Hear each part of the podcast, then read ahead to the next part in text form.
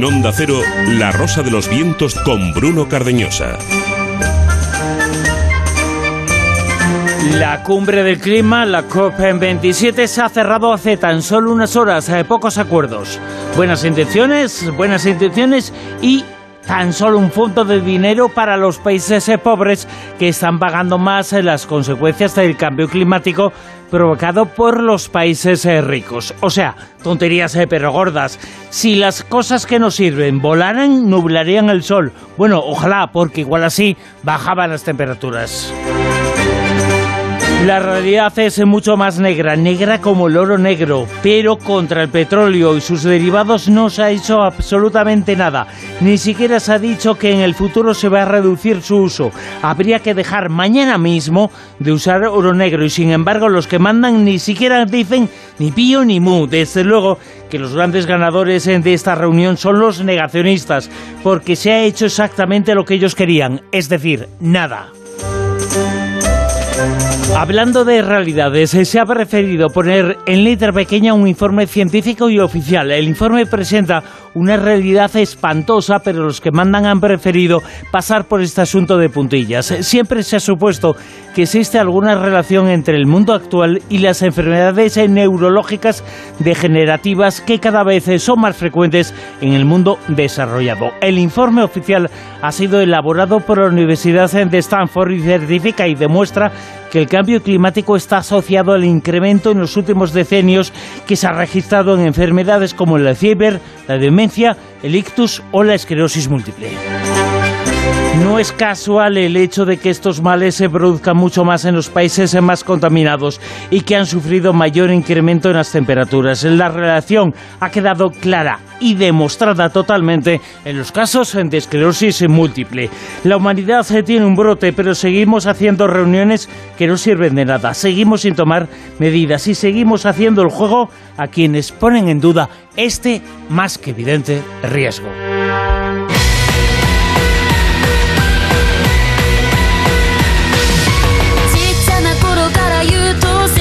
Despertar con Ado, con la música con la que introducimos el sumario de esta noche. Una noche que se prolongará desde ahora mismo, la 1 y 5 minutos, hasta las 5 de la madrugada. Nuestra etiqueta en redes sociales, en Twitter, si sigue existiendo durante esta noche. Almohadilla Rosavientos, Almohadilla Rosavientos y la página web con las eh, grabaciones eh, de las secciones, las grabaciones también de los eh, programas enteros que van a estar en esa página web, en la sección dedicada a la Rosa de los Vientos, onda cero.es, en donde también podéis escuchar en directo, es en la aplicación, en digital, el programa onda cero.es. Ahí está la sección dedicada a la Rosa de los Vientos. Un programa que en unos instantes se va a desplazar a dónde? A Houston, a la NASA, a la sede central de la NASA. Allí nos va a recibir el responsable del guiado de la nave que en unas horas, en tan solo unas horas, se va a acercar y mucho como nunca se ha acercado en los últimos 50 años una nave a la Luna. La Artemis, la misión Artemis 1. La dirección Eduardo García Llama va a estar con nosotros. La dirección y el guiado de esa nave, de esa misión, es una dirección, un guiado español. Esa persona, el científico, el ingeniero, que es responsable de ello, que no es poco, es algo que va a ser importantísimo para la historia de la humanidad. Es un científico español y va a estar esta noche en La Rosa de los Ventos.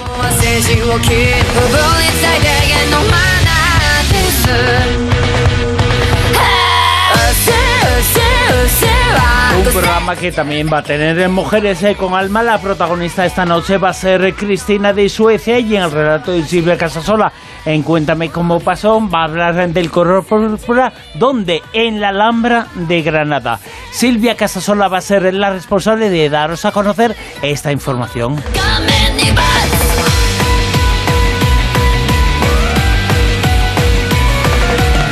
Y por supuesto, Silvia Casasola nos lo va a contar y ya la vais a escuchar eh, ya mismo. Silvia, muy buenas, ¿qué tal? Hola, hola, hola. Bueno, tengo un super dato. Eh, por si alguien no se ha enterado, ha comenzado el Mundial de Fútbol.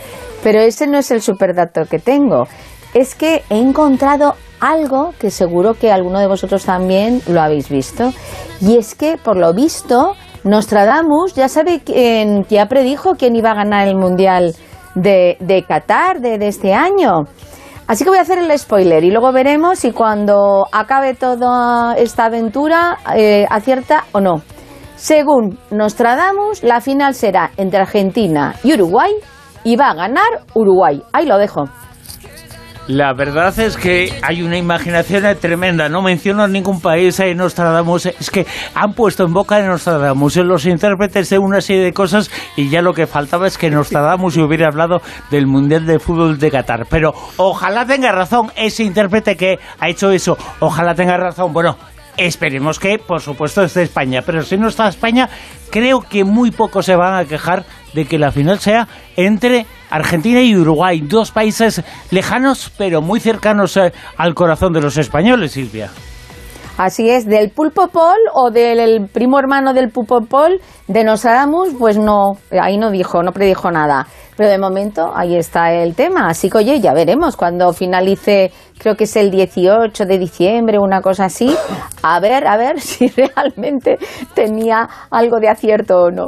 Y vamos a tener también encuentros eh, cercanos. En esta ocasión nos vamos a acercar a las ruinas eh, de una ciudad que fue muy importante en la resistencia en España, el mundo romano. Hablamos eh, de Numancia, vamos a hablar sobre Numancia en los encuentros cercanos esta noche en La Rosa de los Vientos una noche que como todos los domingos es una noche también de tertulia zona cero con Mado Martínez. Muy buenas, Mado, ¿cómo estás? Buenas noches, muy bien, deseando empezar la tertulia. Con Giuseppe Quijarro, ¿cómo te encuentras?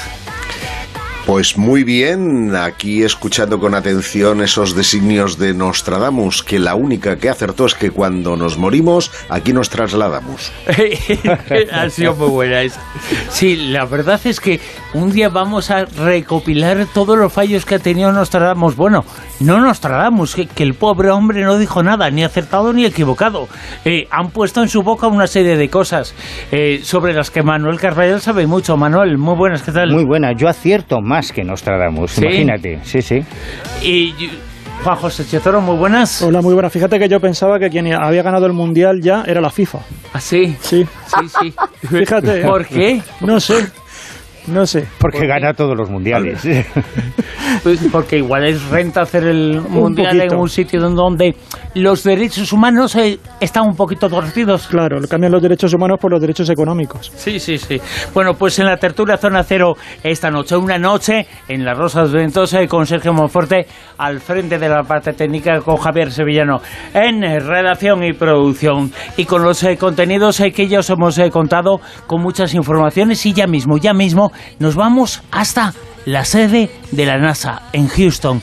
Ya mismo estamos allí y estamos con un responsable científico español, un físico, un ingeniero responsable del guiado de esa nave que dentro de tan solo unos minutos va a conseguir una proeza.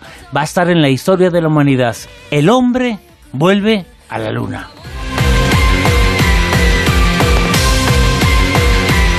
En Onda Cero, La Rosa de los Vientos.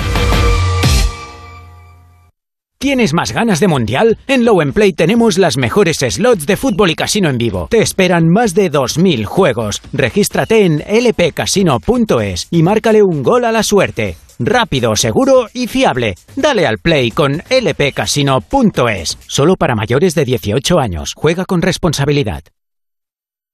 Onda Cero Madrid 98.0 Hola, Black Friday en Cuerpo Libre, nos hemos vuelto locos, dos por uno. Ven con quien quieras y solo paga un tratamiento. Te estamos esperando para adelgazar con una sonrisa en Cuerpo Libre. 91 192 32 32. 91 192 32 32. Síguenos en Instagram. Muchas, muchas sorpresas. Besitos. En la ganadería Organic producimos la mejor carne del mundo. Hacemos cría ecológica de las razas Angus y Wagyu, 100% sostenible. Nuestra carne es extremadamente tierna y jugosa. Va del campo a tu casa, sin intermediarios, a un precio justo. Si pruebas Organic, solo comerás Organic. Nosotros te la llevamos gratis a tu casa. Haz tu pedido en el 910-2010, 910-2010 o carneorganic.com. Organic, la mejor carne del mundo.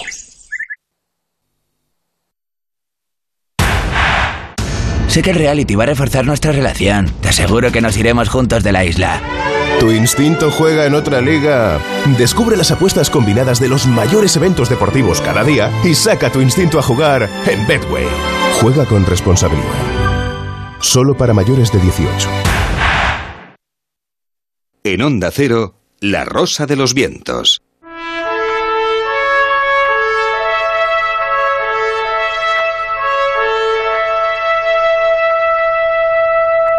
Esta música nos evoca a Estados Unidos, eh, nos evoca un momento a los años 60, cuando comenzó la carrera más importante, la conquista más importante de la historia de la humanidad, cuando el ser humano llegó en julio de 1969 a la Luna. No hemos vuelto, hubo varias emisiones que llegaron después a la Luna, pero después no hemos vuelto. Ahora se ha iniciado ya definitivamente el camino del retorno.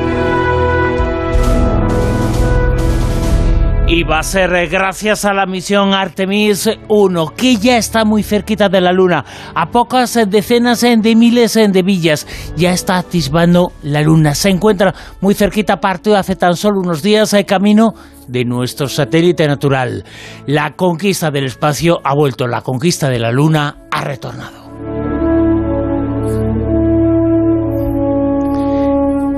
Y dirige y guía dentro del proyecto de la misión Artemis 1, la nave Orión, eh, la dirige y la guía un físico, un miembro, un científico español que está ahí, que está en Houston, que está en la NASA, que es una de las personas responsables de que esta proeza se haga realidad. Él es Eduardo García Llama, que está esta noche con nosotros. Eduardo, muy buenas, ¿qué tal?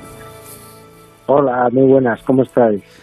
Hola. Eduardo, ahora mismo, eh, ¿cuál es el, estado de la situación? Porque mañana, bueno, ya hoy, eh, ya lunes eh, en España, pero es, la luna está muy cerquita de Artemis, ¿no? Sí, estamos muy cerca de la luna, estamos en el sexto día de vuelo y, y de hecho, bueno, pues en, en pocas horas vamos a hacer bueno, primero una, una corrección de trayectoria, que es algo esperado y que está en el, en el programa de, vuelo. Y luego, unas poquitas horas más tarde, esta noche de, Houston, vamos a hacer el, el primer encendido, digamos, eh, gordo, ¿no? Grande, para insertarnos en, en una trayectoria que luego nos va a permitir pues entrar en la, en la órbita lunar que, deseamos. Vamos eh, siguiendo esa misión a través eh, de una página de la NASA, una página web en la cual está la situación de la misión Artemis, eh, de la nave Orión, de lo que va a pasar, esa llegada que se está produciendo a la Luna, esa primera misión que va a ser el comienzo de ese retorno, de un retorno esperadísimo. ¿Cuál es el programa, vamos a decir así, de actos para el futuro, para los próximos días? Porque os vais acercar eh, mucho allí. Esa es una misión sin tripulación, pero lo que está es eh, preparándose para lo que inmediatamente va a venir, que es la tripulación, que vuelva el ser humano a la Luna. Sí, efectivamente, esta, como, dices, Bruno, esta es una misión de pruebas, es un vuelo de pruebas en el que probamos pues todos los sistemas de, la nave Orión, de, esta nueva nave que en el futuro va a transportar a, astronautas, a seres humanos de nuevo a la Luna, después de, más de algo más de 50 años, ¿no? Desde el programa Apolo. El plan es, eh, una vez que esta misión pues eh, consiga cumplir todos sus objetivos, pues eh, tendremos, estaremos trabajando en la Artemis 2, en la que se volará una tripulación que circunnavegará la Luna. En Artemis 2 no se alunizará, pero sí que volarán seres humanos a bordo de, una nave Orión eh, en una misión que será muy parecida a la del Apolo 8. Y, si todo eso sale bien, pues eh, habrá una misión Artemis 3 en la que ya los primeros seres humanos, después de estos 50 años, mitad de siglo, pues eh, vuelvan a poner pie y la huella humana de un ser humano en nuestro satélite. Eduardo, yo quiero, me gustaría felicitaros porque habéis estado eh, con muchos problemas desde agosto que estaba en previsión hacer ese lanzamiento, pues ha habido una serie de, problemas, ¿no? Que, ahora mismo que, ya está tan cerquita de, la Luna, pues parece mentira. Pero hasta en el último momento, creo que este quinto intento eh, eh, ha tenido que ir los técnicos del bajo del cohete y apretar unas tuercas por el problema del combustible. Luego también, como has comentado, corrección de la, de la navegación por otro problema que, que, ha habido. Luego no sé si también incluso eh, con unas baterías de, de unos equipos científicos que se llaman CubeSat. Vamos, una serie de cosas que yo estoy poniendo velas todo el rato para que por lo menos cuando llegue ya la cosa funcione, porque estamos con el alma en un hilo. Sí, no, bueno, ante, ante todo muchas gracias por las felicitaciones eh, la verdad es que el lanzamiento fue, vivirlo fue algo increíble.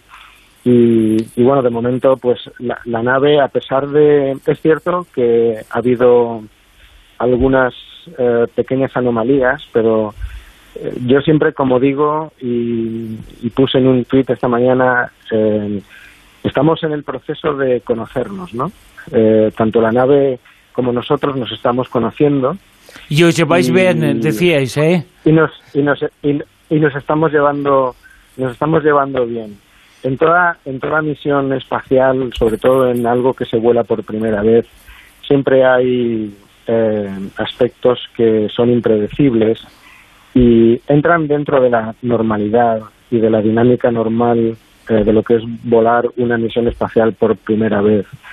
Eh, pero más allá de, esas pequeñas anomalías o de pequeños eh, aspectos que, hemos que tenemos que estar estudiando y analizando o que ya han sido analizados, la realidad es que la, misión está progresando de forma fantástica.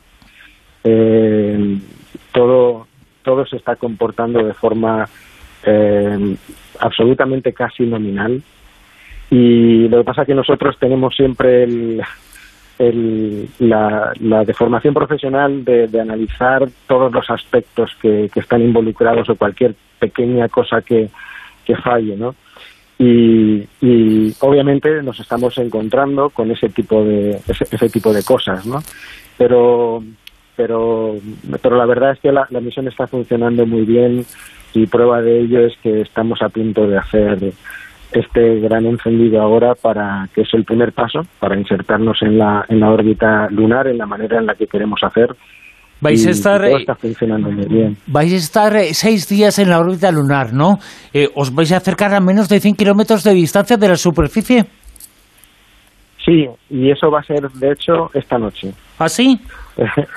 sí, y en ese, en ese momento es cuando vamos a hacer un gran encendido del, del motor principal del módulo de servicio que nos va a poner en, en, una trayectoria para que luego pues unos tres días más tarde o, cuatro digamos entre medias ahí eh, ya nos pongamos en la, en la órbita lunar que, deseamos bueno, como yo soy muy positiva, yo ya veo al Artemis 1, ya veo eh, eh, todo separado, todo bien, ya estamos en la, en la órbita de, la Luna.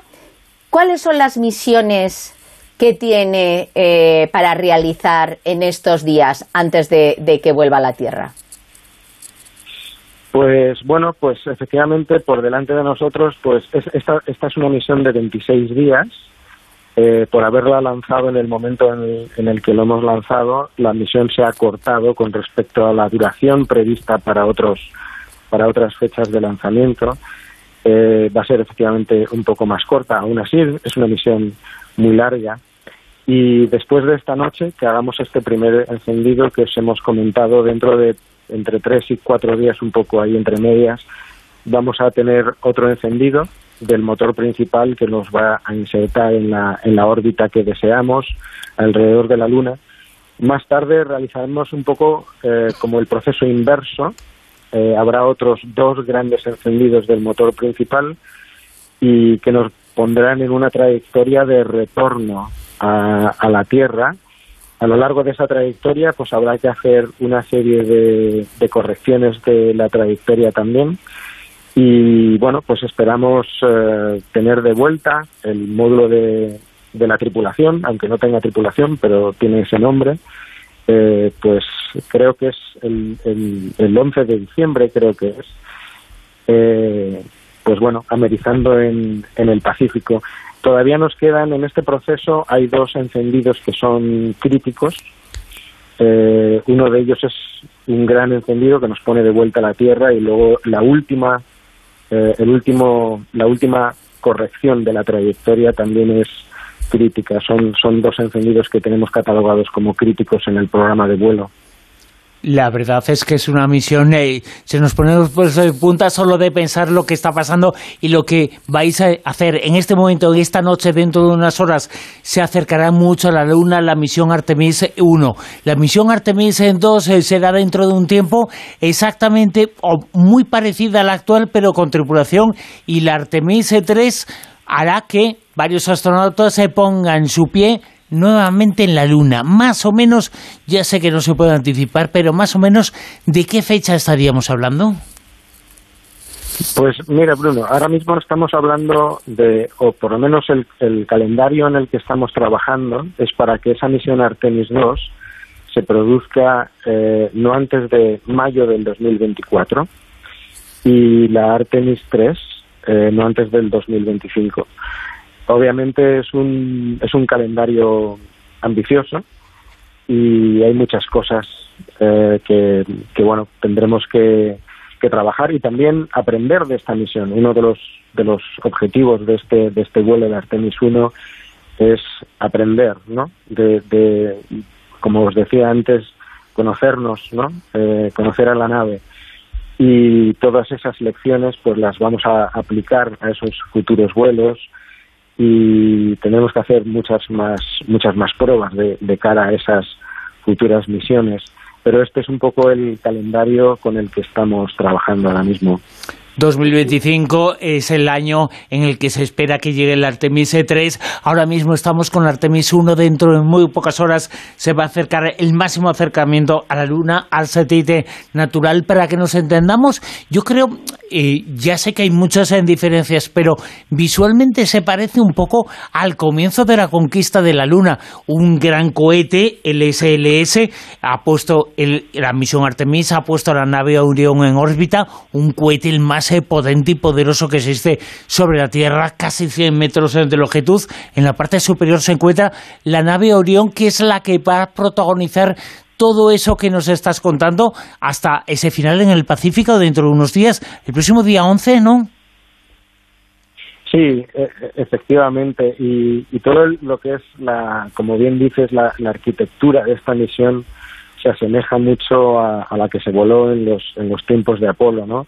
Eh, la nave Apolo también era un módulo de mando y unido a un módulo de servicio, que es lo que tenemos en la, en la, en la actualidad también. Y eso no es, no es casualidad, es simplemente que esa arquitectura de vuelo, ese concepto que se, con el que se inició la, la, la carrera espacial en la, la, conquista de nuestro satélite, pues es, era, un, era un concepto muy óptimo, ¿no? Eh, de acuerdo a las capacidades que tenemos en, en la actualidad. Y, y, el cohete también, el lanzador, eh, es similar. Una, una diferencia muy interesante que nos resultó muy interesante es ver el Saturno V en la época Apolo, parecía como que le costaba mucho más eh, sobrepasar la, la, torre de lanzamiento, ¿no?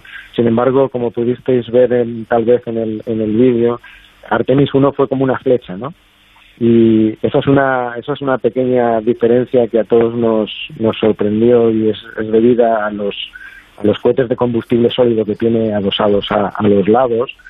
Y, y, a todos nos sorprendió un poco la rapidez con la que subió. Pero efectivamente la, la arquitectura es, es reminiscente de Apolo porque en aquel en aquel tiempo se, se, se pensó en un concepto que era muy muy óptimo Claro, pero fíjate que eh, en su momento la visita a la Luna, ese primer eh, paseo por la Luna fue algo alucinante. Pero es que ahora es mucho más ambicioso porque lo que se pretende es la colonización de la Luna. O sea que vuestro éxito, de vuestro éxito de Artemis 1 hasta que lleguemos al noveno, que en principio eso sería más o menos las previsiones, otros de los que estarán ahora mismo nerviosísimos de que todo funcione son los astronautas, las seis mujeres astronautas y los siete hombres astronautas que están ahí esperando ¿no? a ese momento, al 2025, a ver si ya consiguen ellos llegar por segunda vez esa tripulación para luego ir poco a poco colonizando. Y todavía no se sabe quién está designado, ni quién va a ser la primera astronauta, ni tampoco quién va a ser el, el primer astronauta hombre negro o primer astronauta mujer negra. No sé, que es que estamos todos ahí como muy expectantes, ¿no? Es una ilusión tremenda. Sí, la, verdad es que es, es, un programa muy ilusionante y, y, es normal que exista esta expectación. Realmente eh, lo que hay detrás de aquí, desde un punto de vista histórico, es eh, hacer que el ser humano eh, bueno, pues extienda su presencia permanente en, otro mundo distinto del suyo de origen, ¿no? Y, eso conceptualmente creo que es un, es un, es un es un aspecto muy potente, ¿no? Que es incluso difícil de enmarcar en, en, la historia y que va mucho más allá de lo que es la historia de los de las exploraciones y los descubrimientos. Eh, yo creo que en el futuro los los historiadores del futuro tal vez mirarán a este a esta generación y al programa Apolo y Artemis como el momento en el que bueno el ser humano como especie dio ese paso no esa transición de lo que a lo mejor los historiadores del futuro llamarán la transición entre la era terrestre y la era espacial o extraterrestre del, del ser humano. Y por, y por supuesto que estoy hablando en términos de en, términos históricos que van mucho más allá de los em, de, los parámetros a lo mejor a los que estamos habituados no estamos hablando de em, de mucho tiempo en, términos de históricos bastante más amplios no pero eso eso es realmente a nivel fundamental es, es realmente lo que estamos viviendo como como especie no yo siempre digo que hace unos 70.000 años, los seres humanos, los primeros Homo sapiens salieron de, África, eh, del, Valle del Rift, ¿no? donde se cree en la actualidad que se originó la especie humana, y, exploró el resto, eh, conquistó el resto de la Tierra a lo largo de los siguientes 70.000 años, ¿no? en un proceso que realmente ha acabado hace muy poco, porque la conquista de las islas del Pacífico, por ejemplo, se consiguió en los últimos 800 años, y la presencia permanente del ser humano en la Antártida es de apenas del siglo pasado, ¿no? Es decir, es un proceso que se ha culminado a lo largo de 70.000 años, ¿no? Y ahora, justo cuando se ha culminado ese proceso, empezamos en esta misma generación el proceso de conquista del espacio, donde yo creo que está el siguiente nicho ecológico del ser humano y quién nos puede decir dónde estaremos dentro de 70.000 años también, ¿no? Eh, pero esto es un poco, eh, yo creo que esto es importante porque creo que es el, realmente este es el momento histórico que estamos viviendo como especie. Y los historiadores en del futuro recordarán y escribirán el nombre de nuestro invitado, porque Eduardo García Llama es el experto, es el científico, es el ingeniero, es el miembro de la NASA que se encarga de guiar a esa misión, de guiar a esa nave a la a, la nueva Apolo, a la Orión, a la misión Artemis 1. Y ha estado esta noche con nosotros y nos ha contado eso, que esta noche ya se está esperando el momento en el cual esa misión se acerque mucho a la Luna. Y va a ser eh, gracias a un científico español. Estamos muy orgullosos eh, de ti, muy orgullosos eh, de tenerte y muy orgullosos de que el nombre de un científico español esté entre los elegidos para una conquista que va a ser muy importante para el futuro de la especie humana. Eduardo, mil gracias. Muchísimas gracias a, vosotros eh, de, corazón. Gracias por, por estos momentos. Éxito.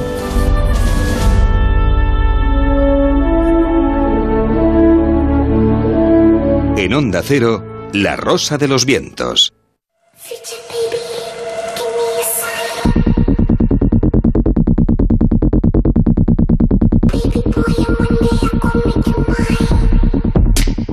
Zona Cero.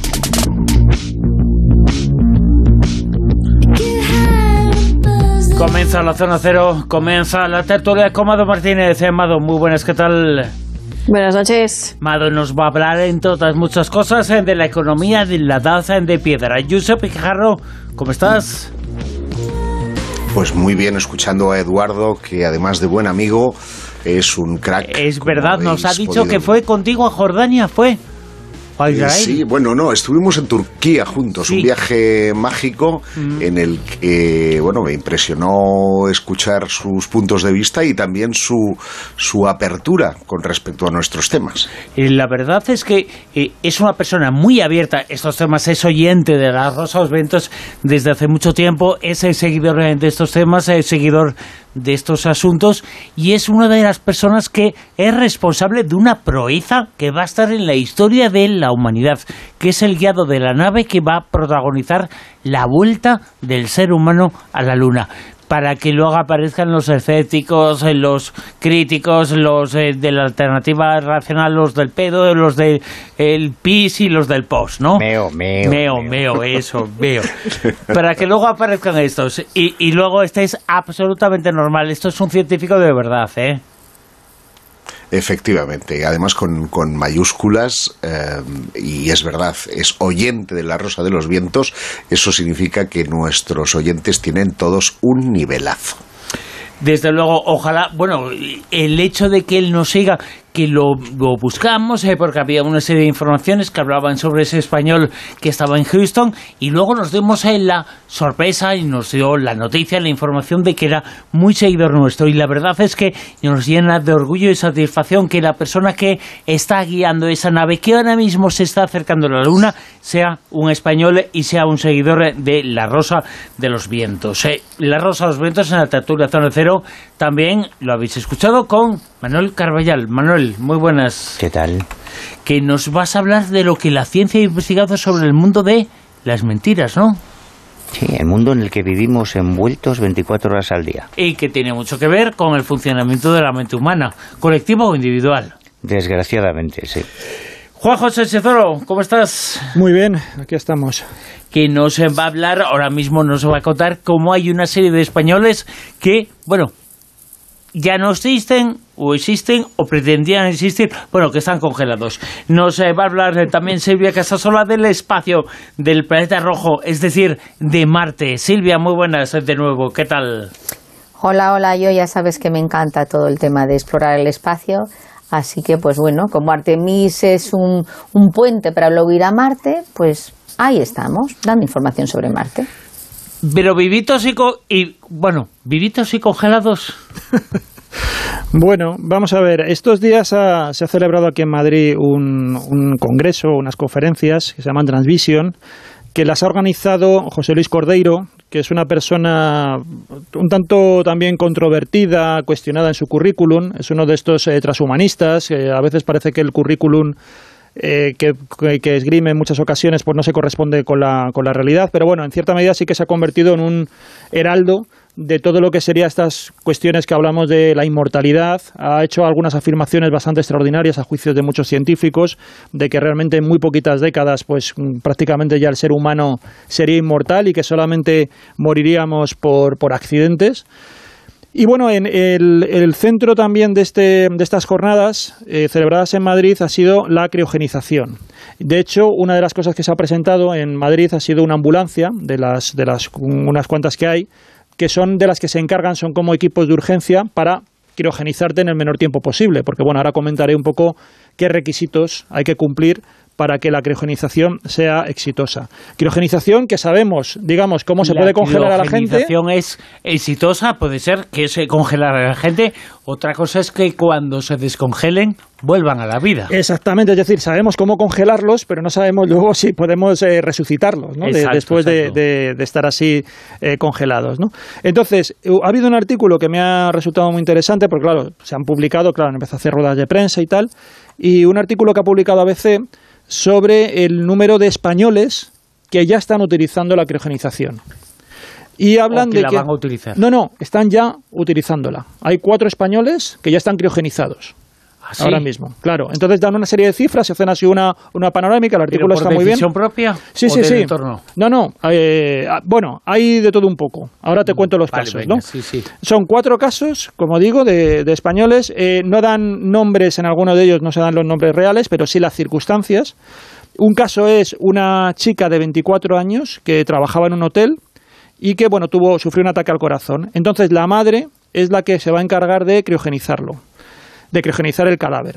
Lo que ocurre, entonces, claro, aquí tenemos un problema y es que las empresas que ahora mismo se encargan de hacer esto están fuera de España. Yo sí que estuve siguiendo la pista de una serie de anuncios que hicieron hace unos años, yo creo que aquí también lo llegamos a comentar, de empresas, incluso alguna que se iba a instalar en el Levante y parece que ya tenía como los almacenes, digamos, donde van a, a- a criogenizar, pero creo que al final este tipo de cosas se hacen convocatorias, se pide inversores y queda en nada.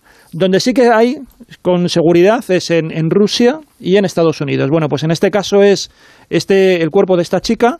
Finalmente lo, lo llevaron a, a la empresa Alcor y allí es donde está Sí, guardado. Sí, sí, sí, sí. Allí es donde está guardado. Pero fíjate, y ahora entramos en cuestiones legales. Ahora entramos en cuestiones legales. Esto pudieron criogenizar este cuerpo porque esta chica tenía doble nacionalidad. Entonces, porque si no tienes, no tienes eh, otra nacionalidad, pare- al parecer, según pone en este artículo, el cuerpo no puede salir del país. Entonces, el cadáver de esta chica está criogenizado y, fíjate también qué curioso, está también con su abuela. O sea, que son dos miembros de la misma familia. Pero la abuela eh, lo que hizo fue preparar, porque claro, a esta chica le vino de golpe la muerte, sin esperarlo, pero en el caso de la abuela sí que ya sabía más o menos que seguramente iba a fallecer, entonces fue a pasar sus últimos días a una residencia de ancianos justamente en Arizona, que es donde está la sede de esta empresa. Así que cuando falleció, directamente ya se procedió a eh, la criopreservación. José Luis Cordeiro, como digo, el organizador de estas jornadas, comenta también el caso de un amigo suyo, que sería el tercer español, que en este caso sí que se sabe el nombre, que es Javier Ruiz, que con 50 años sufrió un ataque al corazón y que aquí tuvieron que hacer también un procedimiento legal para poder sacar el cuerpo. Y es que, eh, bueno, a través de. eh, fueron, lo hicieron como que fue eh, aplicando una política de donación de órganos. Entonces, sí pudieron sacar, en este caso, el cerebro, porque tú puedes también criogenizar o el cuerpo completo o solamente el cerebro. Son esas dos opciones. El cerebro es bastante más barato que el cuerpo completo. Joder, como resucite, que va a resucitar la cabeza solo.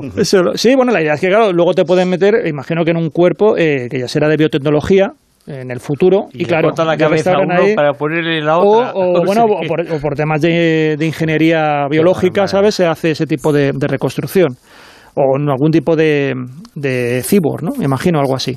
y luego ya el último caso que comentan es también una persona que en este caso está eh, criogenizada en Rusia. Es decir, el cadáver también lo sacaron, lo llevaron a través de Ámsterdam cuando falleció y bueno, están en nitrógeno líquido como todos los demás. Como digo, estos serían los cuatro casos que se mencionan en este artículo.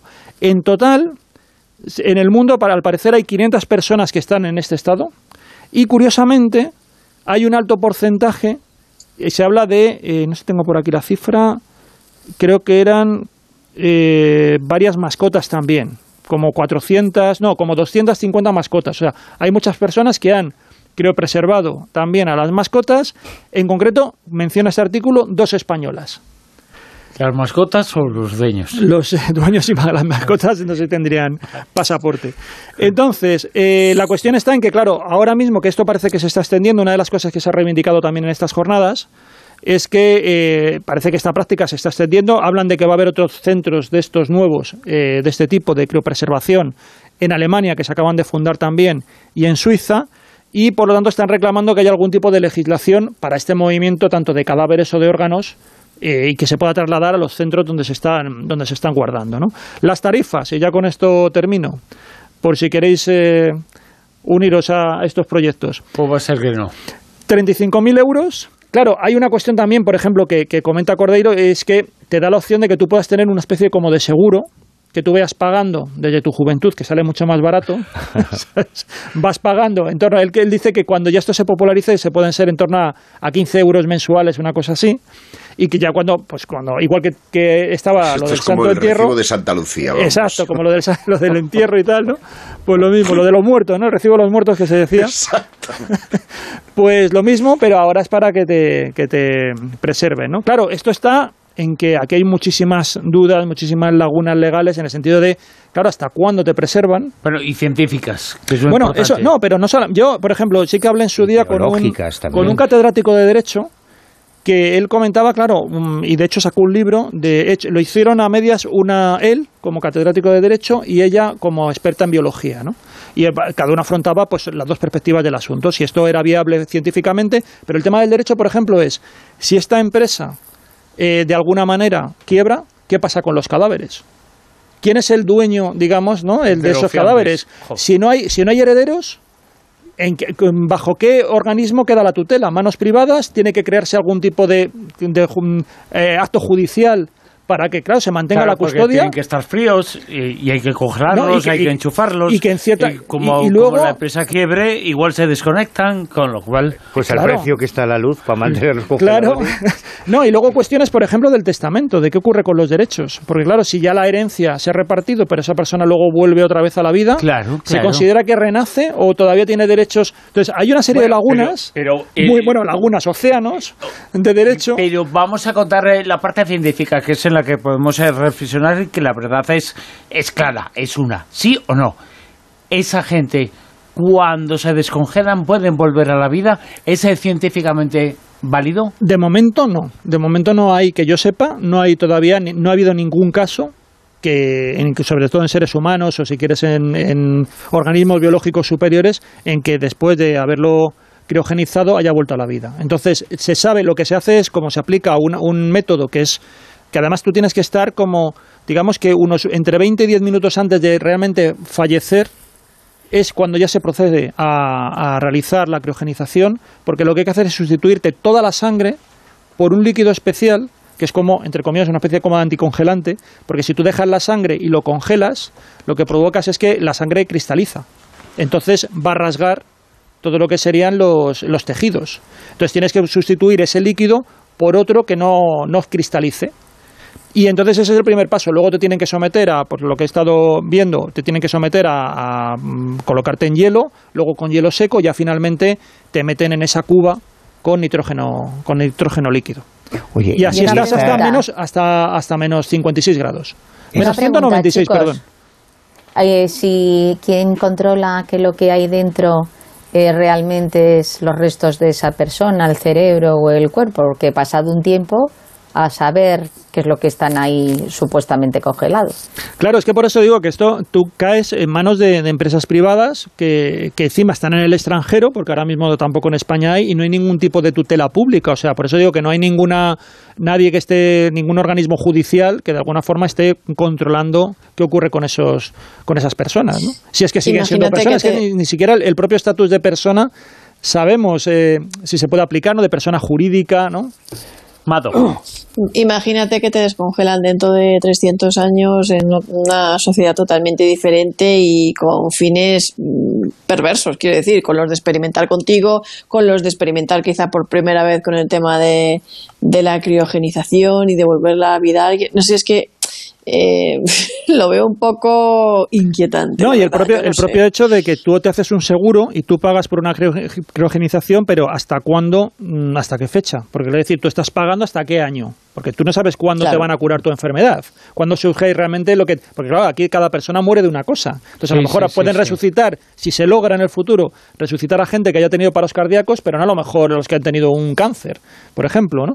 Entonces, claro, el tema está hasta... Tú dices, no, pagas este seguro y te criogenizan, pero ya el mantenimiento... ¿Hasta cuándo? Llega un momento en el que te dicen, como ocurre también con las sepulturas, ¿no? Que incluso hay sepulturas que luego tienen que sacar y van tus cuerpos, tus, tus restos al osario, Pero ¿no? nadie Entonces, te promete volver a la vida. Esto, Claro, de claro. todas formas, yo, a mí la, la- la duda que me, que me surge, esto es algo que contratan solo ateos, ¿no? O agnósticos. Entiendo que alguien que crea en el más allá no contratará estos servicios. Porque, quiero decir, si a ti dentro de 100 o 200 años te resucitan, si tú, si existiese la reencarnación y tú estabas reencarnado en ese momento, ¿qué pasa? ¿Que tu espíritu vuelve, te mueres otra vida? eh, si mira. estás en el cielo tocando el arpa con la lira, ¿qué pasa? ¿Que tienes que volver siendo otra vez? católico, siendo católico tienes el Oye, mismo pero- problema, porque los Pregunto, católicos, pregunto, no, no, no es sé. que los católicos tienen el mismo problema. Los católicos eh, tienen el problema, bueno, y eh, la mayoría de los cristianos, eh, en el que el cristianismo se aplican dos juicios. Tienes el juicio post-mortem, inmediatamente cuando falleces ya tienes un juicio, pero luego llega el juicio final. Entonces no, te- no termina de estar claro teológicamente qué es lo que se juzga en cada momento. Pero eso se llama apelación. Es como el tribunal cuando vas al Supremo, ¿no? Al Constitucional. Eso ya es la apelación. Pero espero que lo tenga más claro que aquí el Consejo General de has abierto un melón, Si me van a- ha abierto un melón interesante. Es que si me Claro, van a- Claro, es que a mí Lo la que cabe que preguntarse a continuación es, ¿se puede congelar el alma? ¿Se puede congelar la conciencia? Bueno, es que la única alternativa es que el- hubiese dos almas. Porque si tú te mueres, desencarnas y te vas al cielo o reencarnas o lo que sea, y de repente te resucitan, o vuelve tu alma o hacen un clon o cómo va el Pero es tema. que, ¿sabes lo que pasa? Que eso ya te- es que hay paralelos. Mira, eh, cuando los primeros cristianos abominaban de la cremación, porque era Claro, importante... pre- porque bueno, ibas a, resucitar, a resucitar en carne. Pero luego ya teológicamente empezaron a hablar de que, bueno, no hacía falta el cuerpo orgánico, sino el cuerpo espiritual. ¿Qué es el cuerpo espiritual? Pues algo abstracto que sirve para salir del apuro teológico. Es que, ¿Qué te voy a decir que no sepas? eh? El dogma es como el programa electoral, ¿no? Que se va mutando a medida que avanzan las circunstancias. Eh, se yo hago una pregunta que es mucho más sencillo. ¿Esto, esto eh, es un sacacuartos? ¿Sí o no? Eh, a ver, yo creo, ahora mismo, evidentemente, yo creo que sí, pero al mismo tiempo también creo que puede estimular una vía de investigación, porque también en el momento en que tú pagas exiges. Entonces, en el momen- entonces yo creo que como todo, ahora mismo es decir, te están prometiendo algo que no pueden cumplir o que no saben si van a cumplir o Pero no. te están Porque ni siquiera por eso. saben si, si esta técnica, claro, te están cobrando por eso. Al mismo tiempo, claro, puede ocurrir que haya empresas viendo que hay un mercado, que hay una demanda, como todo en esta vida, pues realmente eh, aprieten para tratar de encontrar un sistema que realmente resucite. Lo que pasa es que te puedes encontrar que este tipo de criogenización no sea válida. Porque digan, no, no, es que podemos conseguir que resucite la gente, pero en lugar de este líquido que se ha introducido en el cuerpo en tal momento, tendría que ser este otro o en estas condiciones. Y no lo saben. A mí me fastidiaría mucho estar pagando toda esta vida, luego reencarnarme en un marajá saudí y que cuando me resuciten el cuerpo tenga que volver aquí a ser el de Betanzos, aquí muerto de hambre. Me, me parecería muy mal. Lo que pasa Debe es haber que una cláusula de, de, de prejuicios para el alma que tenga que Pero volver. si no te vas a acordar. Claro, eso pienso yo. Es que eso pienso yo. A mí de todas maneras lo de que lo de que te resuciten siendo un carcamal, primero no me haría gracia. Y segundo, esto que han dicho estos, est- est- estas personas en esta cumbre sobre lo de que en un momento dado no habrá muerte natural, solo por accidente. Imaginaros una sociedad en la que únicamente pudieras morir por accidente y fueras inmortal y únicamente pudieras morir por accidente. ¿Quién querría trabajar? ¿Quién querría conducir? ¿Quién querría vivir? ¿Y quién pagaría las pensiones de toda Claro, pero además te estás no jugando la inmortalidad. ¿Quién querría vivir? Pero yo es que creo que no lo decía como una coña, ¿eh? El, el planteamiento de todo esto, de la criogenización, es que no hay nada después. Es decir, que no hay alma, que nuestros recuerdos, nuestra esencia, nuestra personalidad se queda circunscrita al cerebro que se pueda resucitar.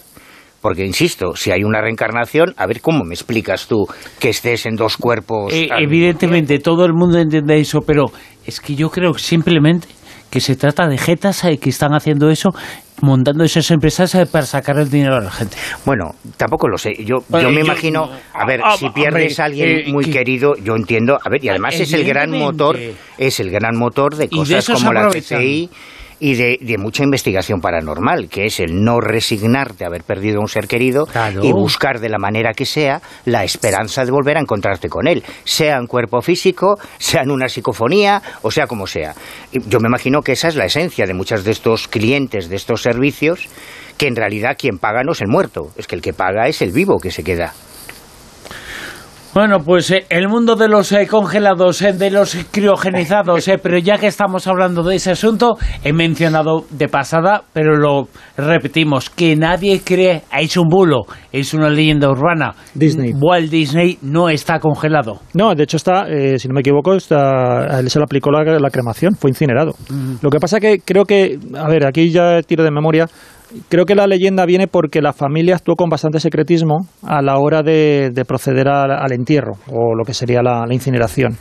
Entonces, en aquel momento también, cuando él muere, que muere en los años 60, era justo cuando empieza a anunciarse todo el tema este también de, los, de la criogenización, se empieza un poco a esbozar.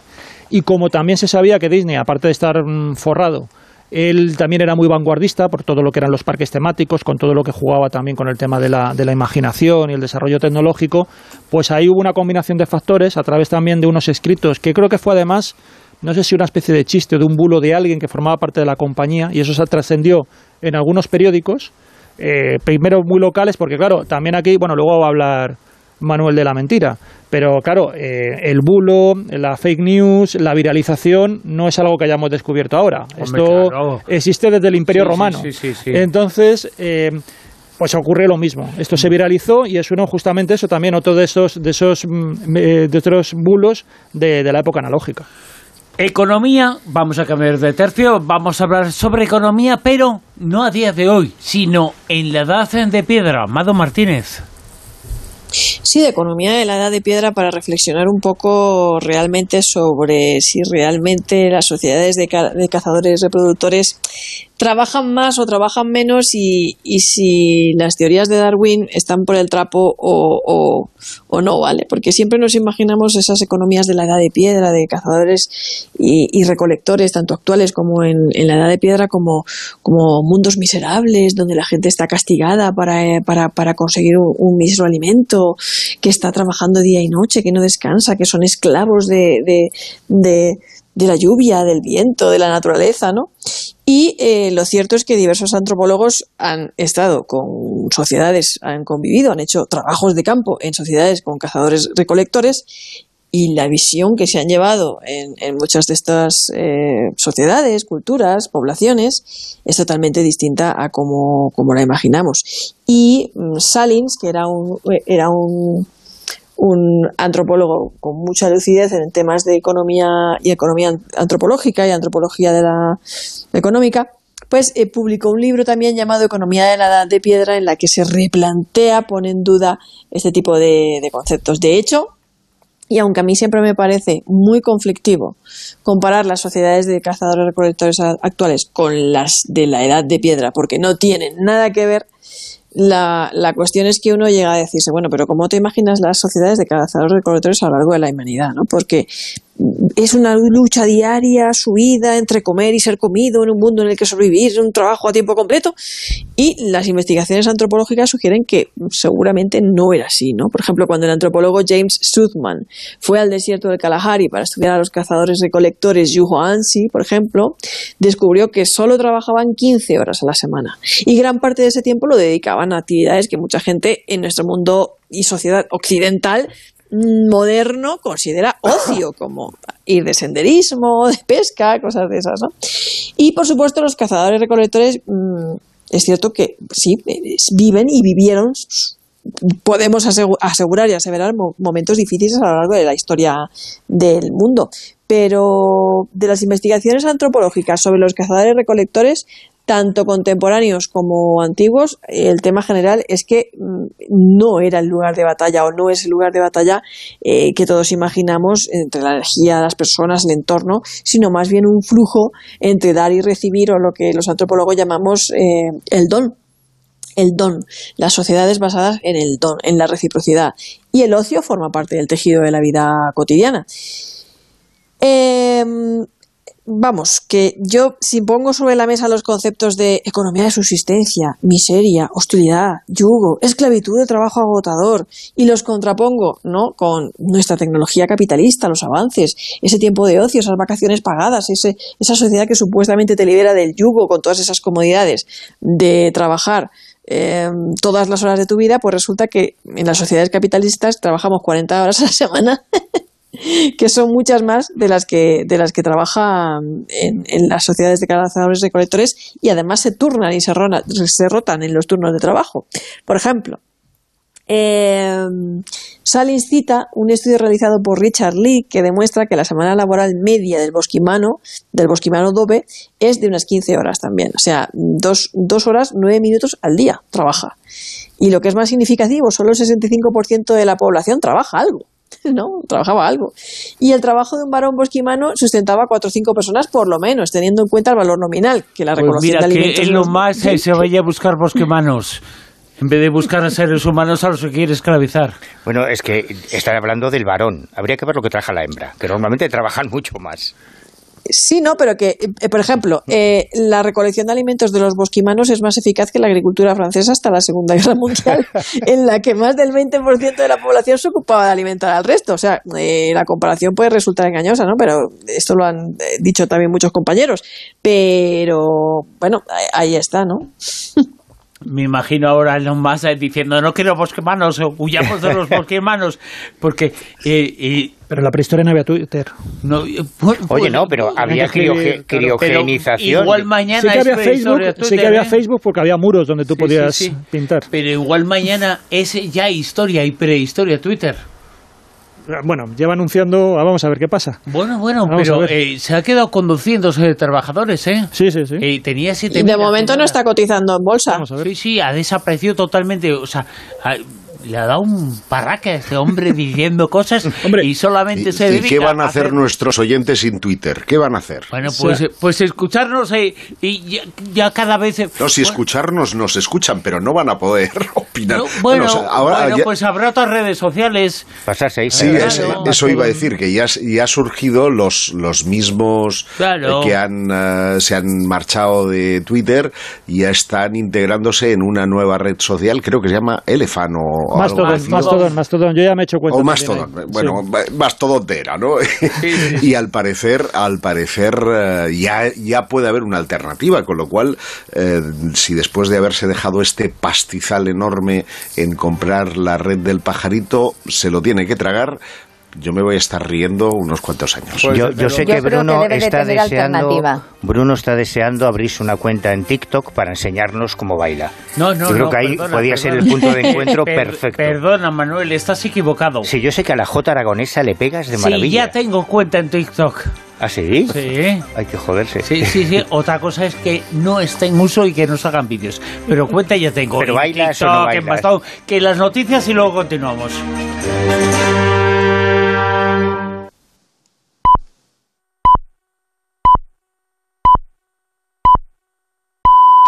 Son las dos, es la una en Canarias.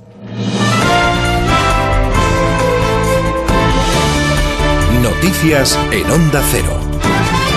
Buenas noches. El presidente del gobierno, Pedro Sánchez, el secretario general de la OTAN, Jens Stoltenberg, y el presidente de Ucrania, Volodymyr Zelensky, van a participar hoy lunes en la última sesión de la Asamblea Parlamentaria de la OTAN, que durante este fin de semana ha debatido en Madrid sobre la guerra en Ucrania.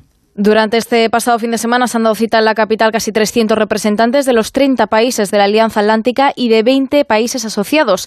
Este domingo los reyes han recibido a esos participantes. Felipe VI ha elogiado el trabajo de los desplazados en las distintas misiones de la OTAN y ha puesto en valor la solidaridad transatlántica. Francisco Paniagua. Al recibir a los parlamentarios de los países de la OTAN en el Palacio Real, el rey habla de valiente pueblo ucraniano. El rey alaba la extraordinaria solidaridad que la guerra ha provocado en la OTAN y también refuerza el compromiso con Ucrania y así como el reconocimiento a los soldados españoles desplazados en la zona. Estoy muy orgulloso de ellos, como la mayoría de los españoles. En este 40 aniversario se merecen todo nuestro reconocimiento por su servicio y su lealtad a todos los hombres y mujeres de los Estados miembros que sirven bajo la bandera de la OTAN.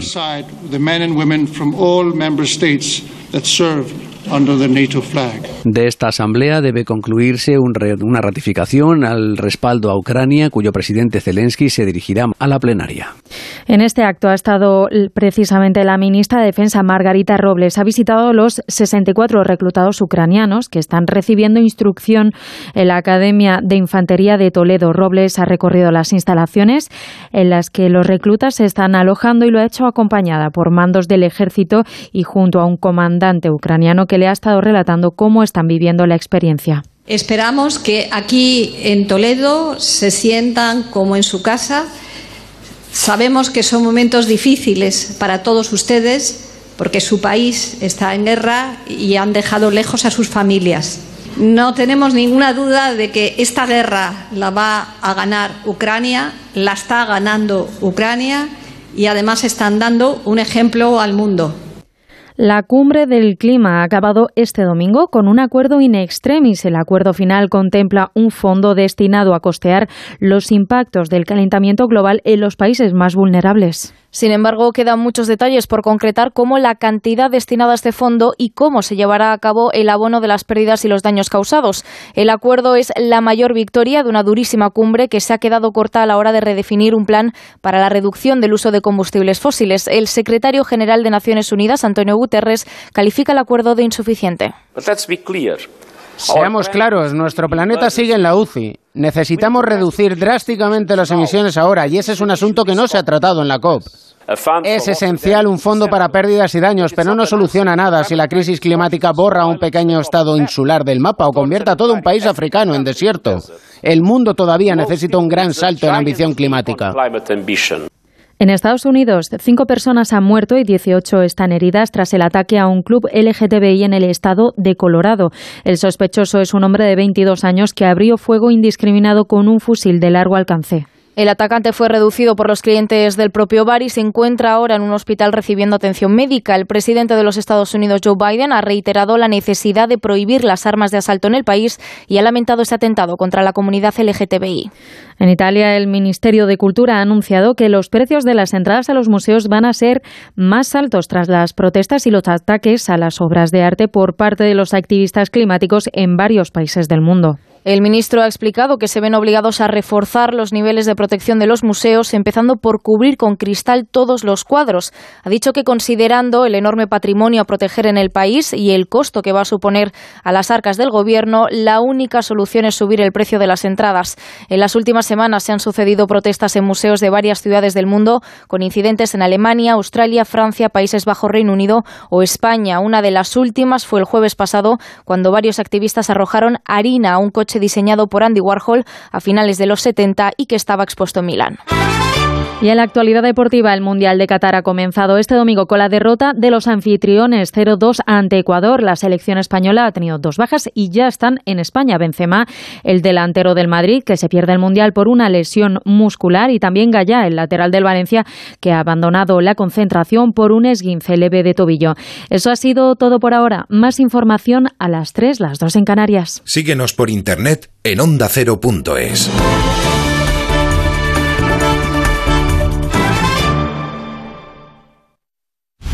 Onda Cero está en Qatar. Sigue con nosotros todos los partidos del Mundial. ¡Gol! ¡Gol! ¡Gol! ¡Gol! ¡Mundial! ¡Aquí está España!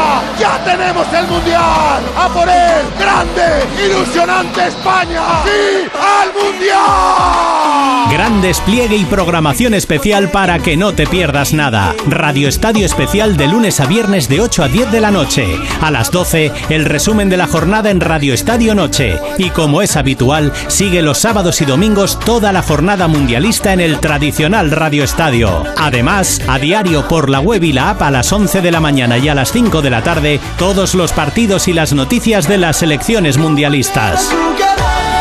Vive el Mundial en Onda Cero, con Edu García. Te mereces esta radio. Onda Cero, tu radio.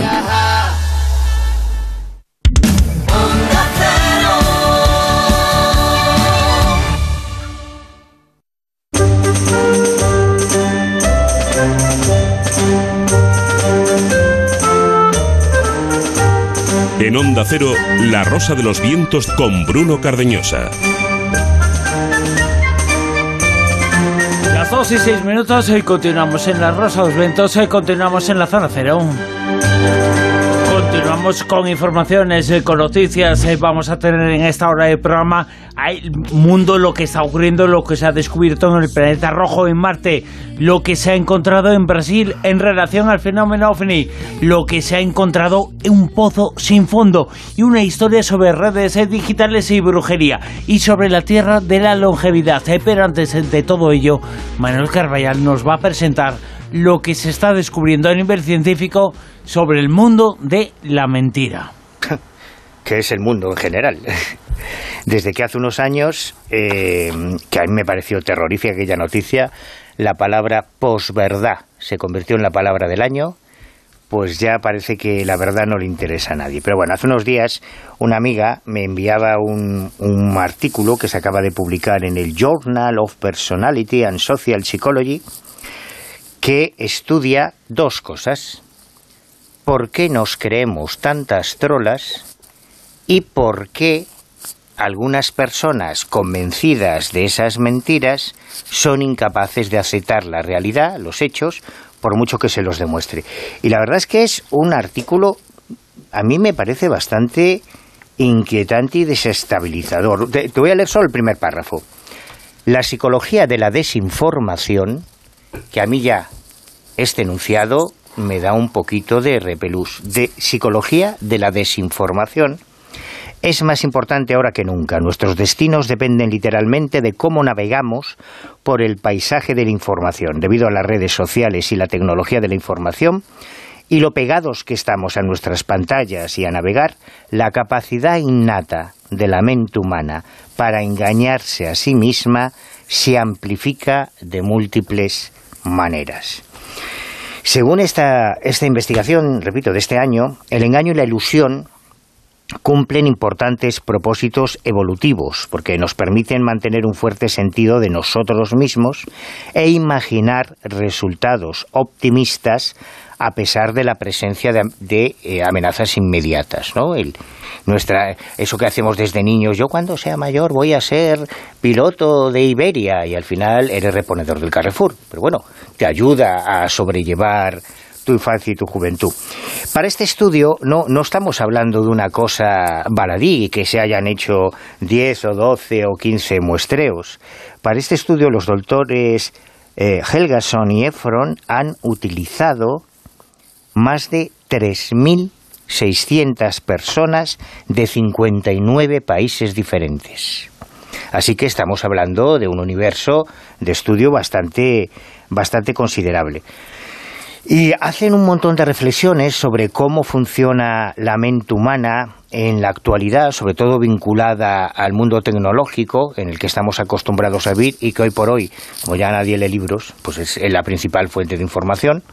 La, la, mayoría de la gente, sobre todo mucha gente joven, ni libros, ni informativos, ni periódicos, es YouTube, lo que sale en YouTube y en Facebook y en Twitter, lo que dure. Pero eh, en, en, cuanto al diseño de la investigación, decían que hicieron varios estudios. En cada uno de ellos, a los participantes se le presentaron escenarios de información falsa y se les preparó con sugerencias sobre lo que podría ser cierto en el futuro. El nivel de creencia en la falsedad se midió junto con la medida en que las mentiras se consideraban poco éticas. Y aquí hay que aclarar un concepto que me ha llamado la, atención en este artículo, el concepto de prefácticos.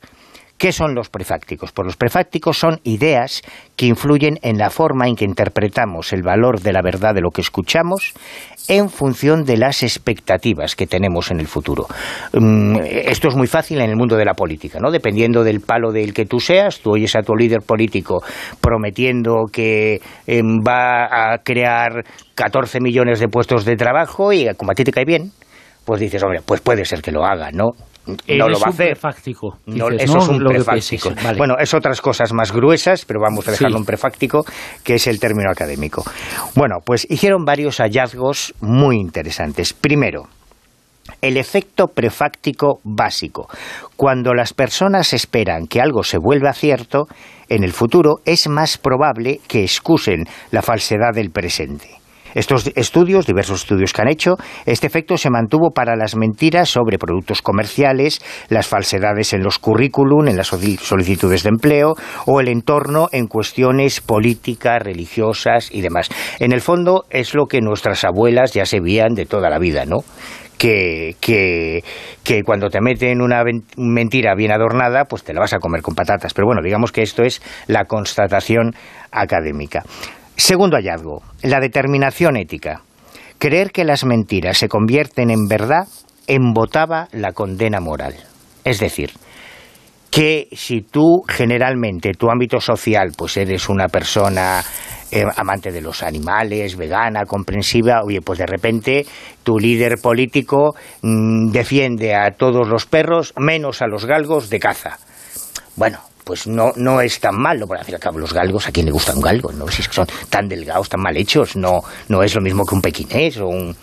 Así que al final justificamos todo lo que querramos justificar. Además, estos personajes tenían menos probabilidades de responsabilizar en esta segunda, lo, que se llama la determinación ética.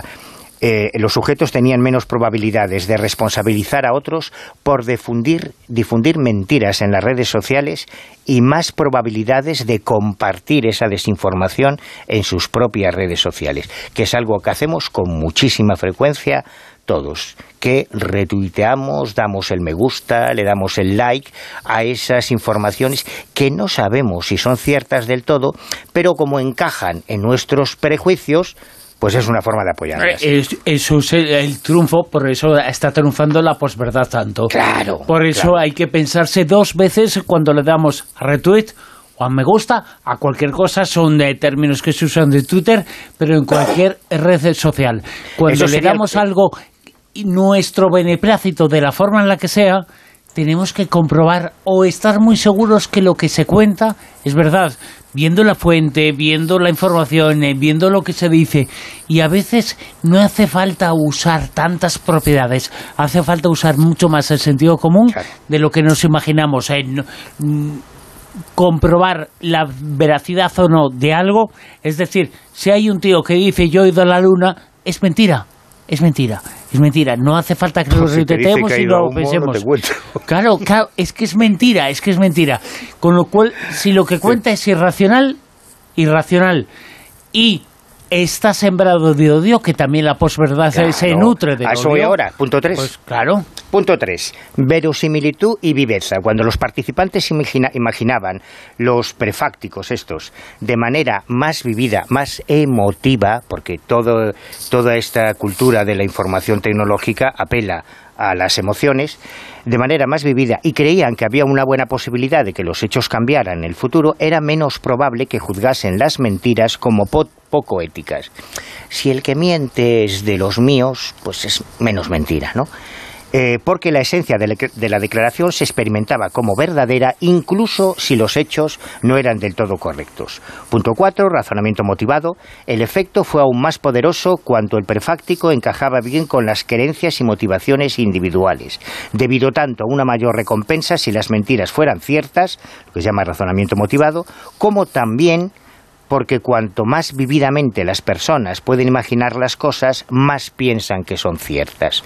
Creamos un poco el, mundo a nuestra, intentamos crearlo a nuestra imagen y semejanza. Y cuarto, ya para no liarme más, los contrafácticos, que son los efectos, eh, los efectos anteriores estuvieron presentes incluso cuando a las personas se les presentó información que contradecía directamente las falsedades textuales y basadas en la esencia. Los resultados ayudan a explicar por qué incluso cuando las personas reciben información correcta, y esta es la cruz de esta moneda, continúan creyendo en lo falso. Que en el fondo es algo que ya dijo Fernando Sesma hace mucho tiempo, ¿no?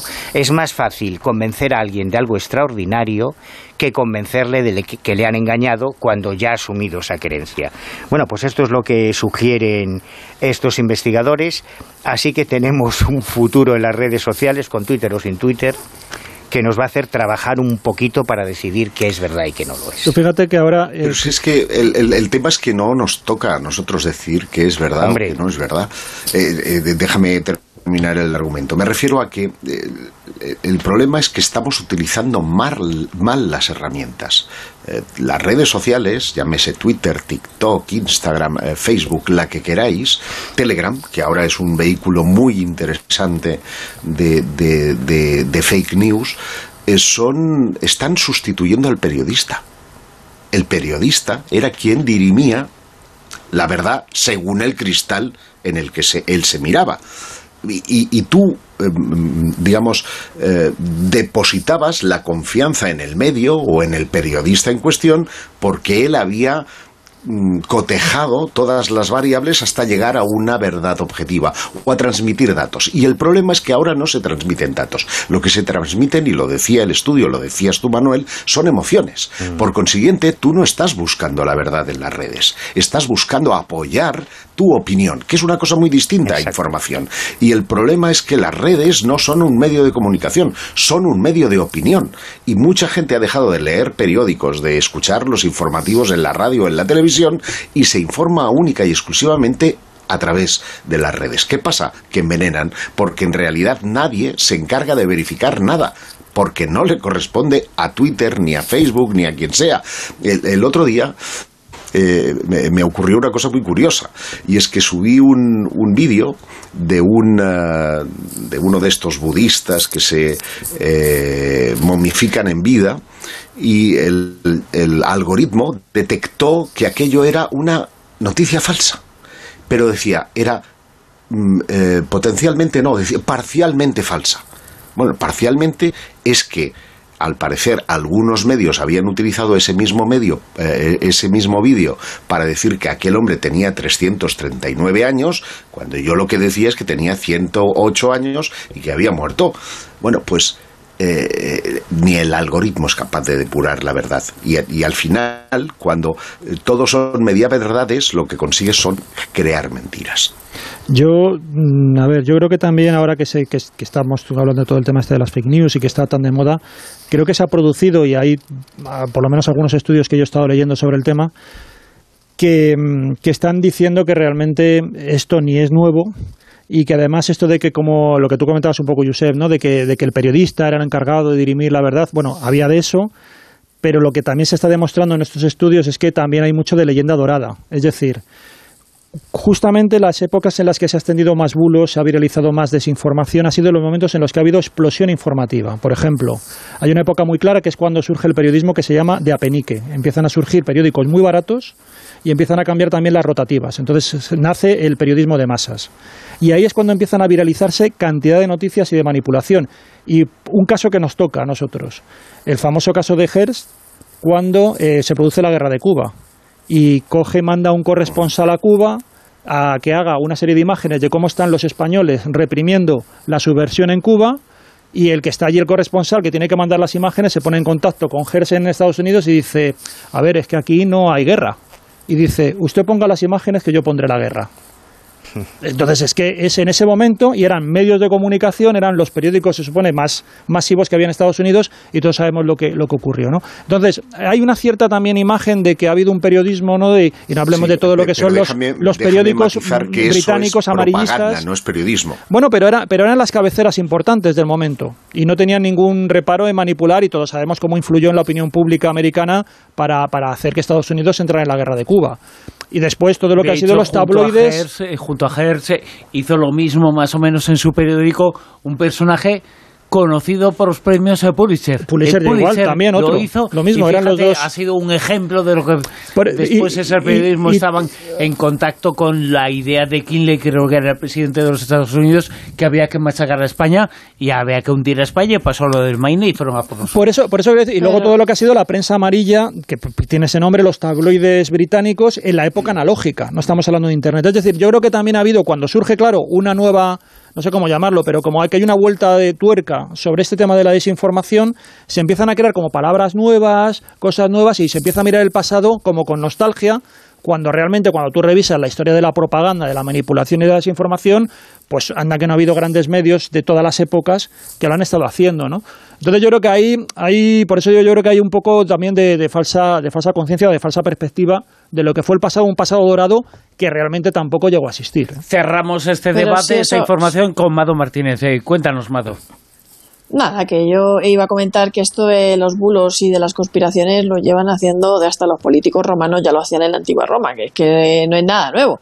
Eh, ahora los periodistas, lo hemos dicho muchas veces, nos tenemos que dedicar a desmentir las noticias en vez de dar las noticias y es un desafío y es difícil y no es fácil, o sea, no, no está siendo no está siendo nada fácil esa línea tan difusa entre las conspiraciones, los bulos y el enfoque necesario de misterio que algunos temas. Mm, quiero decir, el caso Watergate, ¿qué sería?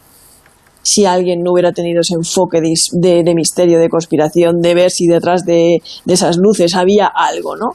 Pero ¿dónde está esa línea tan difusa? Sobre todo hoy en día en temas de sobreinformación, que es donde es más difícil eh, obtener una, una pues una visión más objetiva de lo que está pasando, más clara y más lúcida. Y también no lo olvidemos que en épocas de grandes crisis económicas, y ahora estamos viviendo una bestial a nivel global, pero no es la primera vez que pasa en, en la historia de la humanidad, es cuando más surgen todo tipo de teorías de la conspiración y cuando más surgen todo tipo de bulos, porque siempre queremos buscar un culpable. Perdonad que quiero opinar también. Eh, también se puede dar la vuelta a la tortilla, que se utiliza, eh, como hay muchas fake news y hay gente que realmente lanza muchas fake news, pues hay veces que a lo mejor estás diciendo una noticia que es cierta, pero va en contra de todo lo más oficial y directamente lo datan de fake news y a lo mejor no lo es. Yo, yo solo 30 segundos. Es que una cosa es que haya periodistas corruptos o vendidos al sistema, que han existido siempre y siempre existirán, por supuesto, y otra cosa es que existan empresas que se dedican profesionalmente a generar noticias falsas buscando una claro buscando El, el clip que es lo que les genera dinero. Y que ya no hay una cuestión política ni ideológica, sino que se trata simplemente de poner noticias que además generan los mismos algoritmos, porque a mí lo que me parece más dramático de esto es que mi Google no es tu, Google, ni es tu Google, ni el de Mado, ni el de Juanjo. Buscando la misma palabra en función de las búsquedas anteriores, se nos crea un perfil de usuario y se nos va a dar lo que queremos escuchar. O sea, tenemos una una percepción de la realidad muy diferente utilizando incluso los mismos buscadores, ¿no? Así que es, eh, me parece que es mucho más terrorífico ahora. El... Lo mejor, lo mejor va a ser, Silvia, irnos a Marte y allí por lo menos eh, darnos un bañito, ¿no? Sí, bueno, no sé, porque yo os voy a presentar al meteorito chivato. Entonces, luego ya veréis si queréis dar el bañito o no, porque por lo visto había, había para, para darse unos cuantos baños. Pues presentarnos al meteorito Chivato después de decirte que íbamos a Marte suena muy mal. Hombre, yo quiero que me améis siempre. Amarme. Pero no con meteoritos chivatos. amarme siempre. Otra cosa es viajar a Marte. Pero amarme, yo estoy siempre muy receptiva al amor. Eso, el amor que no falte nunca, ¿eh? En ninguna de las épocas de la historia. Porque ya, ya sabes que incluso hasta el, el profeta al que tú amas tanto, bueno, el profeta, eh, eh, Jesús, ¿no? Según para, para algunos profeta, para otros el, el Dios en la, en la tierra. Él lo que decía era que, que, hay que ser amor, así que el amor que no falte, que, a todos nos viene muy bien. Bueno, yo lo llamo el meteorito chivato y os digo por qué. Resulta que Martín Bizarro, que es del, del Centro para la Formación de Estrellas y Planetas, pues está mm, feliz, no, lo siguiente. Él tiene un meteorito, este meteorito corresponde a la corteza terrestre de Marte, y a través de isótopos de, estos meteoritos marcianos, pues ha conseguido una información alucinante. ¿Y por qué lo ha conseguido? Porque el planeta Marte tiene una característica muy diferente del planeta Tierra. Y es que no tiene placas tectónicas como en la Tierra, entonces no varía. La corteza del planeta, planeta Marte es, se mantiene, no varía. Y eso es como si fuera un registro histórico fantástico de lo que ha pasado en ese planeta. Por tanto, al estar estudiando este meteorito, por eso lo llamo yo el meteorito chivato, han conseguido averiguar que hace 4.500 años el planeta rojo estuvo cubierto en su totalidad por un océano de entre 300 metros de profundidad e incluso hasta un kilómetro. De ahí decía Bruno Entonces eran 4.500 millones de años. Exactamente. Exactamente. 4.500 millones de años. Y de hecho, hablando de millones de años, que me has corregido muy bien, en el periodo primero del eh, planeta Marte, más o menos en los primeros 100 millones de años de la evolución de este planeta, pasó algo que también ha quedado registrado en este, en este meteorito chivato, y es que hubo un bombardeo con asteroides llenos de hielo, y otro dato interesante es que también en esos asteroides había moléculas orgánicas como los aminoácidos. ¿Y eso qué significa? Pues que daba muchas, muchas posibilidades de creación de vida, mucho más que en la Tierra. Porque, claro, en la Tierra eh, resulta que en ese periodo en el que pasaba todo esto en Marte, hubo un choque tremendo entre eh, la Tierra primitiva y otro planeta parecido a Marte. Y de ese choque tremendo surgió por un lado la Tierra y por otro la Luna, de la que estábamos hablando antes con, con Eduardo, con nuestro ingeniero que está comentando lo del viaje de, del Artemis. Entonces, pues claro, eh, se quedó como la Tierra sin poder generar esa vida, mientras que en Marte sí había esa opción entre los océanos, los meteoritos con esas moléculas. Entonces dicen y se confirma que hubo más posibilidades de vida en Marte que en la Tierra. Y luego, otro tema tan importante a tener en cuenta es que, como he dicho antes, como la Tierra sí tiene esa corteza con placas tectónicas, pues eso, por lo visto, eh, crea un problema. Y es que eh, como que se reseteará como que se pierde la información. Y entonces en los 500 millones de años de nuestro planeta, del inicio de nuestro planeta, la información está perdida, no la tenemos, históricamente no sabemos, no podemos averiguar lo que, lo que ocurrió en nuestro planeta Tierra, mientras que sí se consigue averiguar en Marte. Así que, pues bueno, de momento el planeta rojo, por lo que nos eh, están diciendo nuestros científicos y los investigadores, pues nos ha ganado la partida, tanto en la posibilidad de vida como que tenía muchísima más agua cuando nosotros creíamos que es cuando vemos desde la luna ese planeta azul lleno de agua tan bonito. Pues no, pues resulta que tenemos ahí unos charquitos comparado con lo que tenía Marte.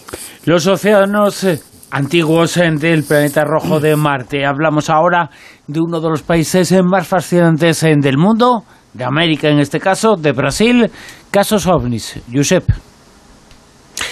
Pues sí, nos vamos a Brasil porque está sucediendo allí una mini oleada que si tiene algo de singular son sus protagonistas. Oleadas han habido muchas a lo largo de la historia y en todos los lugares del mundo, pero no han dejado de ser pues oleadas protagonizadas por personas que andaban por carreteras o que estaban en ciudades o en lugares solitarios. Pero estamos ante una primera oleada de pilotos que avistan objetos no identificados. Y el último tuvo lugar el día 6 de noviembre de este año cuando eh, los controladores del aeropuerto Salgado Filo en eh, Porto Alegre, en Brasil, pues empezaron a recibir informaciones de por lo menos tres aeronaves, tres aviones, que estaban viendo unas luces en las proximidades de Porto Alegre. Luces muy curiosas. El primero en observarlas fue el vuelo TAM 3406 que había despegado a las 10 menos 10 de la noche de Guarulhos, en Sao Paulo, rumbo a Porto Alegre y bueno, en un momento, ya cuando había iniciado precisamente el, descenso, observó alrededor entre las 10 y las 11 de su posición. Imaginemos que tenemos un reloj. Eh, nosotros somos la las, el eje en el que se mueven las agujas, pues sería aproximadamente al frente y a la izquierda.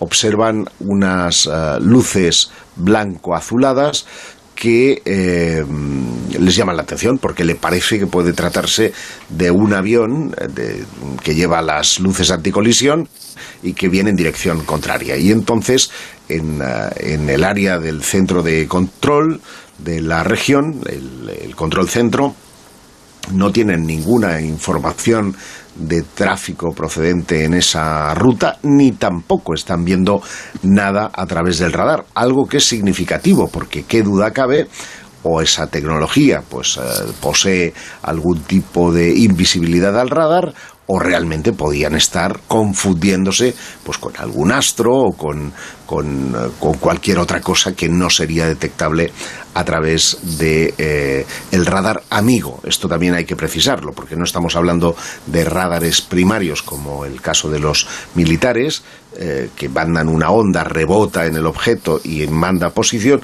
sino que en este caso son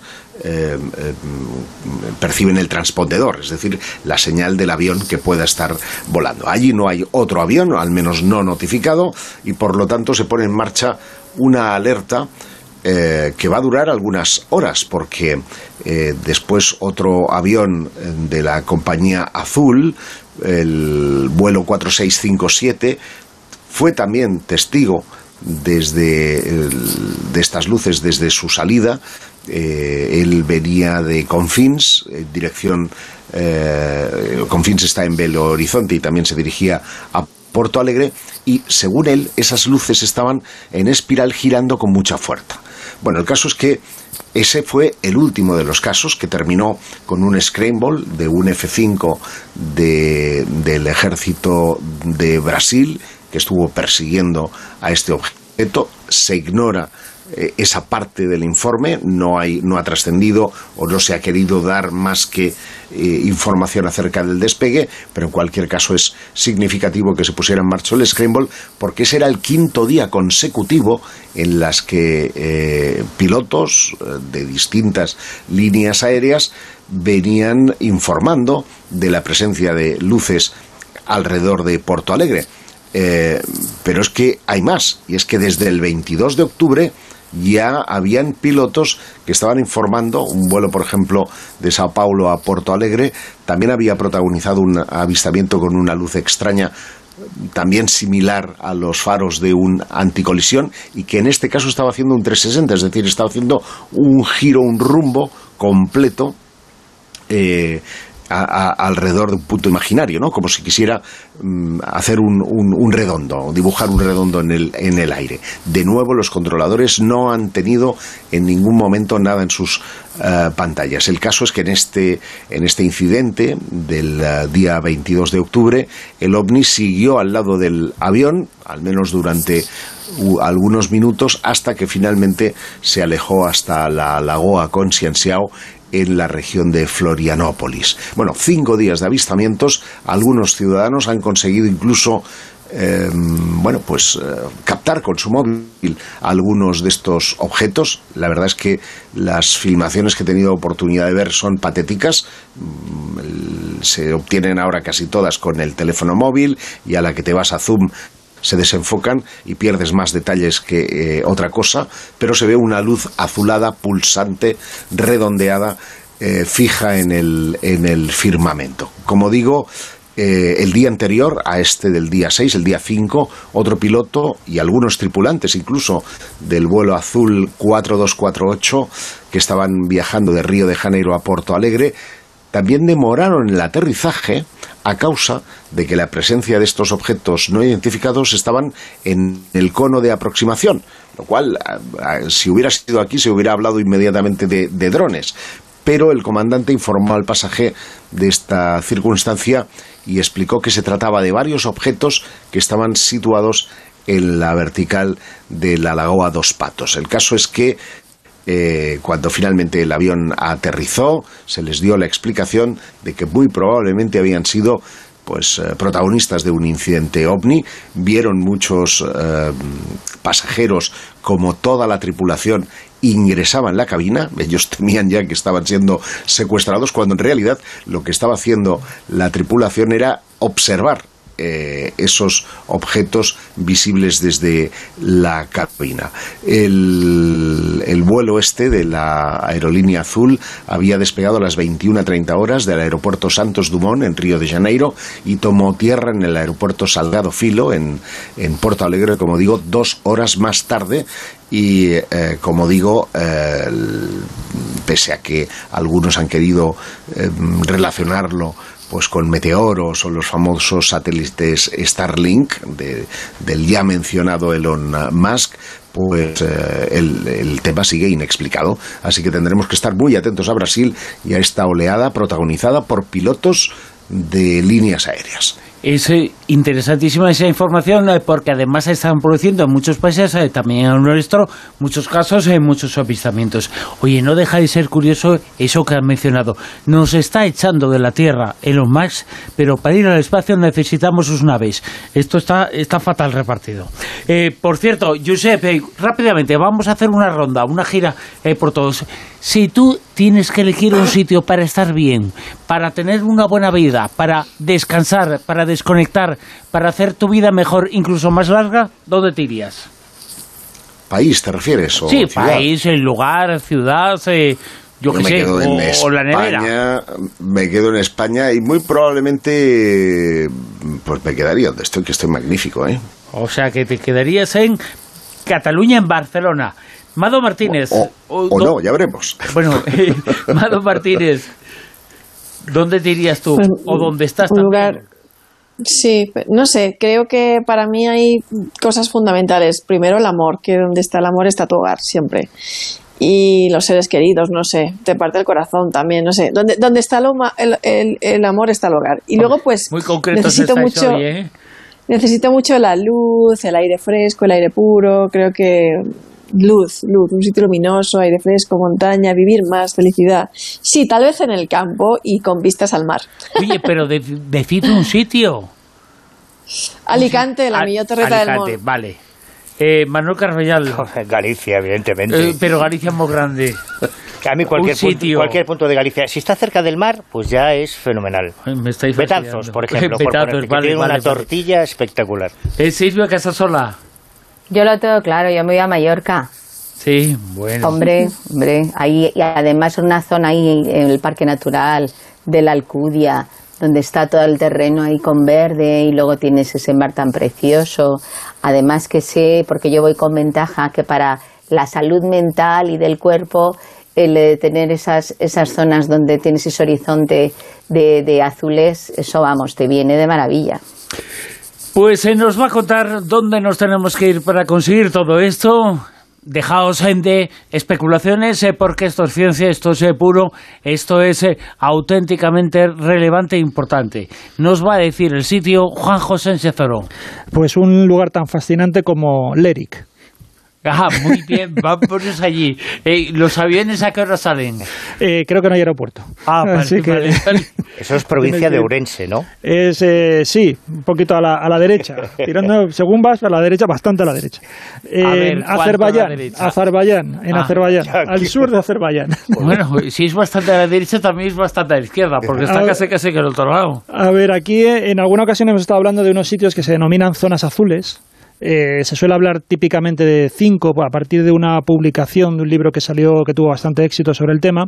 Y estas zonas azules son aquellos lugares donde se consideran que hay una enorme proporción eh, o fuera de lo común de centenarios, de personas que, que tienen una altísima longevidad. Entonces, bueno, dentro de esos lugares pues eh, se suele hablar, por ejemplo, de una isla de Grecia, que es Icaria, de Cerdeña, de Okinawa, en Japón. Y eh, hay otros lugares que, que no están dentro de esta lista tan restringida, estos cinco lugares, y uno de ellos es este Leric, que bueno, tiene sus peculiaridades, como ahora comentaremos, porque hay cosas que son muy llamativas, yo no sé si estarán bien demostradas o no, pero en principio es esta región que os comento del sur de Azerbaiyán, que tiene esta concentración eh, inusualmente alta de, de personas eh, centenarias e incluso es el único lugar del mundo donde hay dedicado a un museo de la longevidad precisamente por esta tradición. ¿no? Entonces, se comenta que hubo un tiempo, eh, revisando algunas noticias de allí de, Azerbaiyán, eh, y que, que constan en este museo, que decían que albergaba más de 500 personas centenarias, aproximadamente un 1% de toda la población.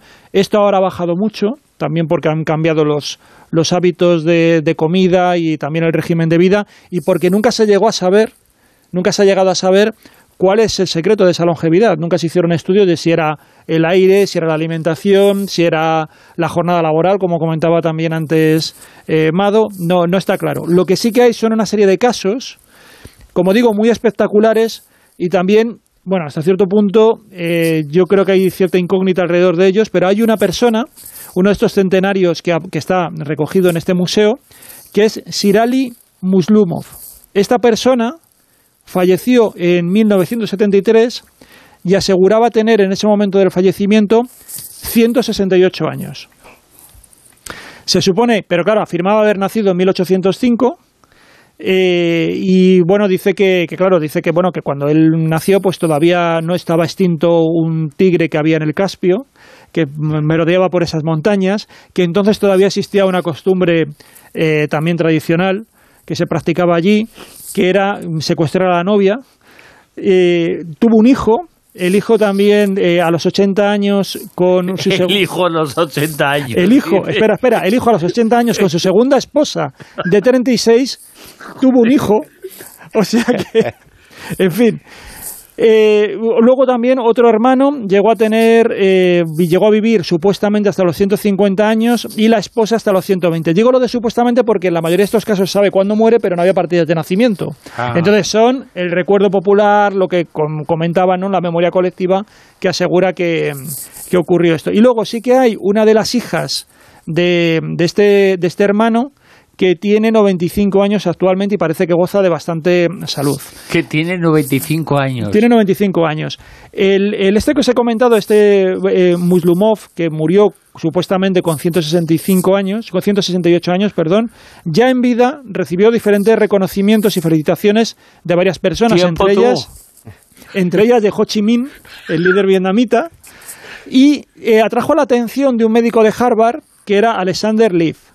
Eh, estuvo en 1973 en la región, él afirmó o se encontró con otras personas, por ejemplo, otra persona de allí, según eh, también se identificó que era un agricultor que seguía trabajando el campo y tenía 117 años, un pastor que también tenía 108 años, y en fin, varios más así un poco de- del estilo. Como digo, no, el problema está en que nunca se ha sabido qué factores eh, eh, regían ¿no? y allí, si es, como digo, si era el viento, si era la alimentación, los frutos secos, los lácteos, la carne que, se comía allí, no está nada claro. Ahora, como digo, ya han cambiado las cosas, ya pues ya hay bebidas eh, azucaradas, ya se introdució también por la comida industrial y lo que sí que está es el museo este que os comento, el Museo de la Longevidad, que según comenta la noticia que he estado leyendo, dice que es, bueno, tiene unas pequeñas salas, es un edificio pequeñito, pero que allí hay sobre todo eso, fotografías, documentos y 2.000 objetos expuestos relacionados con estas personas centenarias, pero allí a los centenarios los llaman todos aquellos que ya eh, viven por encima de 90 años. ¿no? Entonces han, han ido recopilando recuerdos, souvenirs un poco de todas estas personas y ahí tienen este museo dedicado a estas personas tan longevas. Leric, ¿eh? ya sabéis. Leric, esa es eh, la tierra de la longevidad a la que tenemos que ir eh, si queremos eh, vivir más de 100 años. Sin Algunos- congelarte, ¿eh? Sin Sí, congelarte. sí, sí, Te sí. congelarás de frío, pero... Pero se conocieron a Napoleón. Algunos de estos se vivieron en la época de Napoleón. O sea, es Totalmente. alucinante, que aparece Bueno, en los libros. Fraga también. Para el caso, Sí, pero, y era gallego. eh, sí, pero, porque me- él estaba- se, se metió se a bañó. Palomares. Claro, y ahí ya Eso, con la radiación, con la claro, radiación. claro. Bueno, más información, eh, más eh, noticias, eso porque esto es, Amado Martínez, un auténtico pozo sin fondo de datos. Pues mira, noticias donde las haya de estas que nunca dejan de fascinarnos porque en pleno siglo XXI es increíble que todavía tengamos eh, pues estos misterios que hacen la vida tan, tan interesante y tan enigmática y tan mágica, Ver- ¿verdad? Pues como el pozo que hay en Toner, que es una fuente con, con un caudal de agua, un manantial de origen desconocido. De hecho, llevan siglos intentando averiguar el origen de este manantial. Y las civilizaciones antiguas, como los celtas, pues los celtas pensaban que era una fuente sagrada, claro. Los romanos construyeron un pueblo alrededor de, esa fuente, que es el pueblo que hoy conocemos como Toner, ese pueblo francés, y posteriormente lo usaron incluso como piscinas públicas. Tres, atención al dato. Atención al dato y a la parte oscura, la cara oscura que este misterio ha provocado o ha, o ha originado, ¿no? Que, que es un poco como hasta qué punto la curiosidad humana hace cierto ese refrán de la curiosidad mató al gato. Tres han sido los buceadores que han muerto en el intento de llegar al fondo y descifrar su origen. Dos de ellos en el año 74 y el tercero en el, en el 96. O sea, prácticamente en los años, bueno, yo viví los 90, para mí me resulta una época reciente. Y como el peligro y la mortalidad de las aguas ha quedado suficientemente constatado, pues se ha producido mm, un, vamos, lo, que lo han prohibido, que ya no se puede, que no se puede explorar, no se pueden hacer exploraciones subacuáticas para intentar descifrar cuál es el origen y desvelar el misterio de este pozo, porque realmente los que lo han intentado han muerto en, en- en el intento y nadie ha podido desafiar el misterio de sus pasadizos. Voy a, voy a subir una foto a Twitter para quien quiera verlo, porque realmente es una preciosidad esa construcción arquitectónica alrededor de este, de este manantial, este pozo, para que todos nuestros oyentes puedan echarle un vistazo. Eh, date prisa, ¿eh? No lo vaya a caer. No se vaya a caer. Venga, va, no sé, que Elon Musk de Twitter. Claro, claro, por eso, por eso, que puede ser esta noche, que desaparezca, que deje de existir, yo qué sé, e, eso es lo que se está diciendo, eso es lo que se está comentando. Eh, como, como pete, que no hay gente para ponerlo en marcha. O sea que, bueno. Bruno, te, te, va, te, va, te, va, a nombrar su agente de comunicación. Todos los fines de semana le, le, hacemos publi. Ah, sí, pero se ha demostrado que tenía razón. Yo decía Elon el melón y ahora está haciendo unas cantas melonadas. o sea que. Bueno, más información y más eh, noticias. Ahora sí, nos ponemos eh, muy serios eh, porque esta información y esta noticia no solamente es seria, sino que es trágica, es horrible. Es una noticia que nos sitúa en Nigeria Manuel Carbellal, y nos habla de una secta, de Boko Haram, pero una secta terrible, una secta asesina, una secta que secuestra, una secta que, bueno, ha protagonizado muchos hechos eh, dramáticos, incluso atentados eh, terroristas e intentos eh, de golpe de Estado. Es un personaje, bueno, bueno, sí, está al frente de un personaje y es una secta verdaderamente terrible y dramática, Boko Haram.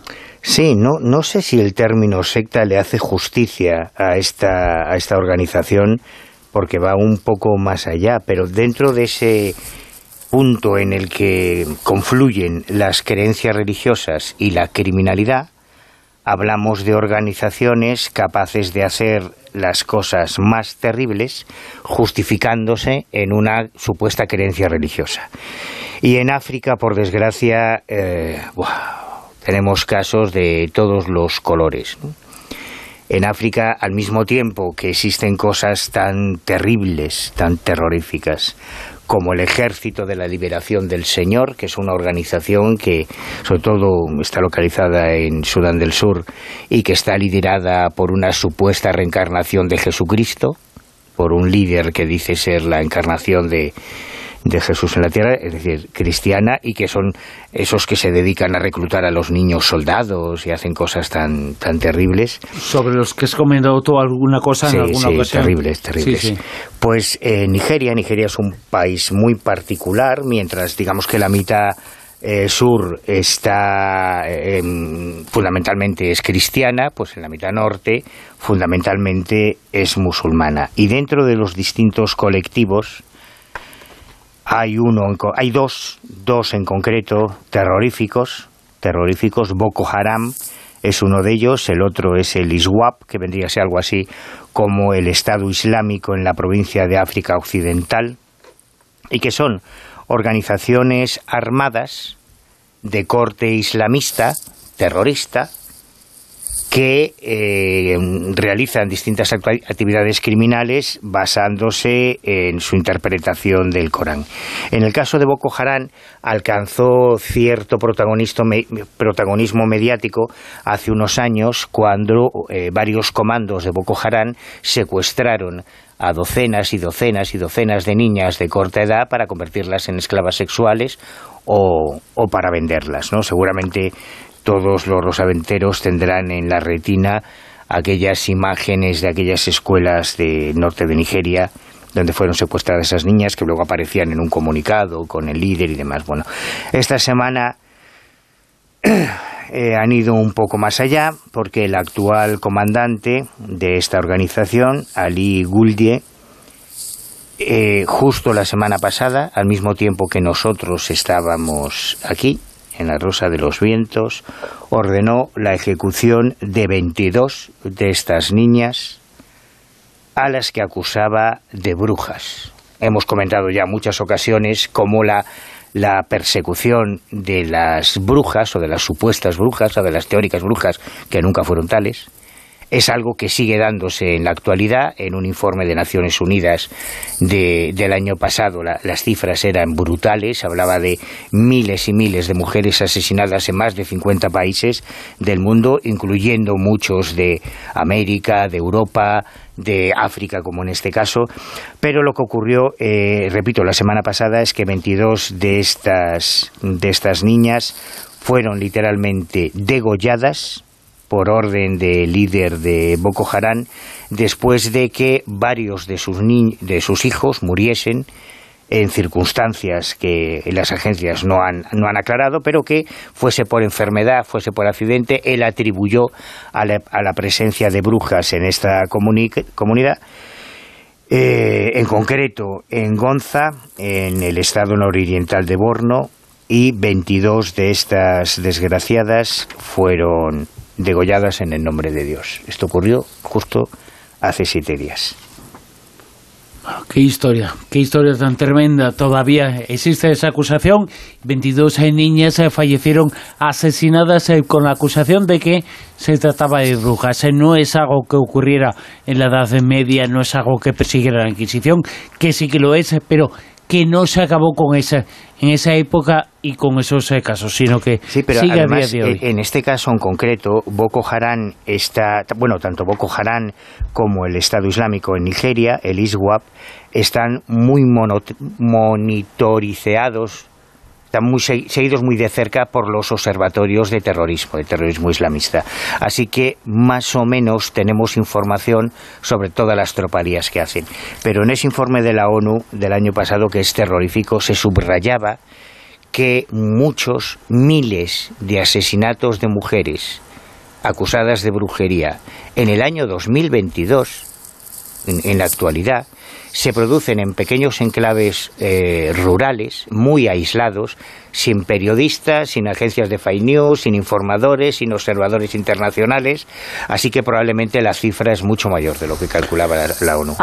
A, mí lo que me llama mucho la atención es que llevamos hablando de este homicida, genocida de Boko Haram desde hace muchísimo tiempo y aunque esté bajo observación y, todo lo que tú quieras, cuando les interesa económicamente se busca cualquier excusa internacional para eliminar a, semejantes energúmenos.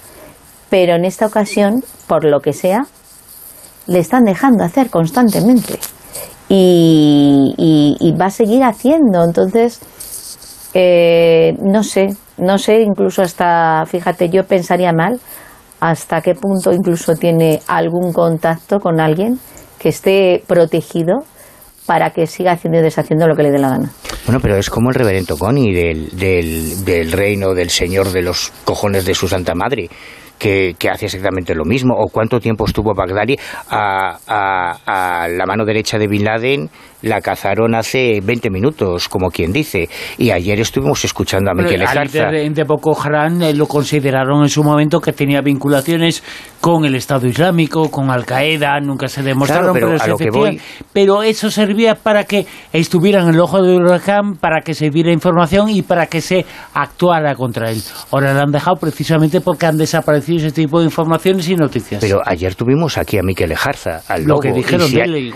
Claro, y si alguien sabe cómo el terrorismo, porque ETA se podía haber desmantelado hace muchos años. El problema del terrorismo es cuando se convierte en un instrumento político. Ahí Claro, claro, y eso no solo ha ocurrido en España con ETA, eso ha ocurrido con todas las organizaciones terroristas del mundo, que en un momento determinado interesa generar más miedo, para endurecer unas políticas interiores, o interesa desde el punto económico, o interesa para vender armas, o interesa por 50.000 razones, ¿no?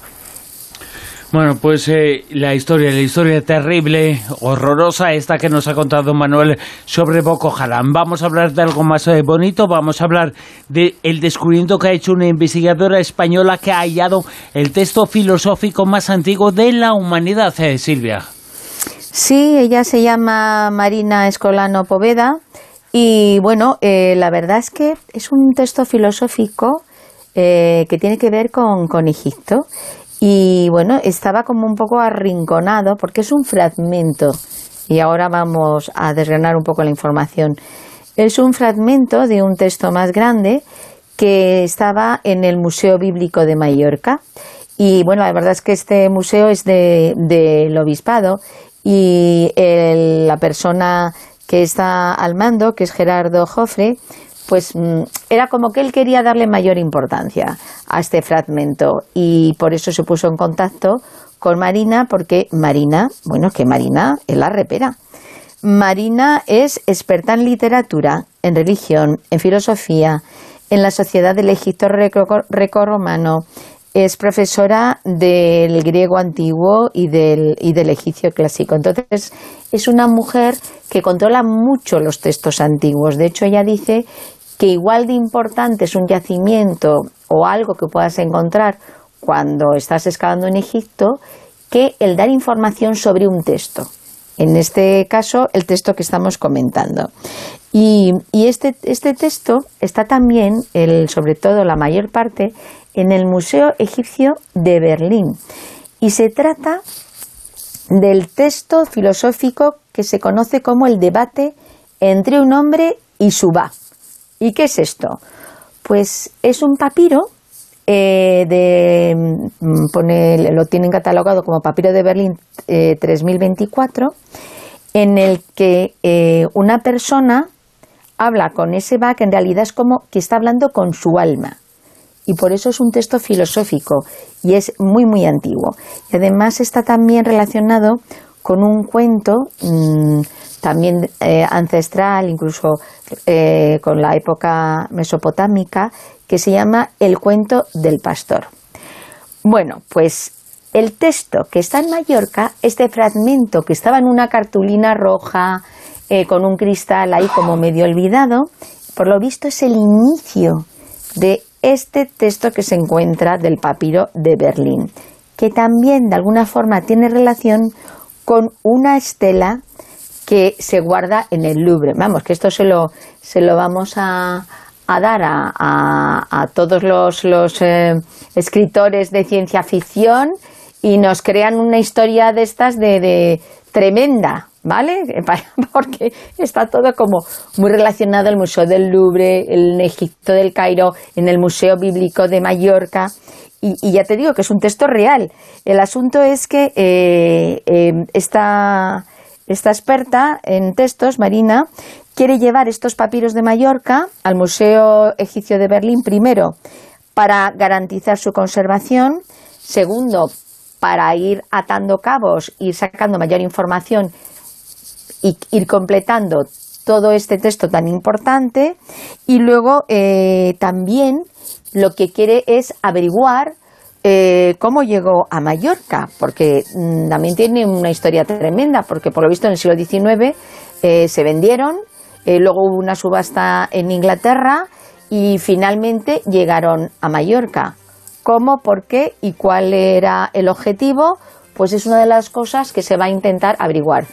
Por lo visto, Marina va a publicar ahora en diciembre un artículo un poco sobre todo este tema. ¿Recordáis lo que pasó con lo del Grial de Valencia, que si luego lo de León y lo de Urraca?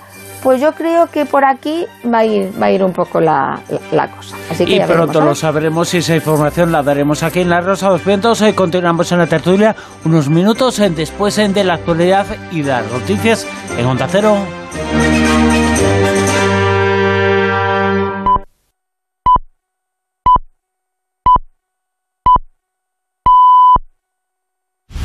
Onda Cero está en Qatar. Sigue con nosotros todos los partidos del Mundial. ¡Gol! ¡Mundial! ¡Aquí está España! ¡Ya tenemos el Mundial! ¡A por él! ¡Grande! ¡Ilusionante España! ¡Sí! ¡Al Mundial! Gran despliegue y programación especial para que no te pierdas nada. Radio Estadio Especial de lunes a viernes de 8 a 10 de la noche. A las 12, el resumen de la jornada en Radio Estadio Noche. Y como es habitual, sigue los sábados y domingos toda la jornada mundialista en el tradicional Radio Estadio. Además, a diario por la web y la a las 11 de la mañana y a las 5 de la tarde, todos los partidos y las noticias de las selecciones mundialistas. Vive el Mundial en Onda Cero, con Edu García. Te mereces esta radio. Onda Cero, tu radio. Buenas noches. Son las 3 y un minuto, las 2 y un minuto en Canarias. Unos 5.000 médicos de familia y pediatras están llamados a la huelga indefinida a partir de hoy lunes en la Comunidad de Madrid en protesta por la sobrecarga de trabajo, las agendas infinitas y la falta de tiempo para atender a los pacientes. El viernes finalizó sin acuerdo su reunión con la Consejería de Sanidad debido al rechazo del Gobierno regional a aumentar la financiación en los centros de salud. Ángela Hernández, del sindicato convocante AMITS, dice que el objetivo es salvar la atención primaria.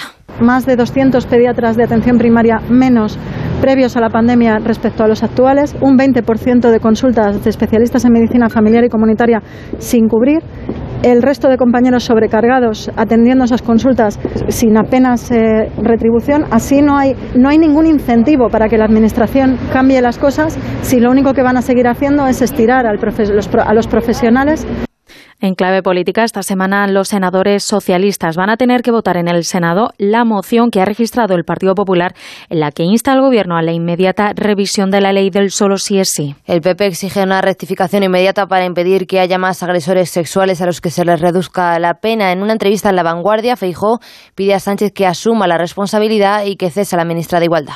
Vamos a ver si el presidente del Gobierno tiene capacidad para cesar a una ministra que no ha nombrado que es ministra de Podemos, la ministra de Igualdad. Y probablemente lleguemos a la conclusión de que el presidente del Gobierno no es el presidente de todo el Gobierno, sino el presidente de una parte del Gobierno, y que no dirige ni coordina la acción de Gobierno, porque no puede cesar a ministras que no ha nombrado. Porque hay un pecado original desde el principio. Como yo no he nombrado a los ministros de Podemos, no les puedo cesar. El Tribunal Supremo prevé pronunciarse a lo largo de este mes sobre la norma. Por su parte, desde el Gobierno confían en que el Supremo y la Fiscalía unen criterios para una correcta aplicación de la ley. La ministra de Ciencia e Innovación, Diana Morant, ha afirmado que esta es una cuestión jurídica que se debe a una jurisprudencia que deben generar los jueces y ha defendido que el Gobierno actuará siempre para proteger a las mujeres víctimas de machismo. Eh, la jurisprudencia la tienen que generar los jueces. En ese sentido, lo que queremos es ver cómo Fiscalía y el Tribunal Superior aúna eh, los criterios para la aplicación de la ley y desde luego eh, para cualquier cosa el Gobierno de España responderá eh, porque esta ley lo que venía era a mejorar y a ampliar los derechos de las mujeres y la cobertura y la protección de las mujeres. Sobre las peticiones de dimisión de la ministra Irene Montero, la ministra Diana Moranda ha reiterado que los del PP pueden dar pocas lecciones porque no han hecho nada y siguen sin hacer nada por los derechos de las mujeres y su protección. Este lunes, sobre las 8 de la mañana, va a continuar la búsqueda del tripulante desaparecido en Cantabria tras el vuelco de su embarcación en la costa de Laredo. En el bote había un segundo ocupante que había podido salir por sus propios medios y ha avisado a los servicios de emergencias. El oleaje ha complicado las labores de búsqueda este domingo. Javier Allende es el coordinador de emergencias de 112. El oleaje es fuerte, es una zona difícil por las rocas que hay, salientes rocas poco complicado para caminar y menos, y menos a esa hora que no hay luz. Entonces, pues uno consiguió salir y el otro fatalmente pues no, no lo ha logrado y de ahí el dispositivo de búsqueda que, que hemos montado. Este lunes la búsqueda por mar puede ser más compleja ya que se prevén olas de entre 3 y 4 metros. Eso ha sido todo por ahora. Más información a las 4 o las 3 en Canarias y en todo momento en nuestra página web ondacero.es. Síguenos por internet en ondacero.es.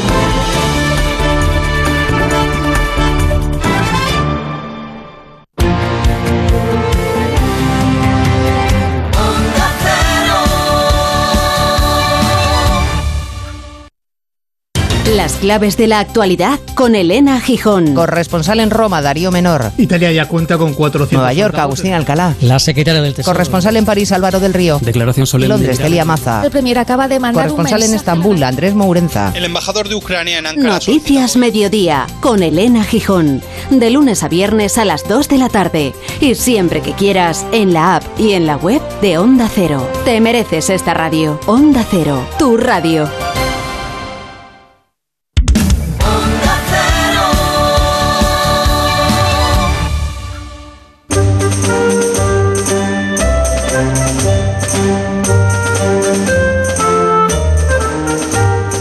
En Onda Cero, La Rosa de los Vientos con Bruno Cardeñosa.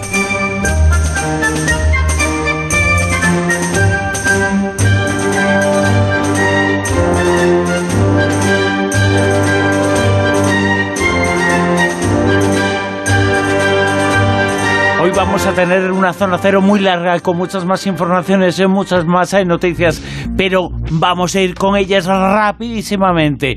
Son las 3 y 6 minutos y vamos a despertar a todo el mundo con informaciones como las que vamos a contar ahora. Informaciones que nos hablan, por ejemplo, Josep Quijarro, de redes y brujería, redes digitales y brujería. Cuéntanos, ¿qué es esto? Pues efectivamente, eh, ya sabéis que la brujería tradicionalmente pues se ha llevado en el ámbito más privado, ¿no? Y en la Edad Media perseguida y en la actualidad, hasta si tú quieres, ridiculizada o cuestionada, ¿no? Pero está ocurriendo un fenómeno mm, del todo incomprensible, ¿no? Eh, en, en Internet la brujería ahora es pública, notoria, se hace además con popularidad a través de esa nueva red social, TikTok, que es la más usada, todo hay que decirlo, por los menores y que está reuniendo a los amantes del ocultismo, de la magia, bajo un hashtag que eh, se llama WitchTok. Witch es bruja en inglés, en inglés y Talk de TikTok. Y bueno, ahí se agrupan las eh, brujas modernas, em, brujas, brujos y brujes, ¿eh? lo que vosotros queráis, y el hashtag ha alcanzado la friolera de 19 19.800 millones, lo digo bien, 19.800 millones de visitas. Es un fenómeno social em, absolutamente brutal.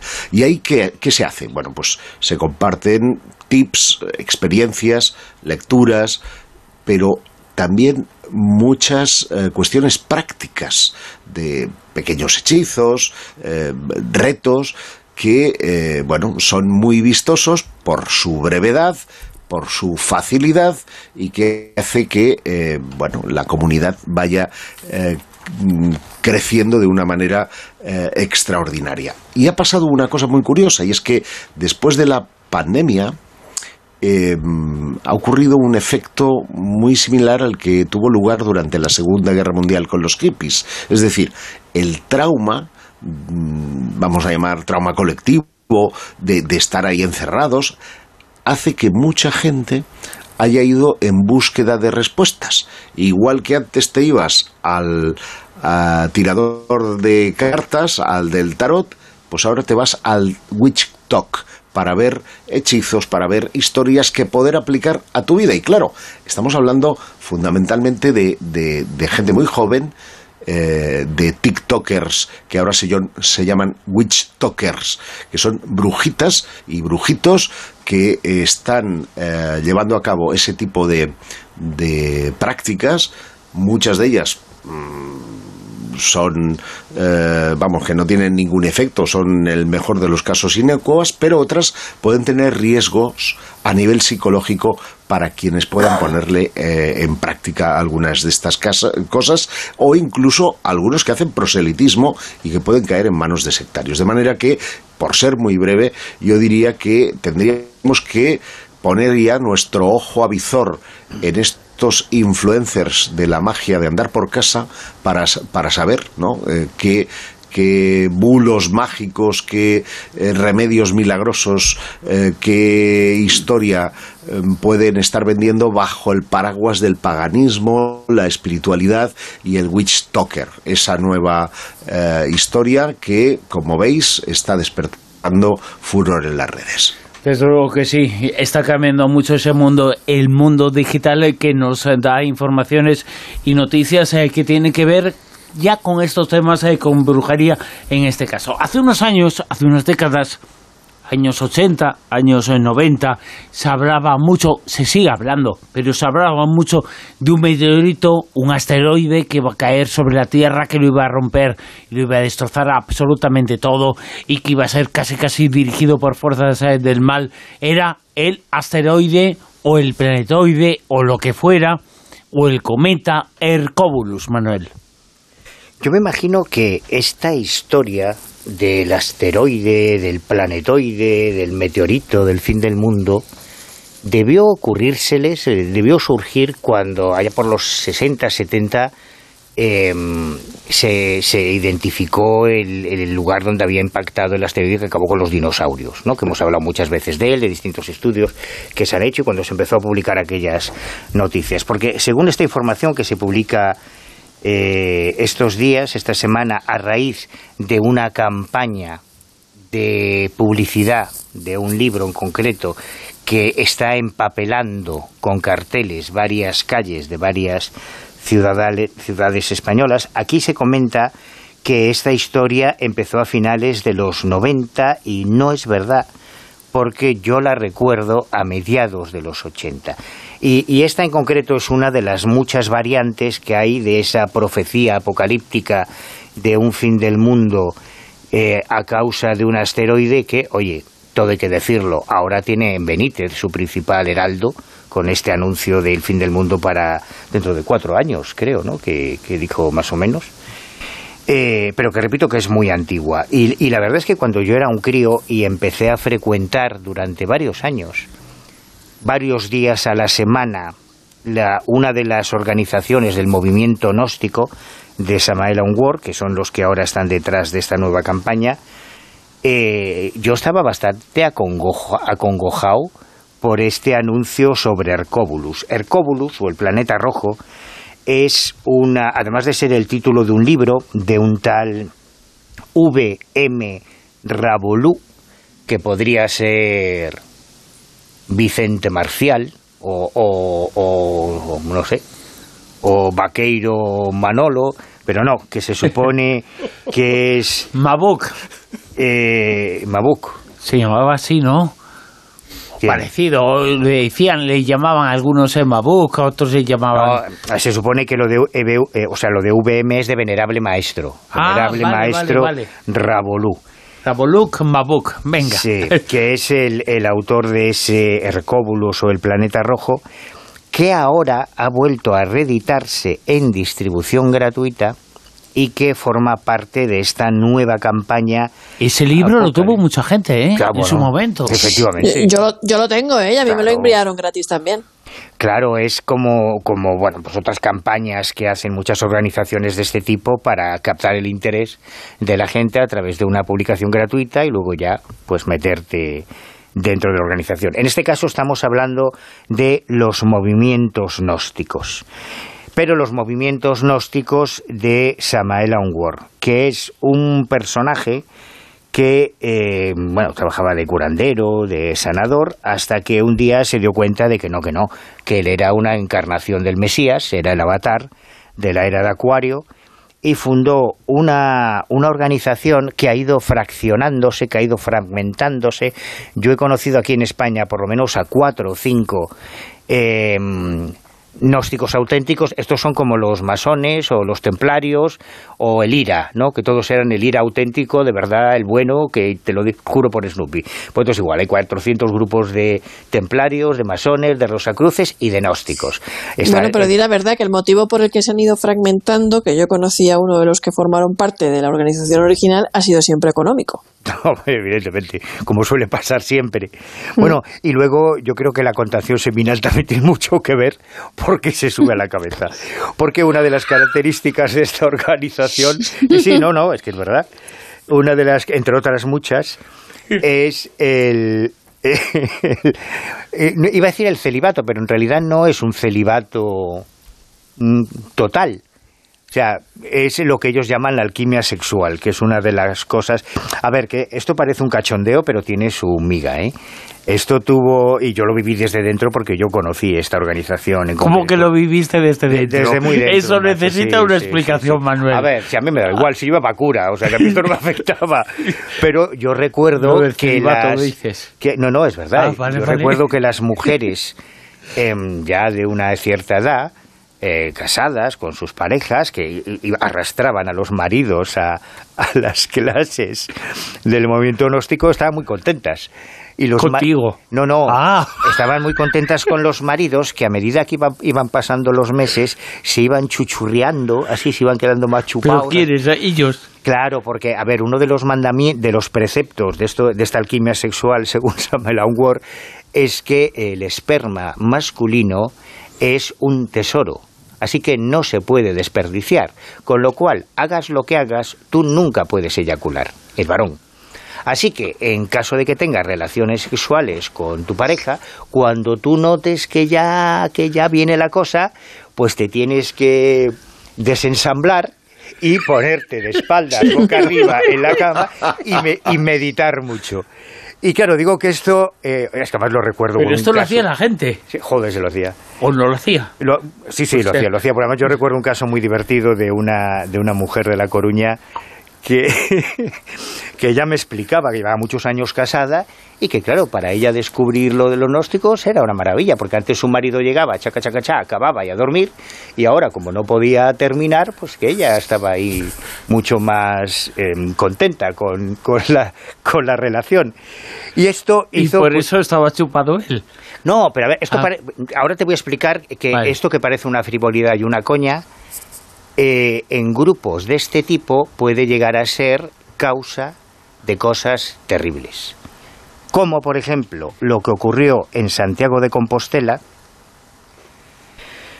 en el año 2005, cuando se celebra el eh, doceavo Congreso Gnóstico Internacional de Antropología, porque eh, esto que decía de los movimientos gnósticos, yo recuerdo a GAK, que recuerdo la Escuela de la Filosofía, recuerdo el movimiento gnóstico de Carf, que era Ciencia, Arte, Religión y Filosofía. Bueno, hubo un montón de, de variables que se iban, como decía Amado, como todos querían pillar cacho, pues iban fragmentando.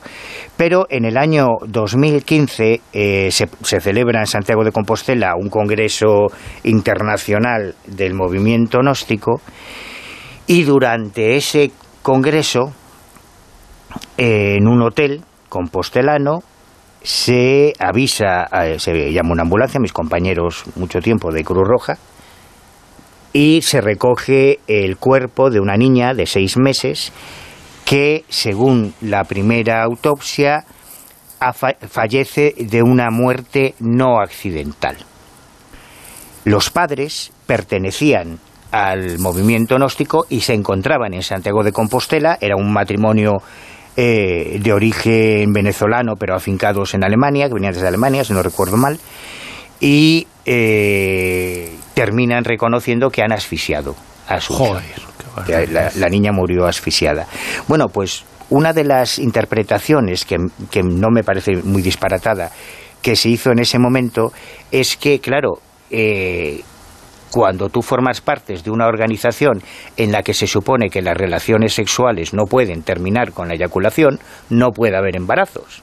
No, no, no, no tiene ya los problemas de, de los em, métodos anticonceptivos porque se supone que el hombre no va a eyacular. Con lo cual, lo que decía la policía y lo que decían algunos abogados e investigadores es que era muy posible que la madre se sintiese culpable porque esa hija que había nacido solo seis meses antes de ese Congreso Mundial de Antropología Gnóstica, eh, era fruto de un pecado o de un fallo o de un error dentro de su sistema de creencias. ¿no? Joder, bueno, pues estos, eh, esta organización es la que ahora, estos días, se están papelando otra vez las calles de varias ciudades españolas anunciando este libro gratuito con la profecía de Hercóbulus, ese planeta rojo que no existe, que, lleva, que yo lo llevo esperando desde el año 86 y no acaba de llegar, y todos los y además que ha dado lugar a episodios muy rocambolescos en la historia policial española, cuando se han llegado a crear refugios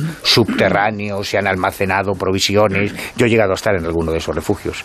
Y víveres, porque llegaba ya, ya el asteroide ya estaba ahí, a la vuelta de la esquina, así, Marte a mano derecha, pues ya está entrando por ahí, y nada, y nunca acaba de llegar, ¿no? Bueno, pues resucita esta campaña, o sea que si alguien os quiere vender o regalar el libro de Hercóbulus, El planeta rojo, para deciros que se acaba el mundo y que, Que- os vengáis para la que organización, que no, porque os van a engañar y vais a terminar con un dolor de testículos terrorífico. Bueno, pues a- Entre habla- otros riesgos. hablamos ahora de un avión espacial, el X-37B. Juanjo.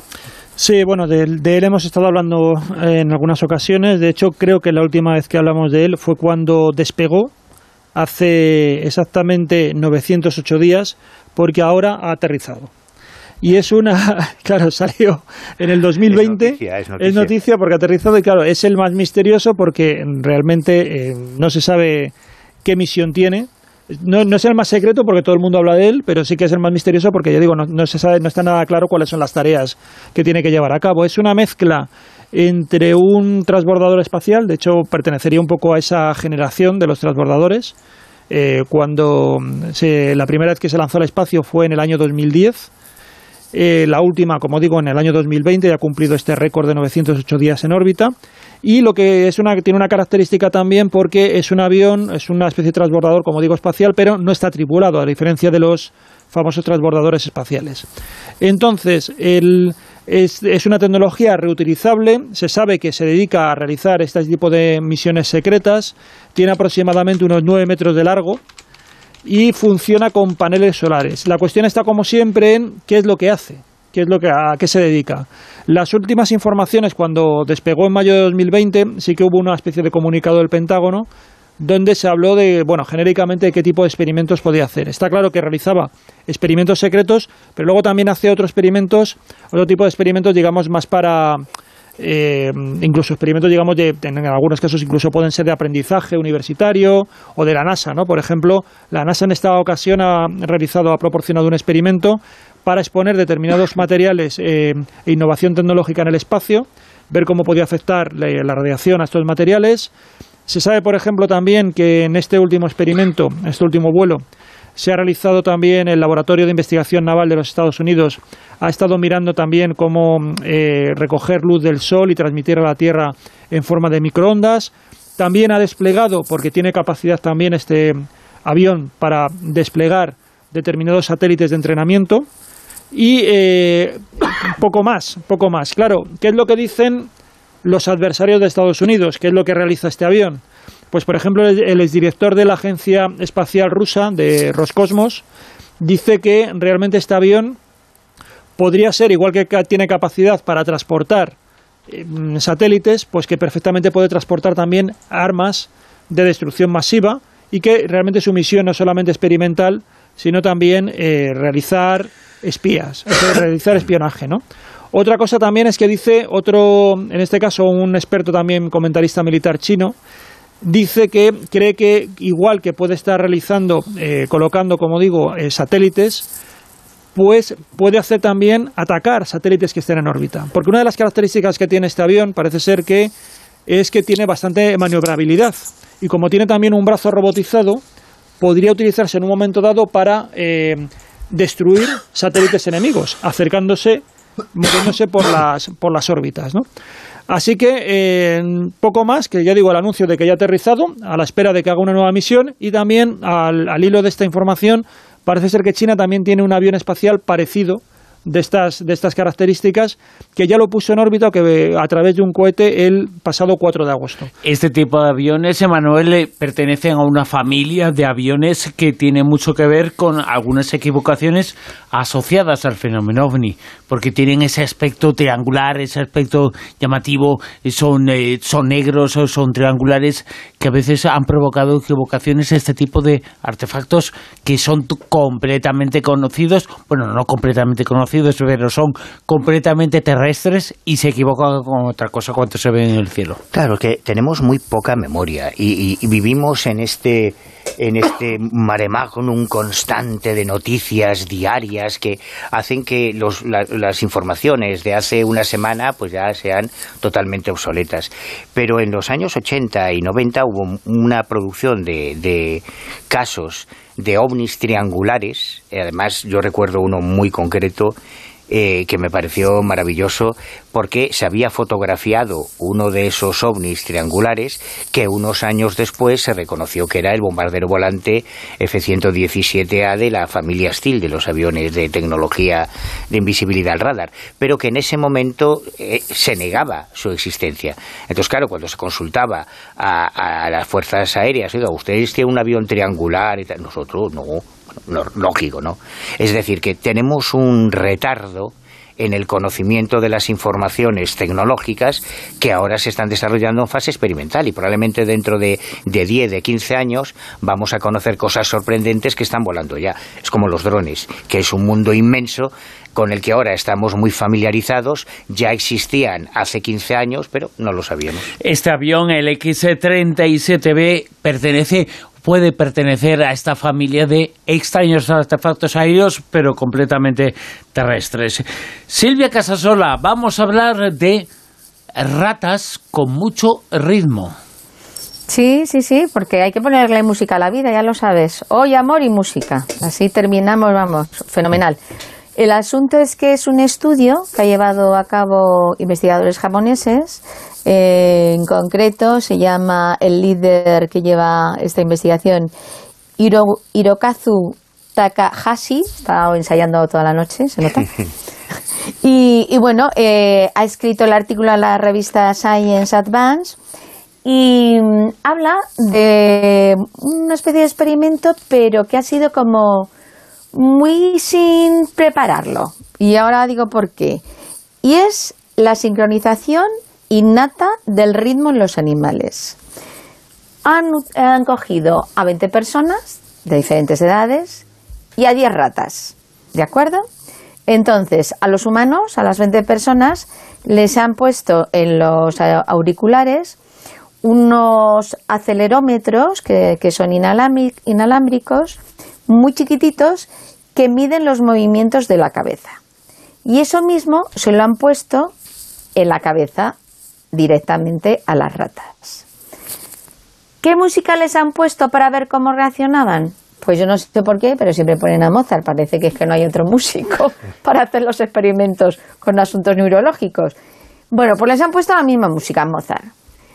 Y vosotros recordáis la peli en la, en la, que, en la que sale em, ese momento que es que están los, eh, el niño y el papá poniendo así la cabeza al mismo lado y hace los mismos movimientos. Bueno, pues en esta ocasión, poniendo el mismo, la misma música en el mismo modo, llevaban el mismo tempo de movimiento de cabeza. A la película que me refería era Forrest Gump, ¿vale? Cuando, cuando eh, está el papá y el niño haciendo el mismo gesto. Bueno, pues por lo visto los humanos, los 20 humanos y las 10 ratas, al ritmo de la música de Mozart, hacían el mismo movimiento de cabeza con el mismo tempo. O sea, que seguían, sincronizaban el mismo ritmo. Y esto les ha dejado alucinados a estos japoneses porque, y aquí está el kit de la cuestión, no habían hecho ningún tipo de entrenamiento a las ratas. No, no habían hecho ningún tipo de ensayo a los humanos, sino que directamente en el mismo momento les colocaron esta música y vieron la reacción y vieron cómo, cómo, cómo gestionaban y cómo funcionaba su cabeza y cómo llevaban el ritmo. Entonces, eh, eso les, les ha confirmado que los animales tienen de forma innata esa sincronización de llevar un ritmo musical. Porque no les pusieron reggaetón, les llegan a poner reggaetón pues estaría claro, esa es, una, esa es una esa es una de las cosas que yo ahora mismo pues me hubiese gustado, ¿no? Que yo invito a, los japoneses a, a poner a, seguir con esta investigación y que pongan eh, reggaetón con el perreo o que pongan incluso la despecha de, Rosalía, a ver si siguen el mismo ritmo las ratas y, y, los humanos, o yo que sé, un rock and roll. Pero el tema es que ahora lo que pretenden es seguir investigando el qué, pues cómo se relaciona la melodía y la armonía con la dinámica del cerebro, porque según ellos dicen que estos son los mecanismos que crean los campos culturales luego dentro del cerebro y eso les puede ayudar a desarrollar muchísimo mejor y afinar la inteligencia artificial. ¿Con qué objetivo? Ah, eso ya no lo especifican. Pero vamos, que van a seguir investigando, que está muy curioso que de forma innata los animales tengan ese ritmo en el cuerpo ya metido en el cerebro y que tanto las ratas al mismo tiempo como los humanos cabeceen y sigan el ritmo de la misma manera. Por lo visto, cuando se aceleraba el, el fuerte, entonces no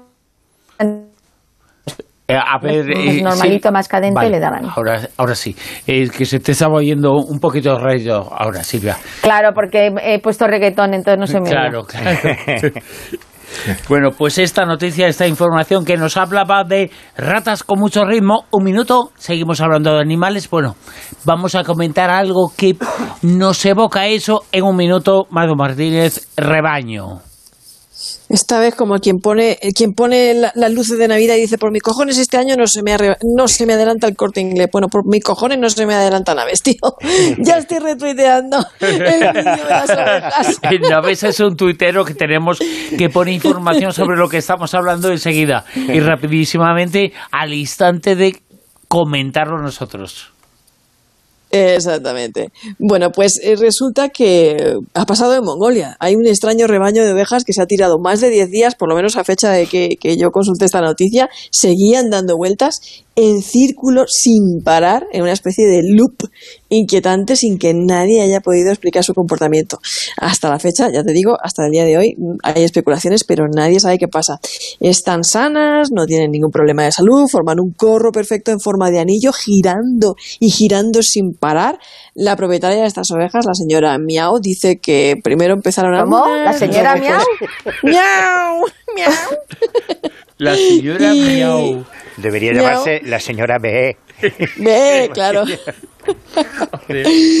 Antes de que todo el rebaño se acabara uniendo al tío vivo ovino este. Y, hay, una, hay una cámara que las ha estado grabando y en el vídeo pueden dilucidarse ovejas que no se han unido a la manada y se mantienen ahí como quietas, observando al resto de ovejas, girando ahí de manera descontrolada. Y ese es el vídeo que acabo de compartir en, en, en Twitter. Lo siento, naves. y solo pasa con las ovejas del corral 13, porque en los otros 33 eh, corrales que hay ellas van pastando, balan normalmente y algunos veterinarios eh, temen que se trate de listeriosis, que es una enfermedad del ganado que también puede afectar a los humanos, aunque como hemos comentado, no tenemos ninguna constancia de que estén enfermas. Mirad el vídeo, por favor, porque es, es una pasada.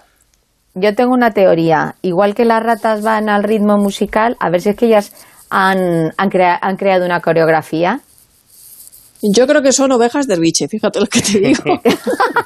y, que, y que están ahí entrando en trance. Son ovejas sufíes. Las ovejas eh, de la señora Miau.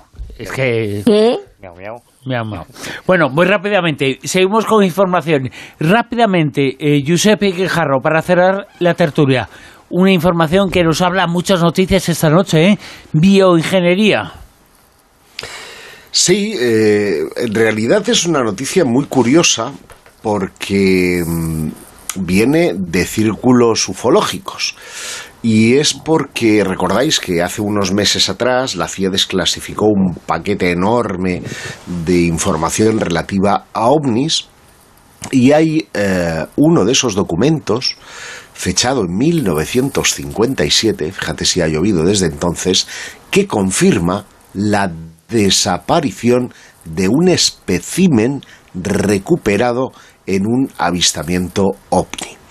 Pero cuando uno sigue la información, eh, se da cuenta que posiblemente todo pueda tener explicación en lo que hoy se conoce como bioingeniería, es decir, la utilización del clima, la alteración del clima que Estados Unidos ha tenido eh, varios experimentos eh, y puestas a punto para, para hacerlo, además con fines eh, bélicos. El control del clima no, no refiere a los famosos chemtrails. En este caso, entre 1971 y el 72, por ejemplo, se publicaron varios artículos que denunciaban la modificación artificial del clima como arma de guerra en Vietnam. Pero que no tiene nada que ver con los centrales, eh, que son cosas eh, que comenta gente eh, que se le va un poco la neurona, ¿eh? Por eso he querido ves dejarlo, y lees los mensajes, claro. lees los mensajes que ponen en redes sociales. Esta gente, esta gente tiene, además eh, son súper violentos, insultan muchísimo, se les quitas la razón. Eh, yo no sé dónde han salido, ¿eh? Bueno, forman parte, forman parte del universo Q, que yo llamo, ¿eh? Porque sí, sí, sí, Ahí está, ahí están la madre de todas las conspiraciones, eh, conspiracionistas del cambio climático, de los chemtrails que nos envenenan, de la pandemia, del negacionismo, del terraplanismo, ahí están todos, en, Sí, el, sí, sí, sí. en el factor Q, ¿eh? podríamos llamarlo. Son unos bueno, yo, me refería al proyecto me refería al proyecto Popeye, que pasó de ser un experimento o un programa operativo del Departamento de Defensa con el objetivo de sembrar nubes con yoduro de plata y yoduro de plomo. Y lo hicieron sobre Laos, sobre Vietnam y, y Camboya. Pero claro, estamos hablando en 1971 y estos anterior, muy anterior, 1957. Y es que la, la historia arranca posiblemente de un proyecto que se llama Storm Fury, eh, y que lo que inicialmente pretendía era debilitar huracanes y sembrar nubes con hielo seco, que era una cosa precursora de, del yoduro de plata y del yoduro de plomo, que esto empezó en 1947 con Irwin Langumir, eh, un, tipo que estaba en un aeropuerto, vio que un avión pasaba eh, cerca de un avión, eh, perdón, de una nube y, y, dejaba caer hielo seco y eso hacía que la, la lluvia precipitara. Entonces dijo, hoy esto tiene algún tipo de relación y ponen en marcha ese proyecto Storm Fury que podría situarse todo esto dentro de este hallazgo por parte de un youtuber que se llama J. Christopher King en uno de esos documentos oficiales desclasificados de la CIA y que hace alusión a un espécimen de un avistamiento de ovnis recuperado por la Fuerza Aérea enviado a la base de la Fuerza Aérea en Wright Patterson's y que se pierde por el camino. Bueno, John Greenwald, que es, eh, ya lo sabéis, el, editor de la revista de Black Ball, revista digital, ¿eh? es quien compila ahí en la red todos los archivos desclasificados por la, por la FOIA, pues eh, desvincula este asunto del fenómeno ovni y le da un contexto más adecuado porque habla de podría formar parte de una misión de siembra de nubes y que ese espécimen que habla el informe es muy pequeñito, formara parte bien de ese experimento bien de una bengala en paracaídas y de ahí que esa bengala pudiera dar origen a la confusión con el ovni. Y es que leemos textualmente en el informe que tuvo lugar en el Hospital Estatal de Cronsville, en Maryland, el 13 de noviembre de 1957, que efectivos del 109 Grupo del Cuerpo de Contrainteligencia en Fort George, Meade, en Maryland, entrega a la Oficina de Información Técnica de la División de Inteligencia eh, del Comando de Defensa Aérea un espécimen pequeñito que sería reenviado el 18 de noviembre del 57 a la base de la Fuerza Aérea en Wright Patterson's, expediente AFCIN 434 y el, eh, según el coronel Boris Nordsky, no está censurado el nombre, esto llama la atención, este espécimen desapareció en el camino. Como digo, el hecho desconocido es que la siembra de nubes trae asociada la formación de lo que eh, en ufología llamamos cabello de ángel y que muy probablemente ese cabello de ángel es lo que llaman espécimen y eh, por lo tanto tendría una explicación convencional o no, quién sabe. ¿Quién sabe cuántas noticias? Hay casi 20 que hemos comentado esta noche. Hemos desarrollado con calma en esta zona cero tan amplísima con Giuseppe Guijarro. Josep, gracias. Hasta la próxima, gracias, buenas noches. Con Manuel Carvallal, gracias. Gracias. Con Mado Martínez. Buenas noches con Juanjo Sánchez Oro. Hasta la semana que viene. Y con Silvia Casasola que nos va a comentar ahora en Cuéntame cómo pasó que se ha resuelto ya el misterio del origen del color púrpura. ¿Dónde? En uno de los sitios más asombrosos y bellos de nuestro país, en la Alhambra de Granada.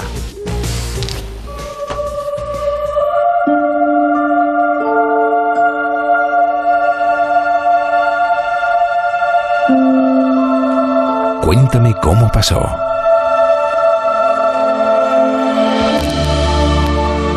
Hace unos días comentaba la noticia del descubrimiento del origen púrpura de algunas manchas en la Alhambra gracias a dos investigadoras de la Universidad de Granada.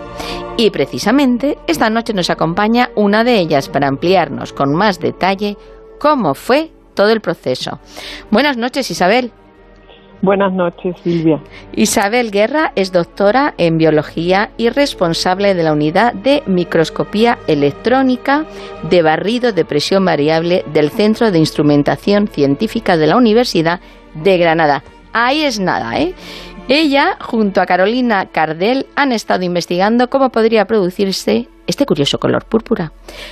Isabel, el proceso de investigación ha sido, yo creo que muy detectivesco, ¿no? Porque ¿Partís de alguna pista para comenzar? la verdad es que sí, sobre todo ha sido también muy prolongado en el tiempo. Necesitábamos aproximarnos y luego descansar y tomar nuevo aliento.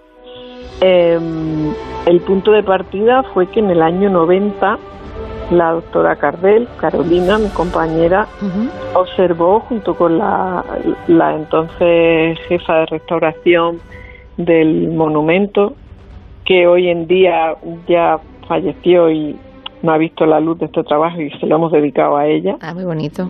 Vaya por delante. Eh, pues observaron estas manchas violetas en los techos donde había, se suponía que había habido y quedaban vestigios de decoraciones doradas en, los mocárabes las mocarnas del alambre. Entonces, eh, la presencia de ese color ahí era inexplicable porque no pertenecía a ningún tipo de dorado, era como mancha, no, no parecía tener intencionalidad eh, decorativa. Sí. Eh, no obstante, en aquel momento, que fue cuando se tomaron todas las muestras con las que se ha hecho el estudio, después nunca más se ha vuelto a tocar. Todas, cuando me refiero a todas las muestras, nadie piensa, son muestras de tamaño inferior a la cabeza de un alfiler. ¿eh? Eh, pues bien, mm, la estudiamos en aquel momento y, no, no veíamos cuál podía ser el, el pigmento, el material que daba ese color púrpura.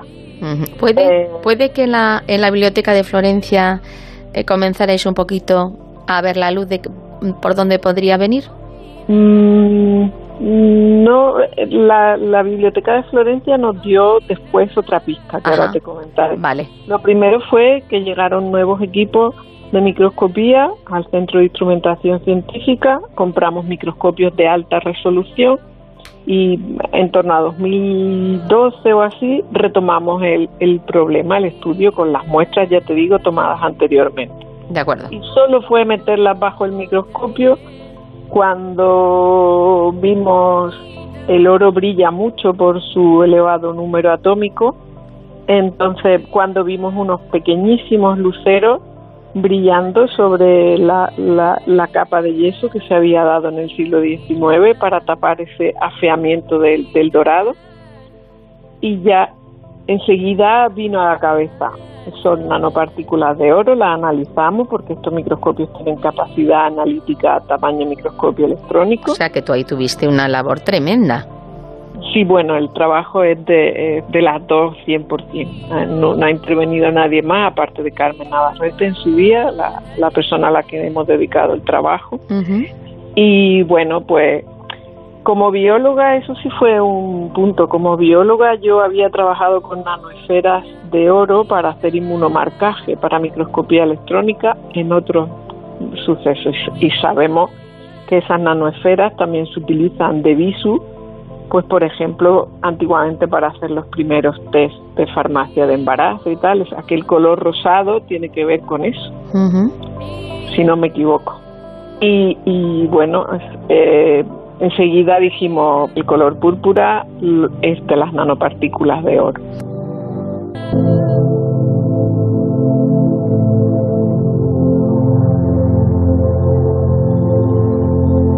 ti no te llamó la atención, por ejemplo, eh, o te quedaste sorprendida al ver que el, oro, que se supone que es un material muy, muy noble, se pudiera alterar? Claro, esa era la primera incógnita, la que nos mantuvo después detenida hasta la siguiente etapa, la de Florencia, que fue la siguiente meta volante de nuestro estudio. Empezamos a, a comernos la cabeza, como vulgarmente se dice, diciendo, para que haya formado las nanopartículas, que hicimos un máster en cómo se generan en el laboratorio, pues que ha tenido que ocurrir aquí de una manera natural, porque los primeros antecedentes son los del púrpura de Cassius. Esto tiene que, el oro primero ha tenido que disolverse para luego reprecipitar en forma de, nanoesfera. Bueno, hay que decirles a nuestros oyentes que no, no tienen el antecedente, yo sí, porque me he documentado, no porque sea muy lista y me lo está investigando como vosotros que lleváis años, que eh, hacer mención a Cassius tiene que ver con un alquimista. Exactamente, del siglo mil, del siglo XVIII, de 1700 y pico, aunque este pigmento se usaba desde la época romana, ¿eh? O sea, la, la copa, mm, voy a decirte mal el nombre, la copia ligúrgica está hecha, ya es de, la época romana y está hecha utilizando la tecnología de, de hacer nanoesferas de oro y con ellas teñir vidrio. Esto se conoce desde muy antiguo, pero no se conocía el mecanismo exacto de que eran nanoesferas de oro lo que se estaban produciendo. Se sabía que se producía ese color al producir esta reacción, pero no fue hasta esta época después en la que ya no se descubrió exactamente eh, cómo se generaba. Pero volviendo al momento Florencia, pensábamos que algo tenía que ver con la alteración de esos dorados. El dorado que existe en la Alhambra se basa en hacer una capa de estaño y sobre ella, en lo que se llama la doratura metálica doble, se deposita una lámina muy delgada de no más de dos micras de oro, justo por, por, por lo caro que es este material, ¿no? Y bruñéndola se consigue pues una plancha dorada que por la maleabilidad que tiene el estaño se puede colocar fácilmente por el artesano, aun en espacios curvados como son estos de los pequeños mocárabes del alambre. Entonces, pues pensamos que tenía que ver con eso. En un viaje a Florencia, justamente con el instituto, al Instituto de la Piedra Dura, que es el instituto que se encarga de restaurar y conservar todo el patrimonio fiorentino, pues entramos de casualidad porque otro compañero iba en una librería y mientras él hablaba con el librero y buscaba otros textos, nosotros encontramos un texto sobre alteración de dorados, donde vimos que los dorados se alteran, este tipo de dorado bimetálico, se altera porque justo en la tapa del bruñido pueden producirse pequeños poros por la fricción al tener el estaño pequeñas imperfecciones, se forman pequeños poros en el oro, de tal manera que al final lo que se nos, se nos queda el estaño a la intemperie cubierto de un metal mucho más noble que él. ¿Qué ocurre? Que ese metal se sacrifica, como en cualquier corrosión galvánica, y se protege todavía más el noble. En el caso del oro no hacía falta, pero la presencia de humedad estas manchas aparecen siempre relacionadas con las pequeñas fuentes, los pequeños surtidores, el, la alberca de, del, patio de Arrayanes. O sea, que esa podría ser la tercera pista, que eh, donde habéis encontrado esas mm, eh, manchas violetas, esas manchas púrpura en la Alhambra, están un poco expuestas a humedad. A humedad. Y luego después Granada está cerca de la costa eh, y entonces tenemos muchos aerosoles marinos que no son contaminantes, son sencillamente pues aerosoles de cloro que entran por la sierra desde la playa, desde la costa nuestra. Existen en muchos sitios. Cualquier fenómeno de corrosión de un metal, todos sabemos que en, la, en las zonas de costa los metales se corroen mucho más rápidamente pues esto lo ha favorecido, lo ha potenciado esta presencia de aerosoles marinos que además las documentó también la doctora Cardel, mi compañera, en otro trabajo que nada no, no, no tenía en concreto eh, nada que ver con este del oro. Pero sabíamos que eso existía. Entonces, pues, efectivamente en ese ambiente, en este libro ya nos decía que se producía esa oxidación del estaño y por esos poritos salían los productos de corrosión, porque todos los metales cuando se oxida se hinchan, incrementan su volumen y salían como dijéramos lava de un volcán, sean pequeños cráteres, salían los productos de corrosión del estaño. Pero esto lejos de alterar el oro y poderlo disolver todavía nos hacía nos ponía más difícil la hipótesis. Pues es que todavía en una corrosión galvánica el metal más noble, en este caso el oro, sale más protegido. Sin embargo, siguiendo estudiando y estudiando y buscando, encontramos que hay otro tipo de, de corrosión electroquímica que se llama corrosión por aireación diferencial. Son mecanismos muy simples y que ocurren en todos los metales a la intemperie. Es que cuando tú tienes motas de polvo o suciedad que se dispone sobre un metal de manera mm, aislada, no lo cubre por completo. Hay zonas que están más expuestas al oxígeno y a los iones cloro que las que están tapadas.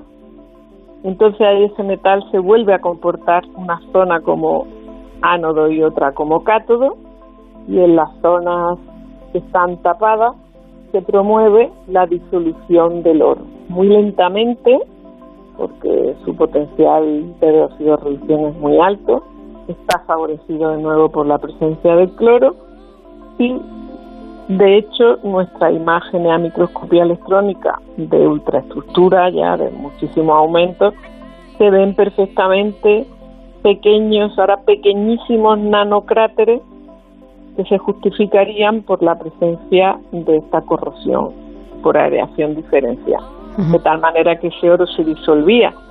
Pero claro, el, el oro eh, tiende rápidamente a volverse a precipitar porque, como hemos dicho, es súper estable.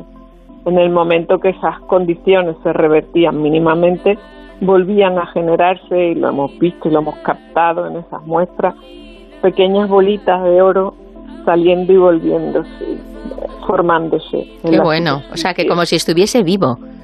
Como si estuviese vivo, pero en un proceso de centurias, ¿eh? Nunca podemos pensar que esto se ha hecho mm, ni que sea reproducible en un laboratorio, que muchas veces nos lo han preguntado, y es que, claro, quien estudia la conservación o el deterioro de, las policromías, del patrimonio en general, hay que pensar que estos son monumentos que tienen cientos de años. Incluso hay, hay antecedentes de ver manchas moradas en lugares en los que se suponía en esculturas romana las que se suponía que habían habido dorados. probablemente sea por el mismo mecanismo, ¿no?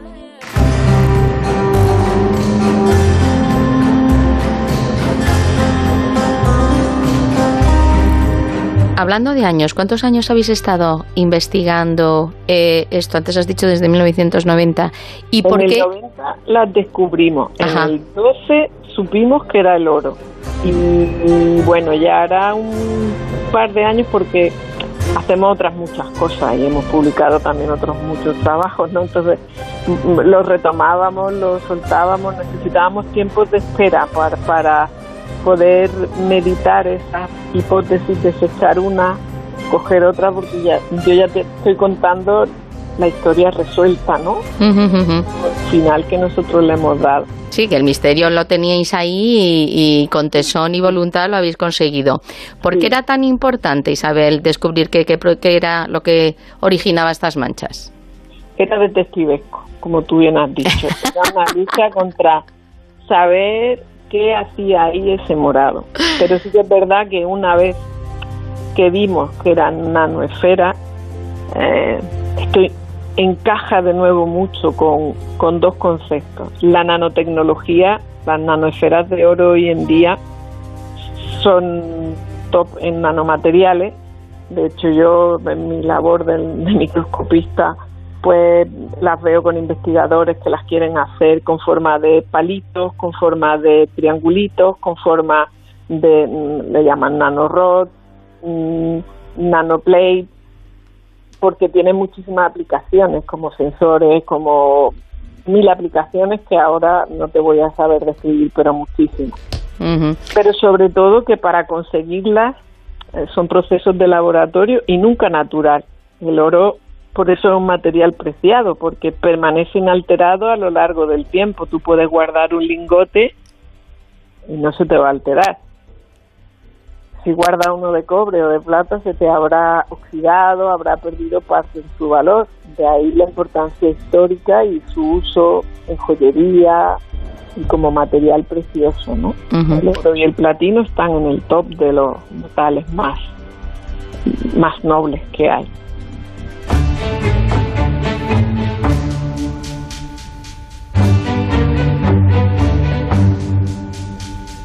Isabel, ¿se podría restaurar estas manchas? ¿Interesa hacerlo o interesa más dejarlo así? Yo creo que ya es un proceso final. Vamos a ver, el oro se deterioró, el dorado, perdón, este dorado bimetálico se afeó porque los óxidos de estaño lo cubrieron. Y lo que se hizo fue aplicar una capa de yeso en la época del siglo XIX para que no se viesen esos techos tan deteriorado. con ese dorado ya tan feo. No lo podemos saber porque solo hemos encontrado la referencia bibliográfica de que esa restauración se acometió en aquel momento y la decisión fue taparlo. No quedan feos porque todos los que hemos visto la Alhambra vemos nuestros, vemos los mocárabes, yo le digo nuestros porque tenemos una especial eh, relación con ellos, en esos tonos crema y son bonitos. Eh, si te fijas, empieza a ver los restos de los dorados y esas curiosas manchas violetas que no están por todos lados, sino eh, relacionadas con la humedad y tal, pero dentro de eso, en esos decorados también hay azul de lapislázuli, hay verdes, hay rojos de, de minio, porque aquello debió de ser un festival de color, ¿no? como lo conocemos hoy en día. Restaurarlo creo que si levantaras esa capa de yeso, que además ha hecho de papel revelador, de, ha, potenciado ese color malva que se ve, pues creo que nos lo llevaríamos todo. O sea, que sería peor el remedio que la enfermedad. No soy restaurador, entonces, aunque trabajamos un poco en el mundo adyacente, porque nosotros buscamos que se ha deteriorado y eso da muchas veces las claves para cómo hay que intervenir. Creo que en este proceso no hay mucha vuelta atrás. Quizá en aquel momento o en momentos muy anteriores, si se hubiera sabido que limpiando esos óxidos de estaño debajo hubiera estado el oro y el oro inalterado, por supuesto.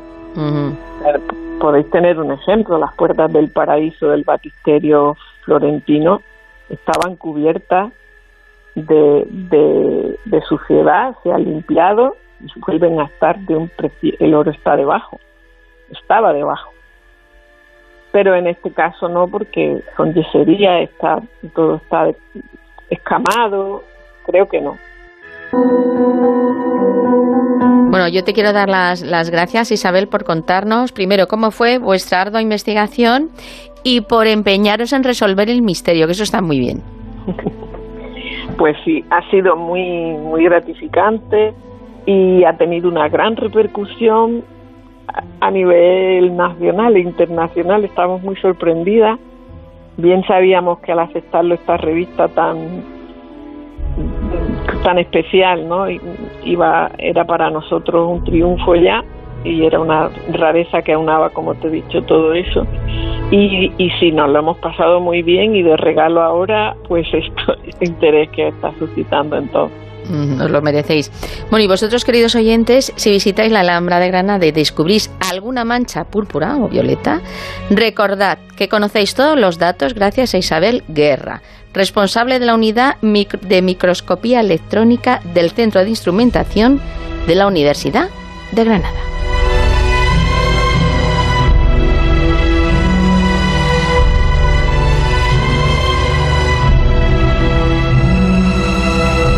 Llegamos eh, casi a las 3 eh, de la madrugada en la sintonía de Onda Cero, La Rosa de los Vientos, eh, casi, insistimos, perdón, las 4 de la madrugada. Vamos a estar hasta las 5 de la madrugada. Ahora escuchamos la actualidad, las noticias, nos ponemos al tanto de todo lo que está ocurriendo y luego tenemos muchas otras cosas en La Rosa de los Vientos. Os hablamos de Numancia, la resistencia numantina contra Roma y hablamos también de Cristina de Suecia y Mujeres con Alma.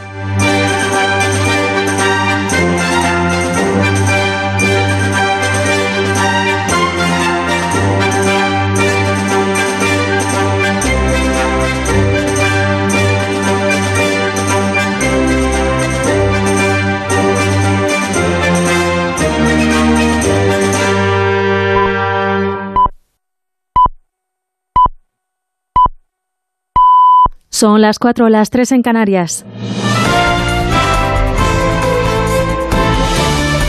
Noticias en Onda Cero. Buenas noches. El rey Felipe VI viaja hoy a Londres para asistir a la gala conmemorativa del 135 aniversario de la Cámara de Comercio de España en el Reino Unido, en la que van a participar directivos de diferentes empresas instaladas en este país. Este domingo ha recibido, junto con la reina Leticia, a los participantes en la sesión anual de la Asamblea Parlamentaria de la OTAN. El rey ha elogiado el trabajo de los soldados españoles desplazados en las distintas misiones de la OTAN. También ha destacado el valor del pueblo ucraniano y ha reiterado reiterado el compromiso con su país. Permítanme aprovechar esta oportunidad para transmitir una vez más un fuerte mensaje de apoyo y solidaridad al valiente pueblo ucraniano y sus líderes. Por muy grave que sea este conflicto y la crisis internacional, lejos de dañar la unidad y la solidaridad transatlánticas, la ha reforzado de manera extraordinaria. De esta asamblea debe concluirse una ratificación al respaldo a Ucrania. Su presidente Volodymyr Zelensky va a participar hoy en la última sesión de forma telemática junto al presidente del gobierno Pedro Sánchez y el secretario general de la OTAN Jens Stoltenberg. Mientras tanto, el Organismo Internacional de Energía Atómica ha denunciado bombardeos con impactos muy cercanos a la central atómica de Zaporilla en Ucrania, aunque de momento no ha causado daños críticos para la seguridad de las instalaciones. Su presidente Volodymyr Zelensky sigue denunciando los daños críticos en las instalaciones eléctricas del país a causa de los ataques con misiles rusos. Nos da más detalle nuestro corresponsal en Moscú, Xavi Colás. Kiev se adentra en el invierno a oscuras, situación crítica con escasez de energía y afrontando apagones que duran horas. El presidente Zelensky dice que no hay razones para el pánico y que la luz volverá a ser la norma. Pero mientras, nuevos ataques en la planta nuclear de Saporilla, Ucrania y Rusia se culpan mutuamente, vuelve el miedo a un nuevo Chernóbil tras las explosiones de este fin de semana. La cumbre del clima, la COP27, ha acabado este domingo sin lograr un plan para la reducción del uso de combustibles fósiles. Sin embargo, tras dos semanas de complicadas negociaciones, han logrado un acuerdo in extremis, un fondo destinado a costear los impactos del calentamiento global en los países más vulnerables. Un plan del que quedan aún muchos detalles por concretar, como la cantidad destinada a este fondo de ayuda y cómo se llevará a cabo el abono de las pérdidas y daños causados por el cambio climático. El secretario general de Naciones Unidas, Antonio Guterres, ha calificado el acuerdo de insuficiente. Seamos claros, nuestro planeta sigue en la UCI. Necesitamos reducir drásticamente las emisiones ahora y ese es un asunto que no se ha tratado en la COP. Es esencial un fondo para pérdidas y daños, pero no soluciona nada si la crisis climática borra un pequeño estado insular del mapa o convierta a todo un país africano en desierto. El mundo todavía necesita un gran salto en ambición climática. En Francia, un hombre de 31 años ha sido detenido tras confesar el secuestro, violación y asesinato de una adolescente española en el sur del país. Los padres de Vanessa, de 14 años, denunciaron su ausencia el viernes porque no regresaba del instituto. La policía localizó al asesino confeso que les llevó al lugar donde había abandonado el cuerpo. El detenido había sido condenado por agresión sexual en 2006, cuando era menor, y no estaba sujeto a medidas de control ni estaba registrado en el expediente de agresores sexuales. También en Francia, cientos de personas se han manifestado en varios puntos de París, de la capital, en protesta por las violaciones de derecho que se han producido y se están produciendo en Qatar, país anfitrión de la Copa del Mundo. Estoy bastante indignado por la situación. Me pregunto cómo podemos jugar al fútbol e ignorar el cambio climático, los inmigrantes que murieron construyendo los estadios, las personas que viven en la miseria en Qatar. ¿Cómo podemos ignorar esto durante un mes? ¿Se puede vivir en una Copa del Mundo como si nada pasara? Así que me pregunto, ¿cómo es esto posible? Critican a la FIFA por haber organizado el torneo en un país que se ha cobrado la vida de miles de trabajadores, unas 6.500 muertes producidas durante la preparación del evento. Y en la actualidad deportiva, el Mundial de Qatar ha comenzado este domingo con la derrota de los anfitriones 0-2 ante Ecuador. Benzema, el delantero del Real Madrid, se pierde el Mundial con la selección de Francia por una lesión muscular que se produjo en el entrenamiento el pasado sábado de la selección española. Gaya, el lateral del Valencia, ha abandonado la concentración por un esguince leve de tobillo. Y hoy hay nuevos partidos en Qatar. A las 2, Inglaterra, Irán. A las 5, Senegal, Países Bajos. Y a las 8, Estados Unidos, Gales. Todos los partidos podrán seguirlos en Radio Estadio de Onda Cero. Eso ha sido todo por ahora. Más información a las 5, las 4 en Canarias y en todo momento en nuestra página web ondacero.es. Síguenos por internet en ondacero.es.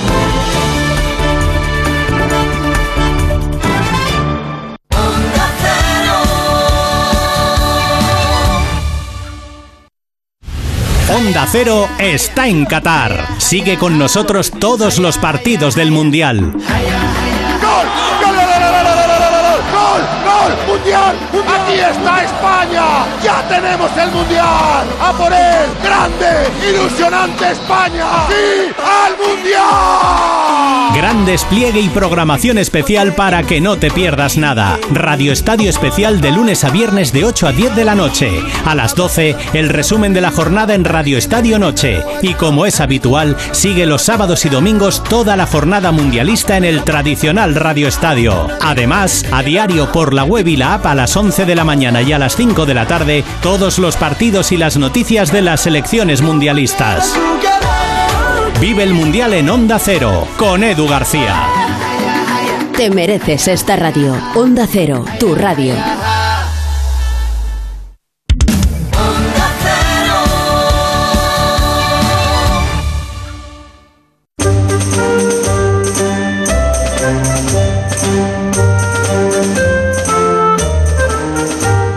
En Onda Cero, La Rosa de los Vientos con Bruno Cardeñosa. Las 4 y 6 minutos, hace aproximadamente 3 horas, eh, conversábamos eh, con la persona, el científico, el ingeniero español, totalmente español y oyente nuestro, oyente de la Rosa de los Vientos, que nos comentó desde Houston, de- desde la NASA, él está dirigiendo dirigiendo nunca, mejor dicho, la dirección de la nave, la nave Orión que va en la misión Artemis. Va a la Luna, el hombre, el ser humano, la investigación, la NASA está volviendo ahora mismo a la Luna. Y esta noche sí va a producir el acercamiento definitivo de la Orión, de la misión Artemis 1 a la Luna. Esta noche en los Estados Unidos, pero ya se ha producido, se está produciendo en este instante la reducción en la velocidad eh, de la nave, la nave, la nave que ha salido desde Estados Unidos, eh, desde el punto Kennedy de espacial Kennedy y ahora mismo ha empezado la reducción en la velocidad. Eh, Se encuentra en este momento acercándose a la Luna, la nave Orión de la Artemis, eh, de la misión Artemis 1. Después eh, de 50 años el ser humano vuelve a la Luna. Está volviendo una nave dentro de poquitos años. eh, El Artemis 3 hará que vuelvan los seres humanos a la Luna. En este instante está a 179 millas por hora, aproximadamente, aproximadamente unos eh, 300 kilómetros por hora. Ha reducido su velocidad en varios cientos de kilómetros a la hora. Esto quiere decir que se está acercando mucho, mucho ya a la Luna. La distancia en este instante, las 3, eh, las 4 y 8 minutos, eh, la distancia es a la Luna de la sonda de la nave Orión es de 23.000 566 millas y se está acercando cada vez más a la Luna, al satélite natural de la Tierra. El hombre, el ser humano, la NASA está volviendo en este instante a la Luna. Y lo hemos eh, contado aquí con la persona responsable de la dirección de guiar a esa sonda, de guiar a esa nave espacial, a la nave Orión, que forma parte de la misión Artemis 1, que significa nada más y nada menos que el retorno del ser humano a la Luna.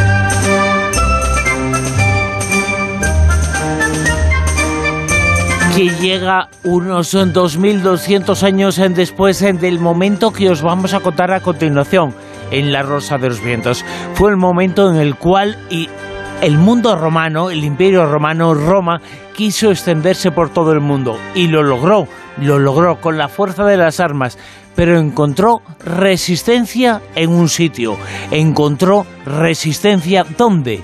En Numancia.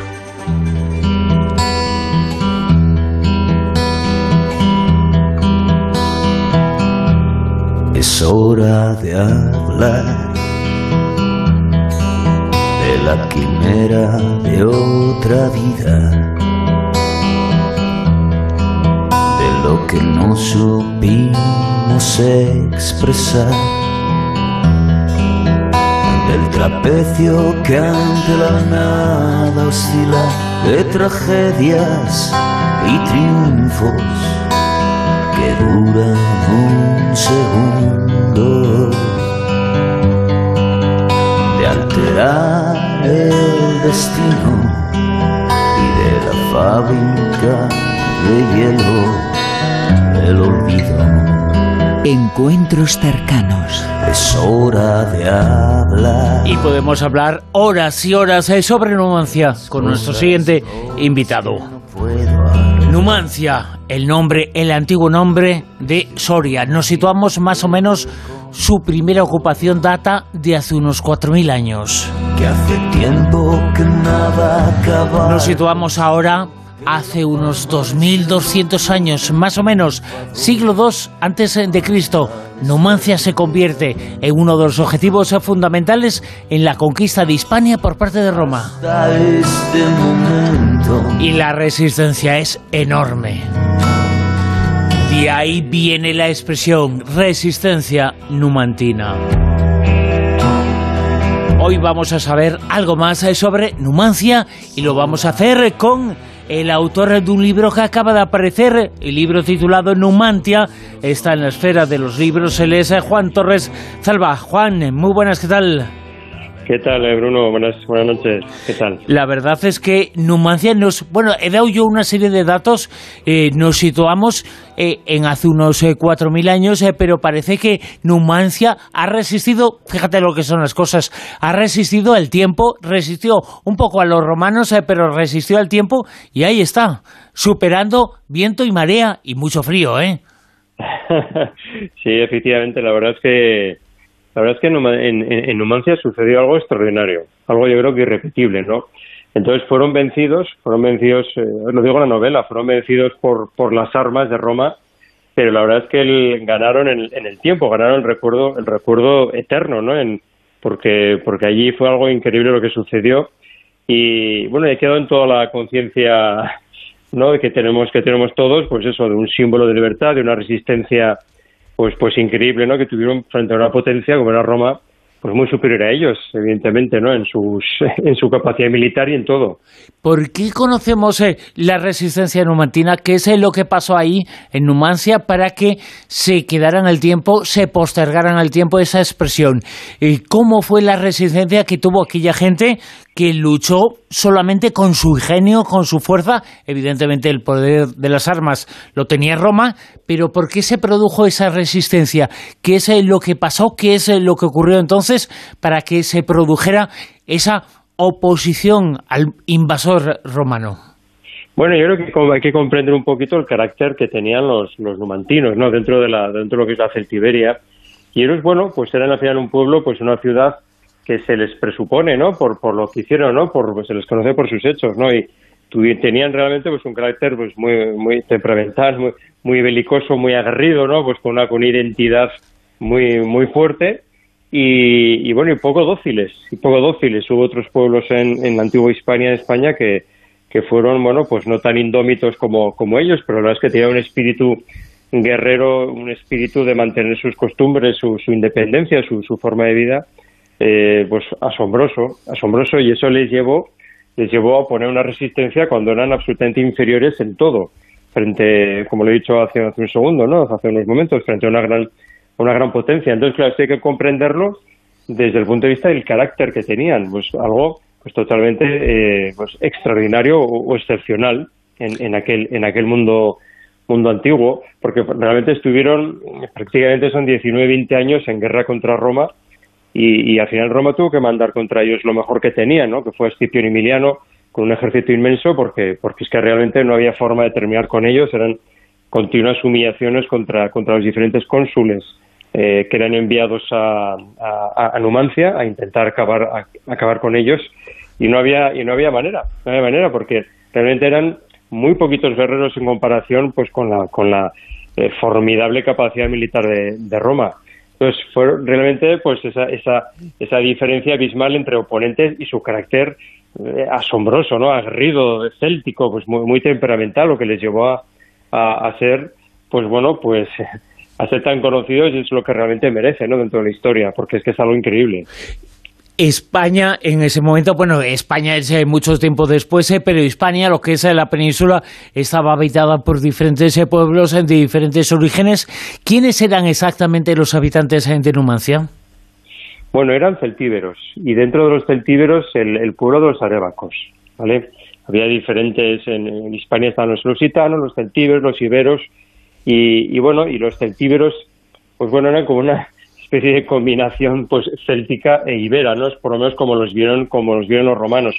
Y dentro de los celtíberos, pues había subido diferentes pueblos, unos más cercanos al río Ebro, como pueden ser los, los velos, los titos, ¿no? que fueron, que fueron romanizados, bueno, también costó, pero bueno, fueron romanizados con, bueno, con, con mayor facilidad, y luego ya yendo hacia, hacia lo que es el, el alto, el alto valle del río Duero, pues estaban los arebacos, los pelendones, pero bueno, fundamentalmente los arebacos que eh, ocupaban varios, varias ciudades, eh, pues como Termes, Uxama, y entre ellas, pues, pues la famosa Numancia.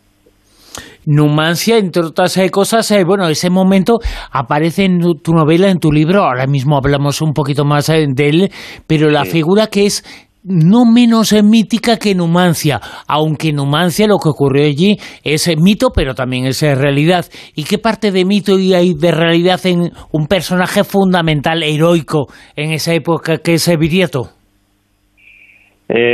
bueno, Virieto fue unos en realidad él no era numantino, él era, lusitano, pero, pero fue uno de los que se cree que fueron eh, uno de los impulsores o de los que atizó, vamos a decirlo así, o, incendió a los a los celtíberos o a los numantinos en su lucha contra en su lucha contra contra Roma. Él operaba en, el, sur de España, operaba pues en, España en España ulterior, en la provincia del sur de, España, pero bueno, él, siempre en su, en su ámbito de, de rebelión pues pues trató trató, bueno, esto, a ver, no, es algo que se sepa con toda seguridad en las fuentes, ¿no? Pero se sospecha, ¿no? Que él, en, pues no, buscó ese apoyo con los, ese apoyo eh, con los celtibros, pues para, para crear una, o provocar una gran rebelión en, en Hispania. Y en un momento dado lo consiguió, porque el 143 a.C., que es eh, cuando comienza la tercera guerra celtibérica, pues bueno, se cree, o por lo menos, bueno, puede haber razones para creer que fue el que incitó a los celtibros a rebelarse contra Roma y a, dar lugar a la última, al último ya pues, periodo de la guerra de la guerra numantina, ¿no? que es la que realmente conocimos de verdad.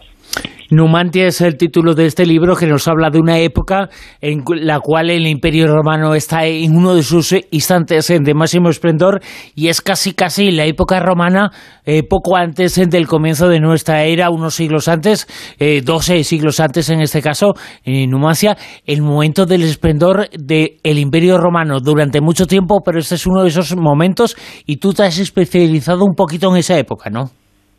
Sí, porque al final Numancia o Numantia, eh, como, como se titula la novela, es la continuación del primer senador de Roma, que es la novela anterior en la que trataba, en la que se relataba lo que es la, tercera guerra eh, con los cartagineses, ¿no? la destrucción de Cartago. Entonces es ese periodo medio de la República, o, bueno, periodo medio final de la República Romana, ¿no? que dominado por los por los por los escipiones o los, o los descendientes de Escipión africano, ¿no? el, que el que derrotó a Aníbal. Y sí, efectivamente son bueno 30, 40, 50 años de la historia de Roma en los que bueno, me he especializado a base de a base de estudiar y de y de y de asentar toda la, inmensa eh, pues bueno, labor de documentación que es que es necesaria para escribir una, una novela histórica o más bien casi historia novelada, ¿no? Que que acabo escribiendo yo con, primero con el primer senador y luego con, con Numancia. Pero bueno, como se dice, ahora con gusto no pica. Y, bueno, especialización. Bueno, no, soy historiador, pero algo uno algo acaba sabiendo, ¿no? evidentemente, ¿no? de, esta, de esta época. Es una época con tradiciones, con violencia, con batallas, eh, con epopeya. Es una época verdaderamente interesante. Eh, quien lo quiera comprobar, tú lo demuestras a lo largo de casi mil páginas de este trabajo y de este libro. Eh, sí, son, la verdad es que salen novelas voluminosas, ¿no? El primer sábado son 800, ahora son 800, 820, porque es que hay muchas cosas que contar. Es que Roma tiene de todo. Roma tiene de todo hasta el infinito. No solo batallas, tiene, tiene, es una época dominada por el, dominada pues por la política senatorial, el Senado, que está a su vez lleno de, facciones, de diferentes facciones familiares, que se ponen la zancadilla continuamente para ver quién, quién alcanza mayores cotas de poder y es una época realmente que si hay que crear guerras, se crean, si hay que destruir al rival, se le destruye. O sea, al final, al final la historia, la historia, incluso la propia historia de Numancia, ¿no? Se, se entiende, se entiende eh, desde el punto de vista de la propia historia de Roma. O sea, Roma es la que marca el timón de todo, bueno, de, todos los acontecimientos de aquel momento, pues en esta Europa occidental y Numancia también. Pues porque son los grandes, los grandes dominadores y, y realmente, pues, es que los, acontecimientos, bueno, pues políticos y de todo tipo, pues, pues como digo, es que los Roma tienen hasta el infinito y muchos de ellos, muchos de ellos realmente divertidos, porque es que aquellos senadores eh, se ponían tan, tantas trabas entre ellos que a veces podía llegar a ser incluso cómico. ¿verdad? La verdad es que la lucha por el poder en la Roma de entonces era una lucha a sangre y fuego tremenda eh, para intentar estar arriba en la pirámide de poder, un poder con muchísimas eh, personas. Estamos hablando de un momento en el cual eh, prácticamente todo el mundo conocido, toda la civilización está dominada por Roma, pero Roma es una, bueno, pues es un hervidero de familias y de clanes que luchan por el poder. Sí, bueno, encontramos a los escipiones, claro, famosísimos escipiones, que en este momento de histórico es pues bueno la familia dominante, vamos a decirlo así, pero tienen eh, a su vez los, los Claudios Pulcros, ¿no? que también que también es una familia patricia importantísima, pues que busca que busca su, espacio, los Fabio Máximos, los Licinos Crasos, los, los Postumos Albinos, es que tienen, es que hay, sí, son 30, 40 familias que son que son las que dominan, los que dominan el Senado y toda la política de aquel, aquel momento. Entonces, la lucha que tiene entre ellas es, realmente divertida, realmente apasionante. Hay acontecimientos pues pues bueno muy muy atractivos y es que como decía es que son uno tras otro uno tras otro en esa lucha permanente pues por el poder y por llegar a las cotas a las cotas a llegar a ser cónsul a llegar a ser censor bueno pues a alcanzar todas las magistraturas máximas que tiene Roma que para ellos era una dignidad inmensa es que vivían vivían para para alcanzar dignidades era era su fin en la vida y no cejaban de intentarlo, pero de una manera, bueno, pues, pues totalmente ambiciosa y, constante, ¿no? A lo largo de todas sus vidas. Una vida realmente bastante estresante, la verdad. Y a todo ese poder eh, representado por estas eh, familias, eh, por esa lucha por el control de, Roma, todas esas facciones y todas esas familias, le salió un grano en el culo, se puede decir, en Nuancia, ¿no? Sí. sí, la verdad que sí, salió a todas las familias y le salió a Roma, a Roma misma, ¿no? Porque ellos eran incapaces de comprender. Al final, hay que tener en cuenta que, que Numancia, claro, cuando uno la visita, pues es un pequeño cerro que apenas tiene 600 metros de largo y 300 de ancho. Los guerreros, pues cuando comenzó la guerra, las primeras guerras con Roma, hacia el 154 se, se, estimaba, o por lo menos dicen las fuentes, que tenían, unos 8.000 guerreros.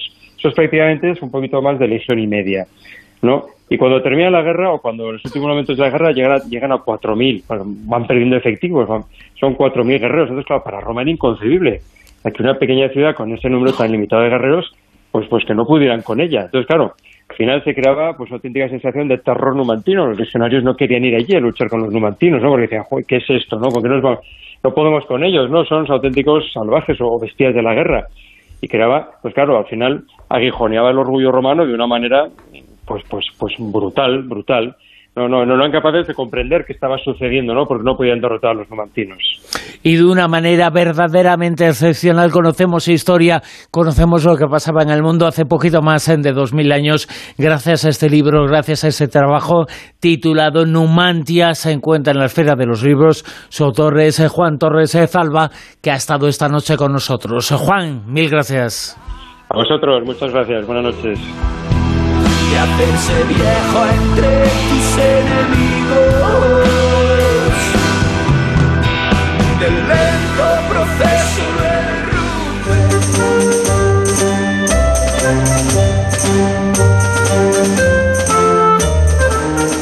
Qué momento tan interesante en la historia. Hace algo más de 2000 años, 2200 años, extendía su imperio Roma y Roma se encontró resistencia ¿dónde? En Numancia.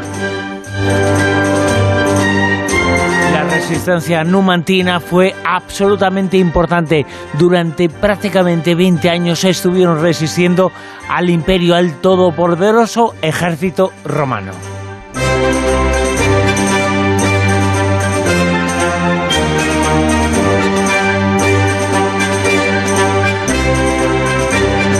4 y 24 minutos. eh, continuamos en La Rosa los Ventos y continuamos ahora con Mujeres eh, con Alma, recordando a la figura de Cristina de Suecia.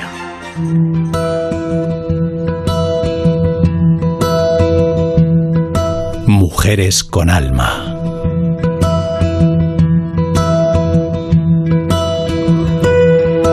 Las pocas mujeres que están enterradas en la Basílica del Vaticano y eso que su padre murió defendiendo la religión protestante. Estamos hablando de la reina Cristina de Suecia, una adelantada a su tiempo, que no quiso ni casarse ni tener hijos. que le encantaba todo lo relacionado con la cultura mucho más que los asuntos políticos o gobernar su país y que le gustaba vestir pantalones, por lo visto, una aberración para la sociedad que le tocó vivir. Para conocer muchos más datos sobre esta interesante e inteligente mujer nos acompaña la historiadora María Lara, quien en su libro Historias de las guerras de la religión le dedica un capítulo. Buenas noches, María. Hola, Silvia.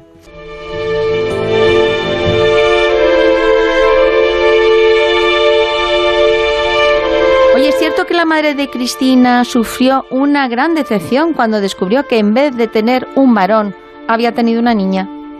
Eso le pasó a María Leonor de Brandeburgo, la esposa de Gustavo II Adolfo, apodado el León del Norte y padre de Cristina de Suecia. Es lamentable cómo a lo largo de su vida Cristina de Suecia tiene que ir eh, pagando unos precios tan altos que conculcan los derechos humanos de cualquier mujer precisamente por eso, por no ser varón. Y eso es lo que sucedió el 8 de diciembre de 1626. Nació en Estocolmo Cristina y lo que pensó su madre era que qué disgusto, que qué desgracia que no fuera un chico.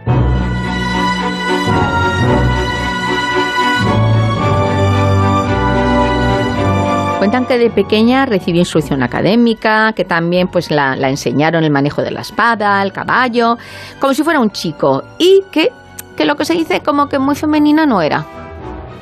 Le gustaba mucho practicar deportes y en esos momentos pues el no estar cosiendo en una habitación y preparando el ajuar, aunque fuera princesa y aunque fuera ser reina, pero haciendo sus propias sábanas y su ropa ayudada por eh, sus sirvientas para el día de mañana cuando se casara o cuando tuviera hijos era considerado como un crimen. Y ella bueno pues eh, esas dos decisiones que has comentado al principio Silvia la de no casarse y la de no tener hijos eh, se convirtieron al fin y al cabo en el motivo por el que tuvo que abdicar y tuvo que marcharse de su Suecia natal. Pero eh, ¿hay leyenda sobre estos modales masculinos, sobre esta personalidad, o hay certeza escrita de que ella era así? Hay certezas escritas. Ahora cuando he estado con Laura Lara como profesora Erasmus Plus en la Universidad de Gotemburgo, en Suecia. He estado investigando en los archivos y bibliotecas de allí, donde aparece todo eso, que aquella belleza tan codiciada en los castillos era mm, en esos momentos la virtud que podemos esperar como máxima en una soberana, pero sin embargo el tener una inteligencia sublime pues no se apreciaba ni en los palacios ni tampoco en la calle en el día a día. Así que ella eh, empezó a practicar eh, equitación, caza, pero no solo como un hobby, sino como si fuera una profesión, se le daba muy bien y el vestir atuendos masculinos, pues es claro, es que si se dedicaba a practicar ejercicio, pues era mucho más cómodo para ella que ir con un vestido del estilo del, de las meninas.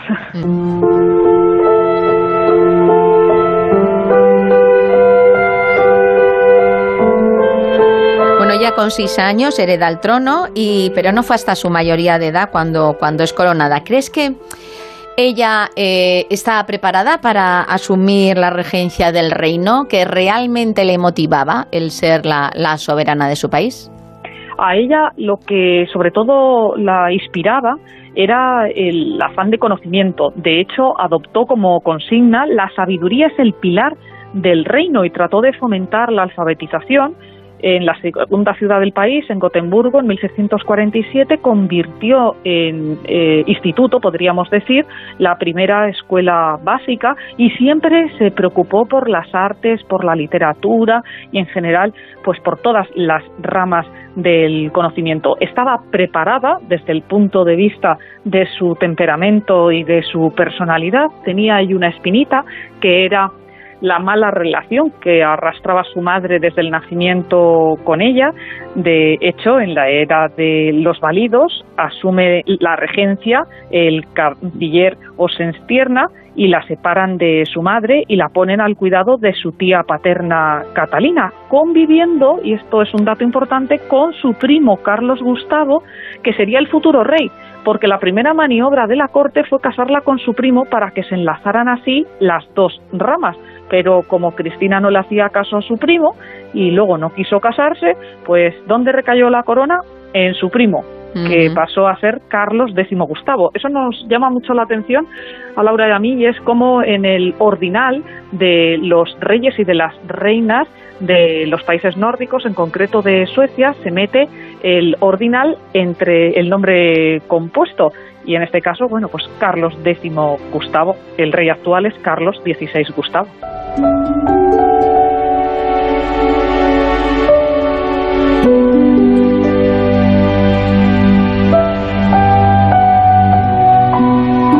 Como bien dices, ella era una persona muy, muy inteligente, muy preocupada por la cultura, tanto que ella lo impulsó en su país cuando ya eh, llegó a ser reina.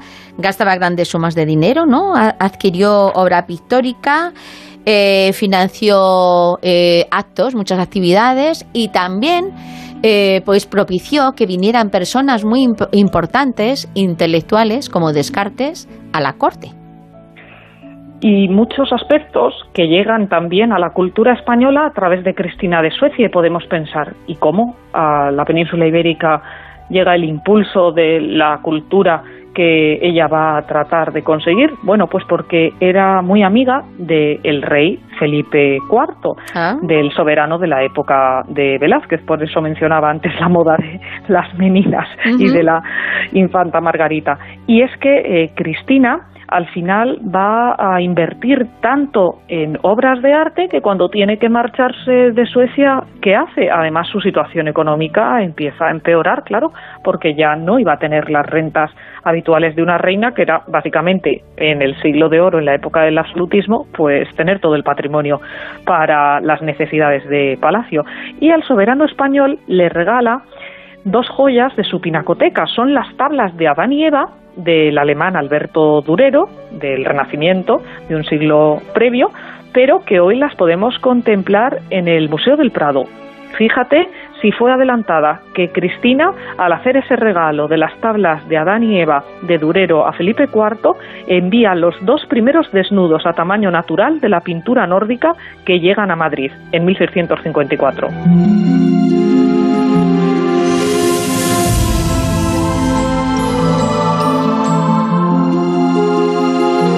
Que ella era una persona totalmente distinta a lo que se veía de soberanos en aquella época, porque como estábamos comentando, sí, tenemos el caso de Isabel I, ¿no? La reina de Inglaterra también, que la reina virgen, pero es que esta fue más allá. Esta decide no casarse, decide no tener hijos y yo no sé si por esa decisión presionada por eh, la gente que, intentaba un poco controlar cómo se debía gobernar el país, pues es cuando decide, mm, abdico, me voy. Las habladurías eh, pudieron con su carrera como reina. Como bien decías antes, Descartes fue acogido en su corte, como otros intelectuales del momento. De hecho, Descartes eh, muere a los pocos meses, solo estuvo cinco meses en Estocolmo, el filósofo, porque enferma gravemente y dicen que es porque Cristina de Suecia quería eh, recibir tantas clases particulares de filosofía que le hacía madrugar a Descartes y él no pudo superar el frío de aquel invierno y murió el 11 de febrero de 1650 a los 53 años de edad. La pobrecilla no tiene culpa alguna, pero tenía otro horario y sobre todo una pasión por saber inusitada. Un dato curioso de Descartes y Cristina de Suecia es que antes ya habían mantenido correspondencias, habían caído bien el maestro y la discípula, y eh, Cristina de Suecia llegó a tener eh, una obra de ballet titulada El nacimiento de la paz que se la compuso Descartes y que se representó en 1649 en diciembre coincidiendo con el cumpleaños de Cristina que se atrevía a hacer también de actriz y de hecho en ese ballet del nacimiento de la paz Cristina asumió el papel de la diosa Palas Atenea y casi le tocó actuar a Descartes porque Cristina no se lo pensaba dos veces, había conseguido que otros profesores suyos hicieran de personajes en pantomimas y dramatizaciones, se lo insinuó a Descartes, pero él dijo que prefería la vida solitaria. Y la gente eso no lo comprendía. Una reina que quisiera que los niños fueran al colegio, que quisiera que se editaran libros, que la música, que el arte, que la escultura, como vemos también en las esculturas grecolatinas del Museo del Prado, que llegaron a través de Felipe IV desde el tesoro particular de Cristina de Suecia, o como el cancionero de Uppsala, que es una recopilación de villancicos castellanos de la Edad Moderna, de la época de Cristina de Suecia, que se encontró así inesperadamente en 1907 en la biblioteca en Uppsala y eh, bueno es el conjunto de piezas eh, populares de canciones renacentistas más completo que se tiene. Y lo tenía coleccionado Cristina de Suecia que le gustaban mucho las antigüedades.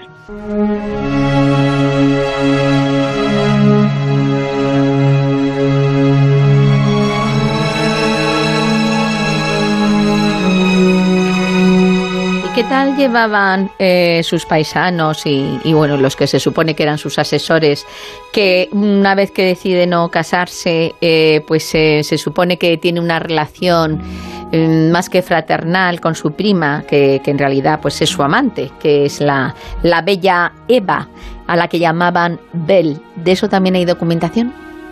También existe documentación y de la relación que mantiene a nivel amistoso con diplomáticos españoles enviados al Polo Norte. Pero los rumores, nuevamente, y el daño que hace el que dirán, o los chismes también en la historia, hizo que al mismo tiempo, en el mismo mes, se presentara a Cristina como que tenía muchos amantes, sobre todo se decía que eran amantes españoles y se la urgía que se casara, aunque también se decía que tenía una relación lésbica con su prima a la que apodaba Bel. Entre esos amantes masculinos españoles estaba Antonio Pimentel de Prado y también otro apellidado Rebolledo, eran los embajadores de España en Suecia y Dinamarca trabó amistad con ellos y los incluyó en la Orden del Amarante, que era una corporación como si fuera feudal de la Edad Media, pero en el siglo XVII con 15 caballeros y ella la gran maestre, cuando se había visto que una mujer tuviera más amigos chicos que chicas y que además creara como una especie de orden militar en la que se trataba de recrear la feliz Arcadia, se hacía la fiesta de los dioses y cenas con tertulias eh, literarias capitaneadas por Cristina de Suecia. El ser una mujer intrépida y lista es lo que le costó el trono a la reina de Suecia.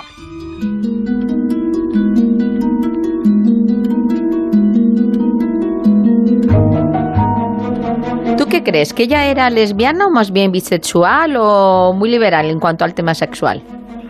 Puede ser que fuera bisexual y que mantuviera ese idilio con Ed y a la vez eh, que pudiera tener eh, algún amigo con una relación más que de conversación y que fuera masculino. Pero en última instancia es que tampoco podemos creer a pies juntillas lo que nos dicen los cronistas porque todos van repitiendo los tópicos de una mujer a la que se han quitado de en medio y se ha ido al exilio porque no iba de acuerdo a las directrices que se esperaban. Pasa con muchos personajes en la historia que aparecen como malos malísimos o como si no se enteraran de la película aunque no existiera entonces cine y claro, ¿qué vas a pensar? ¿Quién hace las crónicas? El poder y en esos momentos el poder político ya no lo tenía Cristina cuando ella se marcha a hacer el viaje por Europa y llega a Roma.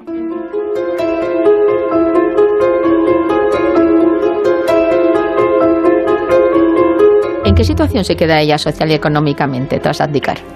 Desde el punto de vista económico tenía sus ahorros, que claro eran altos, pero perdía las asignaciones y los privilegios que había gozado de ellos desde el nacimiento. Eh, comenzó un periplo que la llevó a varias ciudades costeras, como la de Nicopin, donde se despide de su madre, que fallece al año siguiente. No había tenido mucha relación con María Leonor, pero sin embargo, lógicamente era su madre y la quería.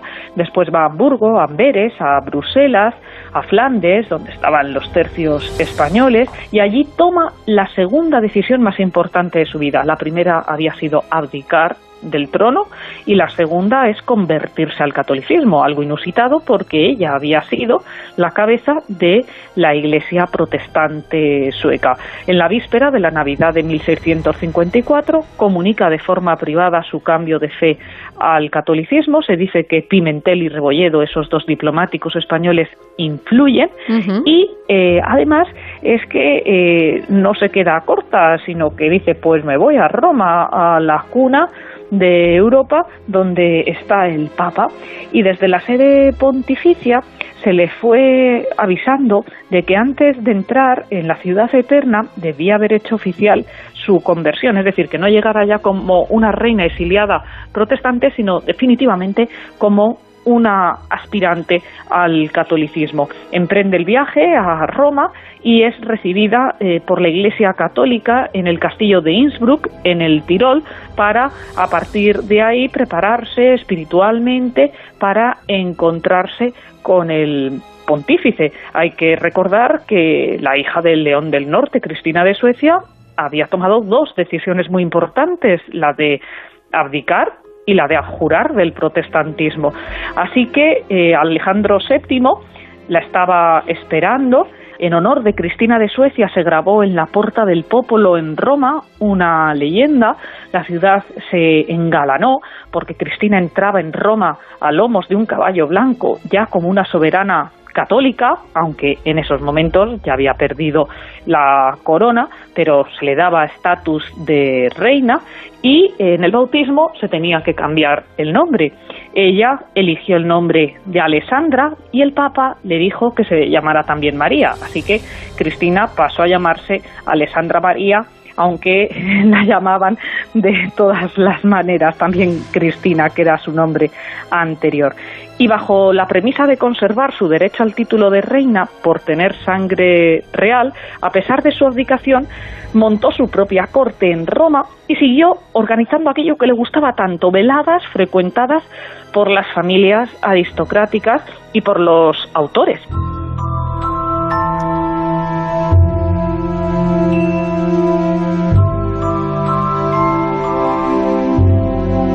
Ella se instala en un palacio en Roma y, como tú dices, pues está siendo muy mecenas de la cultura y se hace un amigo muy importante, que es su mano derecha, su confidente, el cardenal Decio Acciolino. Este la anima, le sigue en todas sus actividades e incluso también dicen, que es que está pobre parece que, es que no para, que tuvo un romance con él. ¿Eso es cierto? como ya le habían echado tanta fama de rompecorazones, pues ahora que mantenía un idilio, con un cardenal. Eso es lo que se decía de la Minerva del Norte, que logró renacer en sus últimos años en Roma y que volvió en determinados momentos a su país natal, hizo una visita eh, también eh, con previo paso por Hamburgo para hablar con sus banqueros, porque, en fin, el monedero se le iba acabando. Y con amargura abandonó su nación para siempre en 1668 y ahí en ese contexto, en esa coyuntura, pues puede ser que tuviera muchas confidencias con el prelado, con Azzolino, pero bueno, es que puedes tener amigos que sean hombres y tú ser mujer y que no haya nada más. Es que algo que en el siglo XXI nos parece más que normal, pues en esos momentos es que no podía ni tomarse un café utilizando términos del presente, aunque ya había café en aquellos momentos después del descubrimiento de América con nadie, que en cualquier momento le decían que ya tenía un romance.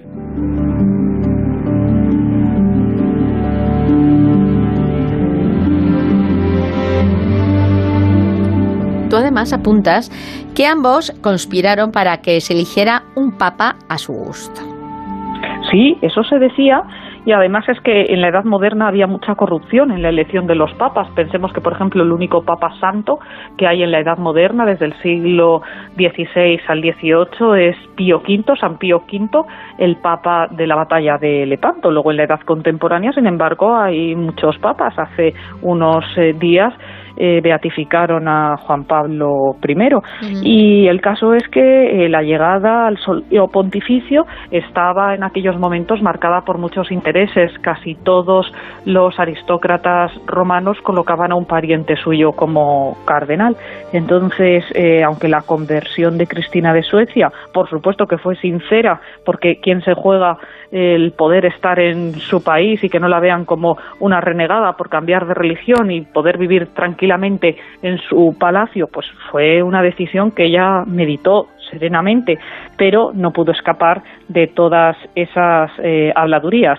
Como en todos los tiempos, se habló en aquellos momentos más de si había mm, introducido a un nuevo papa gracias a la conspiración que de las excavaciones arqueológicas que ella estaba financiando o apoyando, aunque no tenía muchos recursos en esos momentos, en Roma para sacar las antigüedades romanas.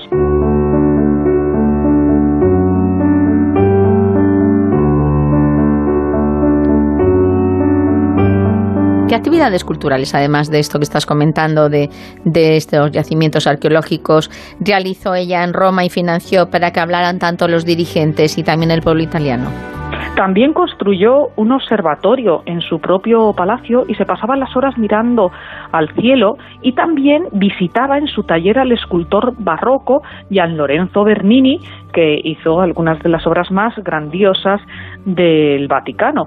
Por el carácter libre pensador que tenía Cristina, también trató de echar un cable a los eh, que se estaban viendo perseguidos por su religión en aquella etapa en la que en Europa católicos y protestantes libraban luchas continuas. Recordemos que de 1618 a 1648 fue la guerra de los 30 años y que los que luchaban eran eh, cristianos contra propios cristianos, católicos contra protestantes. Esto es un poco después, en los años 50 eh, y 60 del siglo XVII, pero Cristina eh, llega a escribir una obra, un opúsculo, una pequeña carta, donde critica a Luis XIV por la caza de hugonotes en Francia, por el ataque de Luis XIV a los calvinistas, y en ese manifiesto defendía además a los judíos de Roma.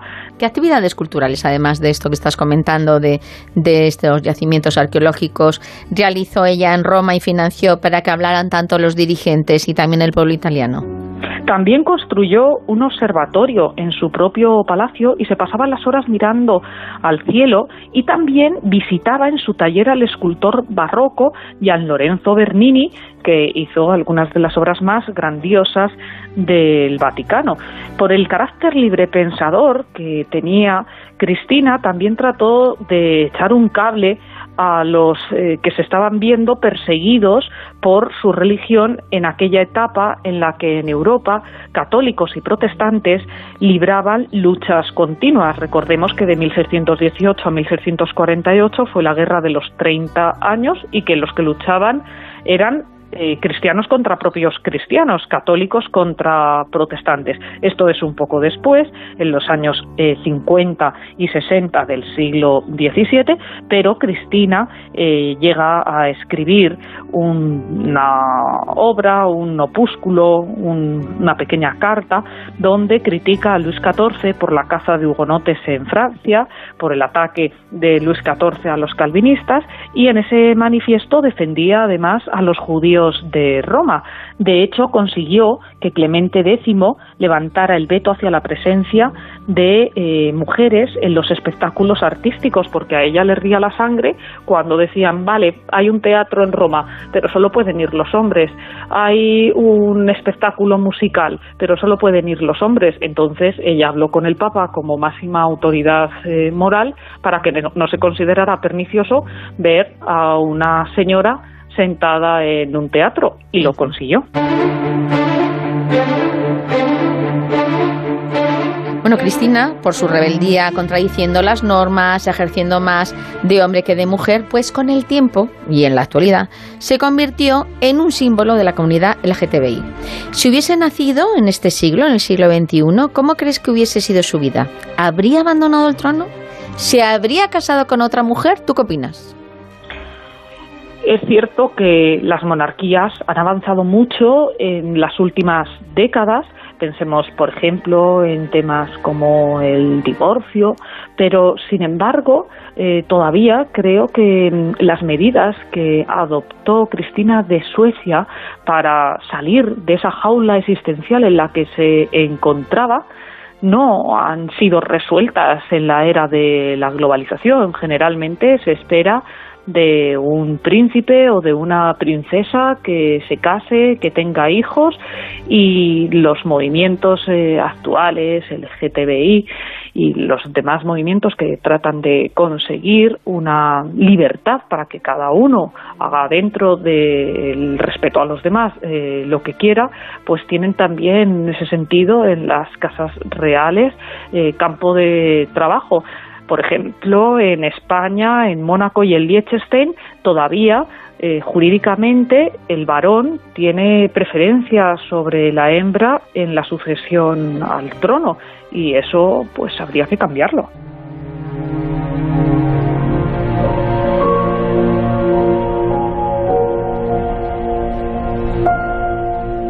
Lo bueno es que eh, Cristina, eh, aunque no pudo reinarlo como a lo mejor le hubiese gustado y a su manera, sí dejó un, legado. A mí me gustaría que, pues eso, dejaras esa, esa pequeña impronta de legado que, que ella pudo dejar para la posteridad. Desde el Palacio Riario, cerca del Vaticano, donde ella se instala, fue encargando obras de pequeño formato para adornar eh, las paredes de esa casa, que era muy rica, pero era bastante más humilde de lo que ella acostumbraba. Y además es que cuando fallece en Roma, el 19 de abril de 1689, transmite nuevamente una enseñanza para todos, porque eh, aquello que ella había hecho como norma de vida, que era ser consecuente, no ser hipócrita, eh, defender la cultura, defender a las mujeres, defender a los judíos, a los calvinistas, a los que pensaran diferente, lo va a llevar hasta su propia tumba con esa defensa de todos y de las circunstancias de cada uno, teniendo en cuenta nuevamente ese lema que había tomado como consigna la sabiduría es el pilar del reino. Ya no tenía reino, pero sin embargo consideraba que la sabiduría era la clave para conseguir un mundo más respetuoso y más intercultural y por tanto más rico.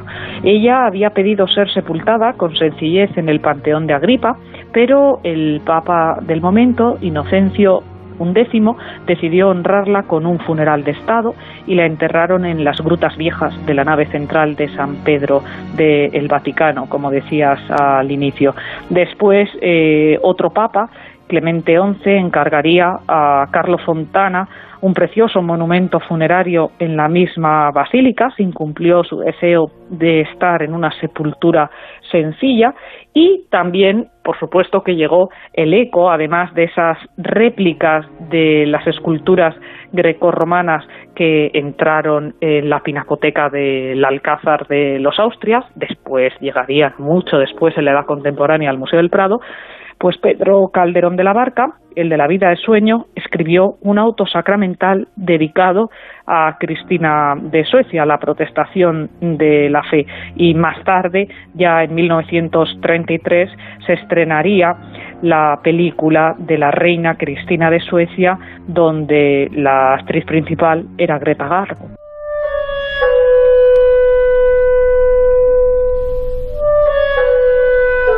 María, ha sido un placer volver a conversar contigo en esta ocasión, charlando sobre la singular reina Cristina de Suecia.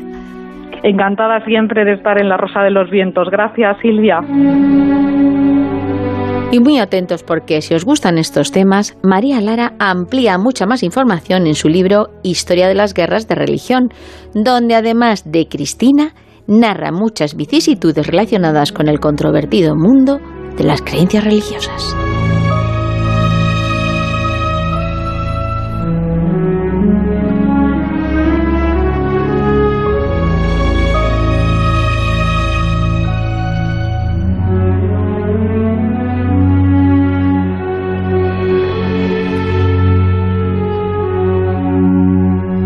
Y tiempo ahora para uno de vuestros relatos, eh, todavía nos queda, es, se titula Pacto. Aparcó el lujoso coche en un lateral del oscuro callejón. Bajó del coche y se enfundó en un maravilloso abrigo de piel. Se arrebujó en él y por costumbre repasó sus orejas y cuello para comprobar que llevaba sus pendientes y collar de esmeraldas y rubíes. Apretó sus manos cruzadas en el pecho y comenzó a caminar lentamente, muy lentamente, como si no quisiera avanzar. Hacía tanto que había recorrido ese mismo camino con su pequeño en brazos envueltos los dos en sucios harapos, muertos de frío y hambre y abandonados de toda misericordia divina y humana. Mucho tiempo, mucho. Pero mereció la pena. Lo volvería a hacer. Su bello y joven rostro brillaba con el reflejo de la luna y por sus ojos rodaban pequeñas lagrimillas. Siguió adelante. Un trato es un trato, y de este sabía que no podría volverse atrás. Llegó a la verja del sucio caserón y con todas sus fuerzas abrió sus puertas chirriantes y pesadas, avanzando por la hojarasca hasta la piedra negra. Eran el día y la hora, y él no se hizo esperar. Como hacía 150 años, notó unas garras en sus hombros y la frialdad del averno inundó su cuerpo. Era él, Belcebú. El pacto estaba por cumplirse, pero mereció la pena. El alma de su hijo y ahora la suya pertenecían a Satanás, y ella se pudriría en el infierno para toda la eternidad pero consiguió lo que quiso, riqueza, juventud y poder. Notó como una puñalada en su interior y cómo su cuerpo se desmoronaba a pedazos. Vio horrorizada cómo sus manos envejecían, su pelo se caía y su hermoso rostro se convertía en polvo y hueso. Las garras se introdujeron en su interior y le arrancaron el corazón. Ella sabía que nunca moriría, que sufriría eternamente. La eternidad era muy larga, pero mereció la pena.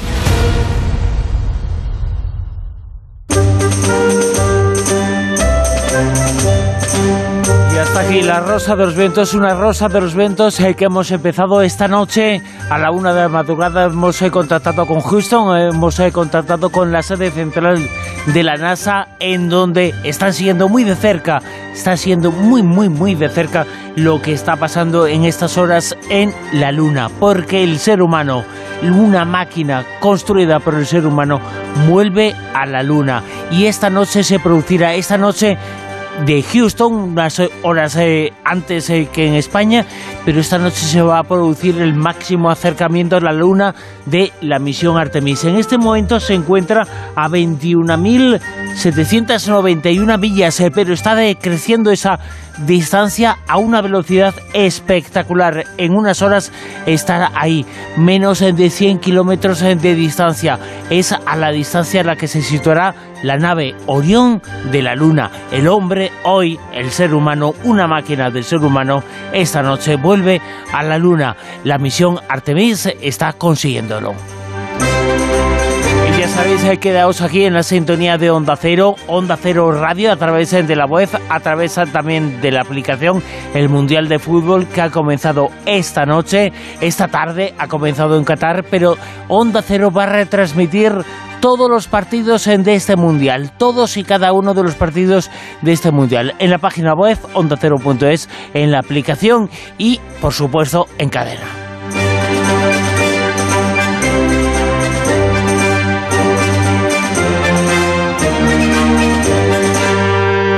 Nosotros eh, volvemos en la Rosa de los Vientos el próximo sábado por la noche, madrugada del domingo. Ahora quedaos eh, en la sintonía de esta cadena de emisoras eh, porque os cuenta lo que está pasando en España y en el mundo, la actualidad, la información y después no son horas con Gema Ruiz. Quedaos, insistimos, en la sintonía de Onda Cero, porque Onda Cero os cuenta lo que es la vida, os cuenta el minuto al minuto lo que está pasando en todo el mundo.